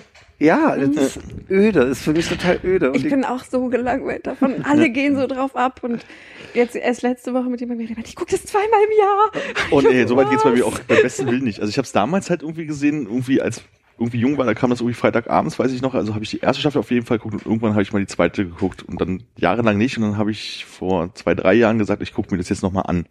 Und ich mag die erste Staffel einfach nur aus diesen das ist halt, die ist so halt so anti die Serie auf irgendeine Art und Weise, ne? Das ist so laienschauspielerhaft teilweise an super vielen Stellen, wo alles so ein bisschen übertrieben ist und wir lachen jetzt hahaha und so und denkst du, okay, das ist irgendwie total creepy, aber dieses creepy Gebrauch hat diese ganze Geschichte.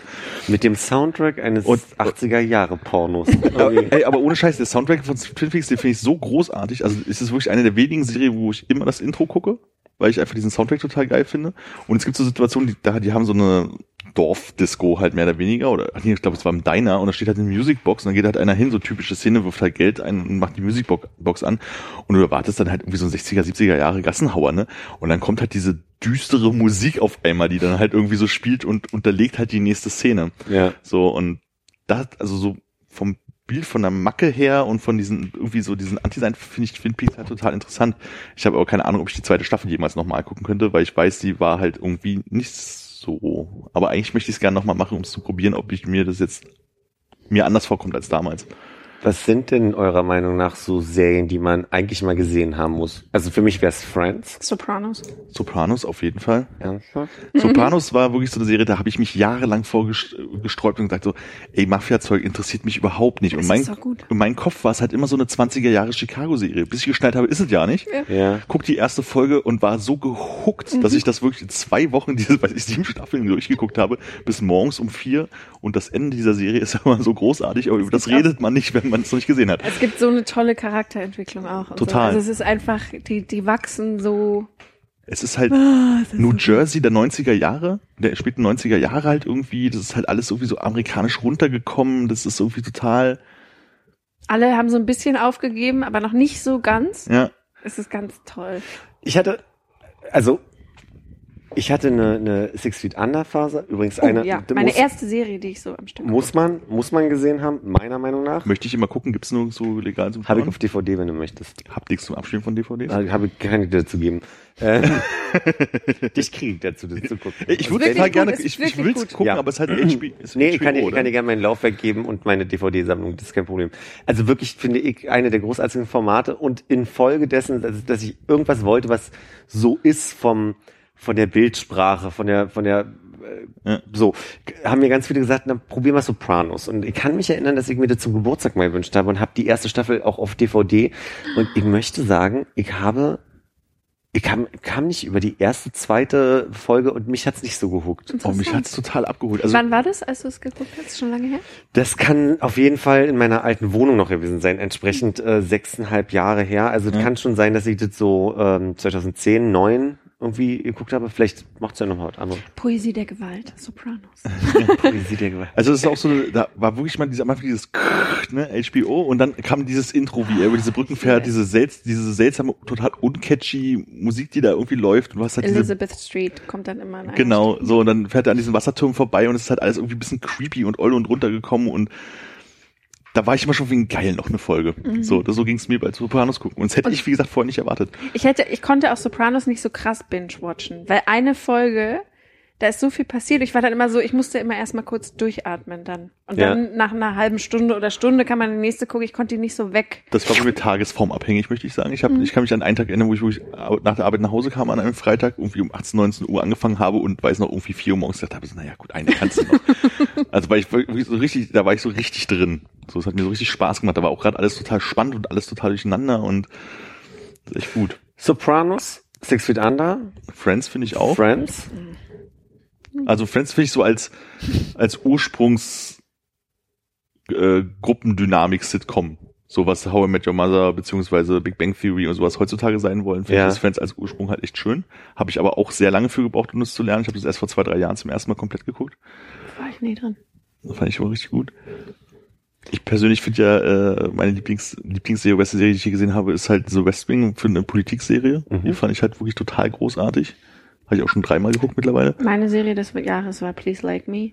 Ah, Ich bin so verliebt und ich habe so geheult am Schluss und ich habe immer das Intro geguckt und ich war einfach beste Serie seit zwei Jahren. Ja. oder so. Einfach allerbeste Serie. Please Like Me hat also eine fiese vierte Staffel gemacht. Jede Folge hat mich emotional in ein, also in wirklich Abgründe gestürzt. In Abgründe ja, mich auch.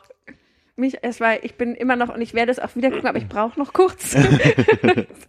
aber es war, ich war einfach, ich war völlig hin und weg. Die Folge mit dem Huhn ist auch eine meiner Lieblingsfolgen und ich Also Please Like Me, daran mochte ich einfach gerne, die hatten halt einen sehr catchy ähm, Jingle, also so ein Song, der am Anfang einfach wirklich Spaß gemacht hat und sie haben dann irgendwie am Anfang tanzen die dann irgendwie immer so da rum oder zu, er kocht. Oder gekocht oder genau und dann gibt's diese eine Folge in der ersten Staffel, wo er mit seiner Mutter wandern geht und dann summt sie Ach, das. da hast du's mir und erzählt, das, ja. da, da ist also da hab ich gedacht, diese ganze Folge ist irre, weil äh, diese die, die, ich finde ähm, Josh Thomas äh, heißt ja ähm, Komiker und Schauspieler und, und Drehbuchautor, der das, der das produziert und schreibt und, und macht. Ähm, der hat sein eigenes Leben da eigentlich reingeklöppelt, hat aber eine total schöne Bildsprache und Musiksprache auch. Also quasi der hat einen guten Soundtrack da drin und da wird sehr viel, ähm, du kriegst sehr viel mit, dass jeder Charakter eine Melodie bekommt und du hörst es irgendwann raus. Und zum Beispiel ist mir das in der vierten Staffel mit Hannah aufgefallen, äh, der depressiven Hannah. Die hat eine ganz schöne, so, so ein Duett wie das, das The Flower Duet, so dieses, wo zwei, zwei Sopranistinnen miteinander halt einfach, ähm, äh, wunderschön, Ganz, wun, wunder, wunderschön. Ganz, ganz toll. Dem sollte man übrigens auch, Josh Thomas und auch der ganzen Crew, auf Instagram folgen, weil es so herrlich Ja. Die hängen ja auch so die ganze Zeit zusammen. Ja. Ne? Und ich glaube, die sind, also das sind, er hat das ja eigentlich als Webserie angefangen. Ach, die das ersten, wusste ich gar nicht. ja, das, die ersten, ich glaube drei bis fünf Folgen, die sind so ein Ticken anders. Wenn man es nochmal nachschaut, merkt man's. Okay. Ähm, und danach wurde es professionell produziert. Also sein bester Freund in der Serie ist auch wirklich Ich glaub, neben sein ja, bester sie Freund. hängen die ganze Zeit zusammen Und ab. ich finde lustig, in seinen Insta-Stories äh, äh, zeigt er immer nur einen Mittelfinger. Also Ja, so, egal wo er steht, er, er, er zeigt immer so plötzlich den Mittelfinger. Das er war ist jetzt auch auf dem witzig. ESC und tanzt die ganze Zeit so in einem goldenen. Ja, cool auf jeden Ich Fall. Bin liebe ich den. bei. Liebe ihn. Ganz toll. Ja, das hat mich, das war so eine, ich hatte es länger nicht, ich habe so Love und Easy geguckt und habe so gemerkt, okay, das ist vielleicht so der neue Style der urbanen Großstadtserie Ja. auf Netflix. Ich mochte die, die kann man so weggucken, Mhm. aber richtig gekriegt und wie gesagt, poetisch und emotional hat mich Please Like Me einfach so vom Hocker gehauen in letzter Zeit. Ich kann erzählen, ein Kumpel von mir, mit dem habe ich angefangen, da reinzugucken und meinte, musst du sehen. Und ich gucke die auch einfach von vorne nochmal durch. So. Und der hat, ähm, der ist neben mir Tode gestorben. Und ich habe es gar nicht mehr so an mich rangelassen, so beim, beim zweiten, dritten Mal gucken. Und aber der ist, der, was machst du denn mit mir? Du kannst mir doch sowas nicht zeigen. ja, sehr berührend. Und noch eine Serie, die ich wirklich, die mir wirklich im Kopf geblieben ist und wo ich auch so, oh, ich muss unbedingt sofort die nächste Folge gucken. The Affair. Ist auch auf Netflix? Nee, muss man, Muss man anders gucken. gucken. Muss man, muss man bei iTunes zum Beispiel kaufen oder bei The, Amazon. The Affair ist wirklich großartig. Es geht um, haha, eine Affäre. ähm, und man, die Folgen sind immer am Anfang zumindest sehr konsequent gesplittet. Das heißt, du siehst dasselbe Ereignis aus zwei verschiedenen Perspektiven hintereinander. Manchmal gibt's eine ganze Folge aus der Perspektive von nur einer Person, manchmal gibt's ein Ereignis aus der Perspektive von drei Personen. Ähm, und es beginnt eigentlich mit dieser Liebesgeschichte, die sich später zu so einem Crime, also es wird sehr dark, sehr düster, sehr, sehr verzwickt. Am Anfang denkt man, ja, okay, die haben eine Affäre und dann wissen sie nicht, was sie jetzt machen sollen, mein Gott. Aber es, ich, ich will gar nichts vorwegnehmen, es wird sehr düster. Sehr gehuckt auf jeden Fall. Ja, Ja, mega geil. Ähm, hast du zufällig auf vielleicht sogar meine Empfehlung hin hier Scam geguckt? Nein. Es wirklich kommt bei mir auf die Liste, aber also ich kann nur sagen, es ist einfach eine geniale Idee. Es ist ein geniales Serienkonzept ähm, und ich finde, die Schauspieler sind so unberührt. So, man merkt jetzt in der vierten Staffel, dass sie diesen Hype alle mitgemacht haben. Also das war so, es gibt jetzt nur vier Staffeln und es wird auch die letzte Staffel sein. In der dritten kam wurde der Hype so groß und dann hat man schon gemerkt, die nehmen das auf so. Und die ersten zwei Staffeln war das nicht so groß und du merkst, wie doll die zwar Schauspieler sein wollen und sind, so ich will ihnen da nichts absprechen, aber wie unberührt rau die noch sind und so typische ihre Altersgruppe einfach. Und ich, ich sage ja, wenn man mal gucken will, ob es einem gefällt, gerne in der dritten Staffel anfangen, aber es schadet auch nichts, mal von vorne zu gucken. Okay. Aber die dritte Staffel ist halt aus irgendeinem Grund, jetzt für mich mit LGBT, nur mit, mit diesem schwulen Kontext so, sowieso spannend und interessant, aber offensichtlich catcht die am dollsten, egal wen. So, das muss, und ich fra frage mich wirklich, ob das klappt, dass das adaptiert wird äh, in Amerika. Also, ob das funktioniert, diese Idee, so, weil das so pur halt einfach ist, so. Habt ihr The Wire gesehen? Nee. Nee, auch nicht. Das ist ja eigentlich auch so, so ein Serienklassiker, den ich mir irgendwann mal angeguckt habe, um mal zu gucken, was der Hype darum ist. Und Meine Mutter guckt das. ich finde die, es ist so großartig, die Serie, habe ich auch schon mittlerweile zweimal geguckt. Ähm, um Groben geht's halt um die Polizei in Baltimore, was ich halt total spannend finde, dass es halt Baltimore ist und nicht irgendwie äh, New York oder LA, was man Mhm. halt so gewohnt ist. Und die ist halt auch total rough und gemein an vielen Stellen und ähm, hat fünf Staffeln und jeden dieser Staffel widmet sich so einem, einem groben Großthema. So in der ersten geht's halt um, um Drogenhandel, in der zweiten geht's irgendwie um Gewerkschaftsmanipulation, dann in der dritten irgendwie um Schule, die letzte geht um Journalismus, also um so eine Tageszeitung halt irgendwie und in der vierten weiß ich gerade gar nicht mehr, was es war. Und du hast halt so, so einen Kern von Polizisten sozusagen, die so ein bisschen die Hauptcharaktere sind, aber genauso gut sind die, die jeweiligen ähm, äh, Gangster sozusagen, die, die Hauptcharaktere, die halt irgendwie spielen. Und die sind halt irgendwie so, das ist halt alles so, naja, das Baltimore, was komplett runtergekommen ist, äh, die einfach total die Probleme mit, Gewalt und Drogen und so weiter haben. Und ähm, ich finde die total gut gemacht halt so. Also du hast einfach auch dieses, ich möchte weiter so dieses, wie entwickelt sich das? Du hast natürlich immer so ein bisschen blöde Nebenhandlungen wie, ja, okay, der hat verlässt jetzt, oder die Frau verlässt ihn gerade, weil der irgendwie zu oft fremd geht und der hat irgendwas mit seinen Kindern, tralala, das ist halt so, so Nebenhandlung, die ich aufbauen und denkst, so, hm, die bringen die Handlung jetzt nicht vorbei, aber die Charakterbild, das Charakterbilden, was du jetzt nicht zwingend brauchst, um die Geschichte zu kriegen. Aber so einfach so diese Stimmung, die Bilder, die Musik, die Leute, wie sie miteinander umgehen, so halt Slang von Gangs und Polizistenkorruption und das ist irgendwie eine total gute Serie, also die mich ja wirklich so richtig auch dieses Nächte durchgucken gebracht hat. Hm. Und wahrscheinlich einer von diesen Klassikern. Die war ja ganz Ja, ja, lange, und ich weiß nicht, ob es immer noch so ist, bei IMDb die bestbewerteste Serie mit den meisten Votes so. Krass. Weißt du, was zwei und drei waren? Ähm, ich glaube, irgendwann hat ist dann mal Breaking Bad da hochgerutscht. Ah nee, meine Mutter guckt nicht so Wire, sondern Breaking Bad. So rum war's. Habe ich auch nie gesehen. Das ist so eine Serie, die habe ich geguckt, als ich mal krank war und nichts zu gucken hatte. und da waren irgendwie anderth, nee, die ersten beiden Staffeln waren schon da und dann habe ich das halt durchgeguckt und dachte so, Arschlöcher, warum ist noch keine dritte Staffel? Das hat mich irgendwie bekommen, aber wahrscheinlich, Harsch. vielleicht halt auch bloß, weil ich es gerade so weggeguckt War habe. krank. Was guckst du? denn? Achso. Ich will einfach mal gucken, was bei IMDb, ob es da diese, Ich überlege gerade, was noch ein Klassiker war.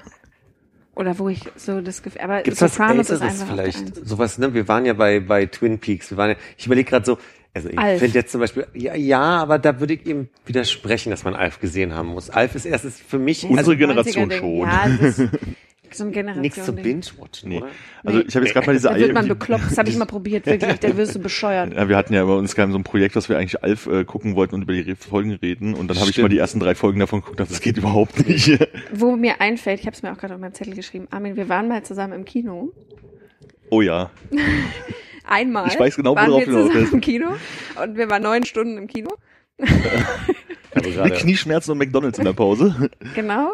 Ähm, wir waren in einem, wir gucken alle Ringe Filme am Stück Vorstellung Oha, zusammen. ja. Und neben uns saßen Leute in Kostümen mit Pizzakartons. Die haben sich vier Pizzakartons mitgenommen oder so. Und waren alle völlig drauf und Armin und ich so, oh, wir gucken mal, was hier so passiert. Keine Ahnung, ich sofort weggepennt nach einer Ja. halben Stunde. Es fing 16 Uhr an, glaube ich, oder sowas. Und wir waren Oh, halt irgendwie so mitten in der Nacht raus. Und weiß noch, da war Ilse Lau hat in der Garage gespielt und ich bin danach noch dahin gefahren und war so ein bisschen traurig, dass ich ihn nicht gesehen habe, aber dafür irgendwie Herr der Ringe unter Knieschmerzen. Das war irgendwie echt absurd. Ich habe den kompletten zweiten Teil verschlafen. Ja. Ich habe den, ich glaube, ich hatte den dritten damals noch nicht gesehen, deswegen war ich zu dem wieder wach, weil ich den noch nicht kannte. Also Binge-Watchen im Kino so mittel. so mittel. wo du das gerade sagst, irgendwie bin ich, hört ihr mich? Ja. Ja. Okay. Aber Ja. Okay, ich, rede einfach mal weiter und mal gucken. Ich komme ja anders vor gerade. Oh ja, da bin ich. Ja, da war, da war ein Knacks. Äh, ein, apropos Einschlafen, mir hat mal ein Freund gesagt, wir müssen unbedingt mal Frida Kahlo zusammen gucken. Das ist ein Megafilm, Mhm. Megafilm. schöner Film. Ähm, da bin ich eingepennt. Ich kann dir bis heute nicht sagen, wie der ausgegangen ist. Ich habe bis heute nicht zu Ende geguckt. Und ich war neulich am ähm, im Montbijou Park und äh, da haben die Tango getanzt. Und da hatte ich eine Assoziation, dass ich gerne so einen Film gucken wollen würde, der so dieses Gefühl, was ich dann da hatte, Mhm. so von dieser Musik und äh, ein schönes Jahr ist ein Film mit Russell Crowe, wo es um Rotwein in, in, in Frankreich geht und, und äh, wo wo- wo es so um dieses ganze Lebensgefühl, um den Tango geht. Wenn ihr da nochmal Vorschläge habt, ich will aber jetzt äh, nochmal kurz zu IMDb hier zu, zurück überleiten. Da, da hätte ich gerne ein paar Empfehlungen, die in die Richtung gehen. Das Frida Kahlo fällt mir dazu noch ein und eben hat mir noch was, hatte ich noch was? Der König tanzt. Der König tanzt, notiere ich gleich. Nee, nee, mach nicht, mach nicht. Nein, Äh, nein, das nein, ist nein. einer der wenigen Filme, wo ich aus der Sneak rausgegangen bin, weil ich nicht ertragen habe. Das ist einfach ein Kostümfilm letztendlich. Ich habe bei IMDb jetzt mal nach den Top-Rated Shows geguckt und wenn wir jetzt mal so Sachen draußen wie Die Erde, die Welten und Planet Erde, was so komische Dokus sind, ist auf Platz eins der besten Serien jetzt gerade Band of Brothers, Wir waren wie Brüder. Das ist dieses Zweite Weltkrieg, ähm, gab es so eine Kompanie von Soldaten halt irgendwie, die bestimmte Schlachten da irgendwie geschlagen haben, also als kleine Gruppe irgendwie, ist glaube ich so ein fünf oder sechs Teil oder so. Weiß ich, habe ich schon mal gesehen, ist halt ein Kriegsdrama-Serie mit viel Schießen und so, also es ist irgendwie okay, aber ich würde es jetzt nicht als beste Serie bezeichnen. Dann wäre die nächste Seite äh, Serie Game of Thrones, weiß nicht, wie ihr da Hatte so ich schon gedacht. Habe ich irgendwann aufgehört, aber ja, kann man sich vorstellen, Ich habe warum. mich ja vier Staffeln lang geweigert, das zu gucken, dann alles geguckt und wie das halt so ist. Ich habe irgendwann konnte ich nicht mehr, weil sie alles wiederholt hat. Ich habe auch beim Binge-Watch nicht geschafft, mir zu merken, wer wer ist. Das ist halt echt ein bisschen schwierig. Ja, dann bleibt Das- man halt dran, bleibt spannend. Dann. genau. Ja, in der ersten Staffel bin ich daran schon gescheitert. Ich habe irgendwann nicht mehr verstanden. Ich habe auch immer Es gibt gedacht, eine ganz gute App auf dem iPad dazu. ja, Wer also ich, mit hab, wem und warum und so. Ja, ja. sehr gut. ich dachte, ich trainiere mir das an über diesen dieses Intro und da habe ich mal geguckt, wo welches Land, aber das kannst ja völlig knicken. Also das ist Da ja gibt's ja zum Glück genug Karten im Internet, Aber wo man das gesagt, die, nachgucken die kann. iPad-App ist ganz cool, weil Okay. da kannst du so rum in der Karte und dann kommt die und dann gehen die nach da und okay, Äh, dann kommt Breaking Bad. Dann kommt so, steht nicht. Also ich, ich, wie gesagt, ich, ich fand's spannend, unterhaltsam. Was ich halt geil fand an dieser Serie war halt so dieses, dass die sich so unendlich viel Zeit gelassen haben. Also da gibt's halt wirklich so Szenen, also die beschreibe ich dann halt immer in diesem Moment ist so, du hast so, das spielt ja in Arizona, du hast so, so eine Straße, die ähm, so einen Berg runtergeht, das flimmert alles so ein bisschen, du siehst halt das Auto um die Ecke biegen, auf die Straße raufkommen, dann fährst du den Berg hoch, dann siehst du es halt kurz nicht, dann hältst halt irgendwann vor einem Haus an, dann dauert es so einen Moment, bis die Person aussteigt und dann in das Haus reingeht. Diese Szene hat überhaupt keinen Fortschritt gebracht, außer zu wissen, dass diese Person zu diesem Haus gefahren ist. Also hättest du ihn genauso gut einfach reingehen lassen können und es dauert so eine Minute oder sowas. Aber die haben es halt geschafft, irgendwie mit diesen ganzen Stimmungsszenen, die es halt gibt, irgendwie das total aufzuwerten, so, wo es dann halt einfach nicht nur Peng, Tod und Drogen ist, sondern einfach, die haben da irgendwie schon sowas Ja, du kannst halt auch mal wieder eine Pause machen als Zuschauer. Ne? Ich glaube, Genau. das ist gerade in diesen schnellen, lauten Geschichten, habe ich auch im Lektorat gelernt, total wichtig, dass der Leser sich mal ausruhen kann. Ja, oh, Glaube ich auch in. Serien auch so, ne? Du musst die dann mal wieder zurückholen, dann kommen Ja. alle runter und dann darf wieder was passieren. Und das fand ich da halt, äh, haben sie irgendwie ganz gut gemacht. Also ich habe es dann irgendwann die letzte Staffel vor allem aus Interesse, wie geht's denn ausgeguckt, war jetzt vom Ende nicht so überzeugt. Ja, dann haben wir so, so Wire dann als nächstes, dann kommt Rick and Morty, diese ähm, wunderbare Zeichentrickserie von Dan Harmon. Ähm, hier Harmontown, dieser Podcast, den äh, Hannes Gott nicht immer. Ich check. Check, check. Dann kommt unser Kosmos, die Reise geht weiter. Wahrscheinlich auch Ich dachte, dass du gerade, da kommt unser Podcast. Dann kommt unser. Kosmos, das Original von 1980 scheinbar. Dann kommt halt Die Sopranos, äh, Die Welt im Krieg. 1973, weiß ich nicht. Dann kommt Sherlock. Drei Stunden später. Auf Platz 234. Ne, das kommt- Ding ist, dass hier so unglaublich viele komische Sachen, also solche Avatar, der Herr der Elemente von 2005. Ich habe keine Ahnung, was das für eine Serie ein sein Film. soll. Ist doch der Film. Einfach ja, aber es sind doch? Top-Rated TV-Shows. Keine Ahnung. Wer- Mir ist noch wer- eine Serie eingefallen. Wer ratet denn da, wenn ich das ganz kurz nochmal eintragen? die IMDb. Ah, Mitglieder. User. Das ist nur die IMDb-Community. Okay. Muss ich halt anwenden und kannst dann sagen, ich gebe dir zwischen 0 und 10 Sterne Ah, okay. die Serie und ähm, da ist halt es gibt halt auch, glaube ich, immer so eine Liste, wo du hast die Top 250 mit mindestens 10.000 Likes, also Bewertungen oder sowas. Ich glaube, dann sieht das alles nochmal ein bisschen anders aus. Okay. Aber das finde ich jetzt auf Anhieb nicht. Und hier ist jetzt auch wirklich nicht sehr viel dabei, was ich noch nie im Leben gehört habe. Ich habe noch eine sehr schöne Serie, die heißt Tell Me You Love Me. Es gab nur eine Staffel. Ich weiß nicht mehr genau, wann sie rauskam, aber sie wurde dann abgesetzt, weil es angeblich zu explizit war. Ähm, es geht um vier Paare, die alle an so einer Krisensituation in ihrer Beziehung stehen. Ähm, in unterschiedlichen, ne, unterschiedliches Alter. Die gehen alle zur gleichen Paartherapeutin und die Paartherapeutin ist auch ein Paar von denen, also Ah, okay. man erfährt dann auch ihren Hintergrund. Und eine Staffel, mir ist es eben eingefallen, weil du meintest, diese Serie hält so stille Momente aus. Da steigt dann halt einer einfach mal aus und läuft. Das kann die auch, vor allem mit so Momenten, wo du denkst, sag was, sag was, sag einfach was und die schlafen dann halt. so. ähm, und hält, die halten so ganz unangenehme Momente durch, wo du denkst so, oh Gott, ich weiß genau, wie es sich anfühlt. Das ist so schrecklich. Ja. Und sie halten drauf. Und beide kriegen es nicht hin, sich zu äußern oder irgendeine Kommunikation zu finden. Und dann geht's weiter, weil der Alltag halt einfach weitergeht. Ja. Und es ist sehr, sehr schön. Ich war sehr traurig, dass es keine zweite Staffel gab. 2007 ah, ja. war das. Siehst du, ist schon Weile her. In der Aber Zeit äh, vor dem großartig. Ja. Ganz großartig. Leider zu kurz. Seufzt. Jetzt gehen wir alle binge-watchen. Jetzt gehen wir kurz ein paar Staffeln. Glotzen. Alf. Lucky Luke habe ich früher oft geguckt. Für mich wäre ja noch die Nanny, aber ich glaube, das ist nicht wirklich also das ist wirklich nur für mich. Ich glaube, die Nanny möchte ich immer Menschen empfehlen, die noch nicht gesehen haben, weil ich die ganz großartig finde. Aber das ist auch ein eigener Humor wieder. Ich glaube, das funktioniert nicht so Ein heute. Kollege von mir ist ein ganz großer Roseanne-Fan. Und das ist natürlich auch so eine Serie, an die ich nie rangekommen bin. Ich fand die immer, wenn ich damals die normal im Fernsehen kam, immer irgendwie, die sah für mich falsch aus. Das Licht war falsch, die Personen waren falsch, die, die, wie sie geredet haben, irgendwie passt, war das nichts, was ich gerne geguckt habe. Und da habe ich nicht mal so mit, oh, ich brauche eine Serie zum Gucken gehabt, sondern einfach nur beim Seppen. Ich bin da nie rangekommen. Ich hatte alle Bill Cosby Show DVDs und das ist jetzt kaputt. ich kann es nicht mehr gucken. Ich habe die auf die Straße gestellt. Die DVD-Boxen. Roseanne ist so ein Ding, hat mich ja mal ganz viel geguckt und dann habe ich mal irgendwann angefangen zu lesen. Da gibt's ja richtig, also die ist ja richtig mit ihrem Drehbuch da durchgedreht irgendwann. Also die, die, ich glaube, es gibt die sechste und die siebte Staffel, die sind völlig, also da ist da So ein bisschen Lost-mäßig. völlig durchgedreht. Da gibt's, da gibt's immer so ein ähm, ganz berühmtes T-Shirt mit zwei Hühnern drauf und einem, einem Spiegelei. Das ist ganz berühmt, diese T-Shirt. Das hat irgendwer immer in jeder Folge an. Also es gibt immer ein T-Shirt, was so rumgeht, dann irgendwann in der, das ist also, und die wurde ja damals total gehypt, dadurch, dass diese Arbeiterklasse mal porträtiert. Ja. wurde, das gab es einfach vorher noch nicht. Und ich glaube, dafür war sie wirklich revolutionär.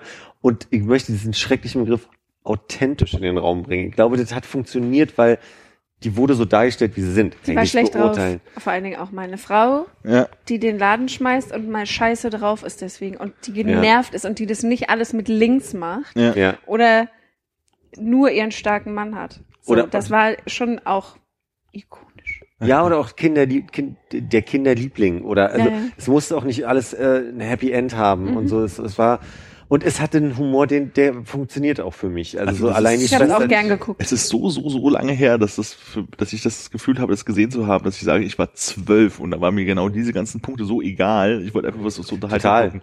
Da habe ich lieber eine schrecklich nette Familie geguckt, das habe ich verstanden. Und ich habe lieber Roseanne geguckt als eine schrecklich nette Familie, weil mir die schrecklich nette Familie doch zu böse, also so überdreht war und so.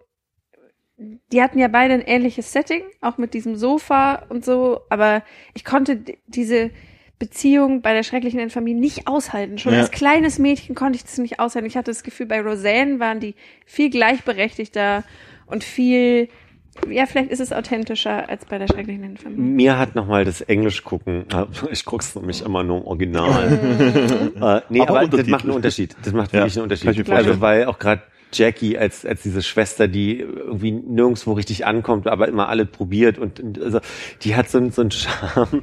Ich habe direkt eine Szene vor Augen, wo ihr der, der Vater ist gestorben und sie muss die Tante benachrichtigen. Und steht halt in dieser Küche gibt's ein Telefon, diese, mit diesem langen Ja. Kabel, wo du einmal durch die Wohnung laufen Wo kannst. Lynn bei Alf sich im Schrank verstecken muss. Oh ja. Richtig. Und dann, dann ist er so dieses, Dad is dead. Dad is dead. Und dann brüllt sie da so rein und das hat so einen verzweifelten Charme und ist dadurch einfach witzig. Und Ja. ich kann nur sagen, ich glaube, es gibt ein paar Folgen auf YouTube, die man gucken kann noch. Äh, ist schon cool. Gut. Mach ich, glaube ich, vielleicht nochmal. Armin geht jetzt auch nach Hause und denkt dann immer so, gucke ich jetzt Roseanne? Guck Nee. Ich jetzt Roseanne? Buch. Vielleicht gucke ich jetzt. Ah.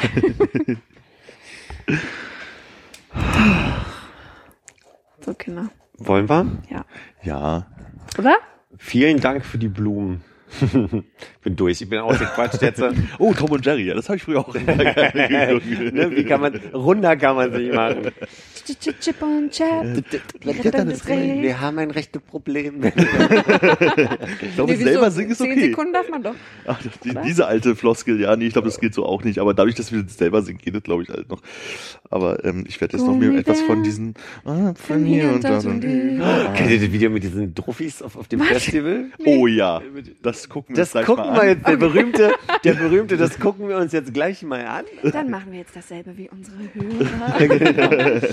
Ja, äh, bis in vier Wochen von meiner Stelle. Schön, dass du da warst. Ich fand sehr Oh, schön, ich dass du hier bedanke warst. mich für die Einladung und ähm, ist nicht schlimm, wenn man Leute beim Schminken sieht. Die sind auch vorher genauso schön wie nachher. Auf Wiedersehen Danke. und Dankeschön. Tschüss. Ciao.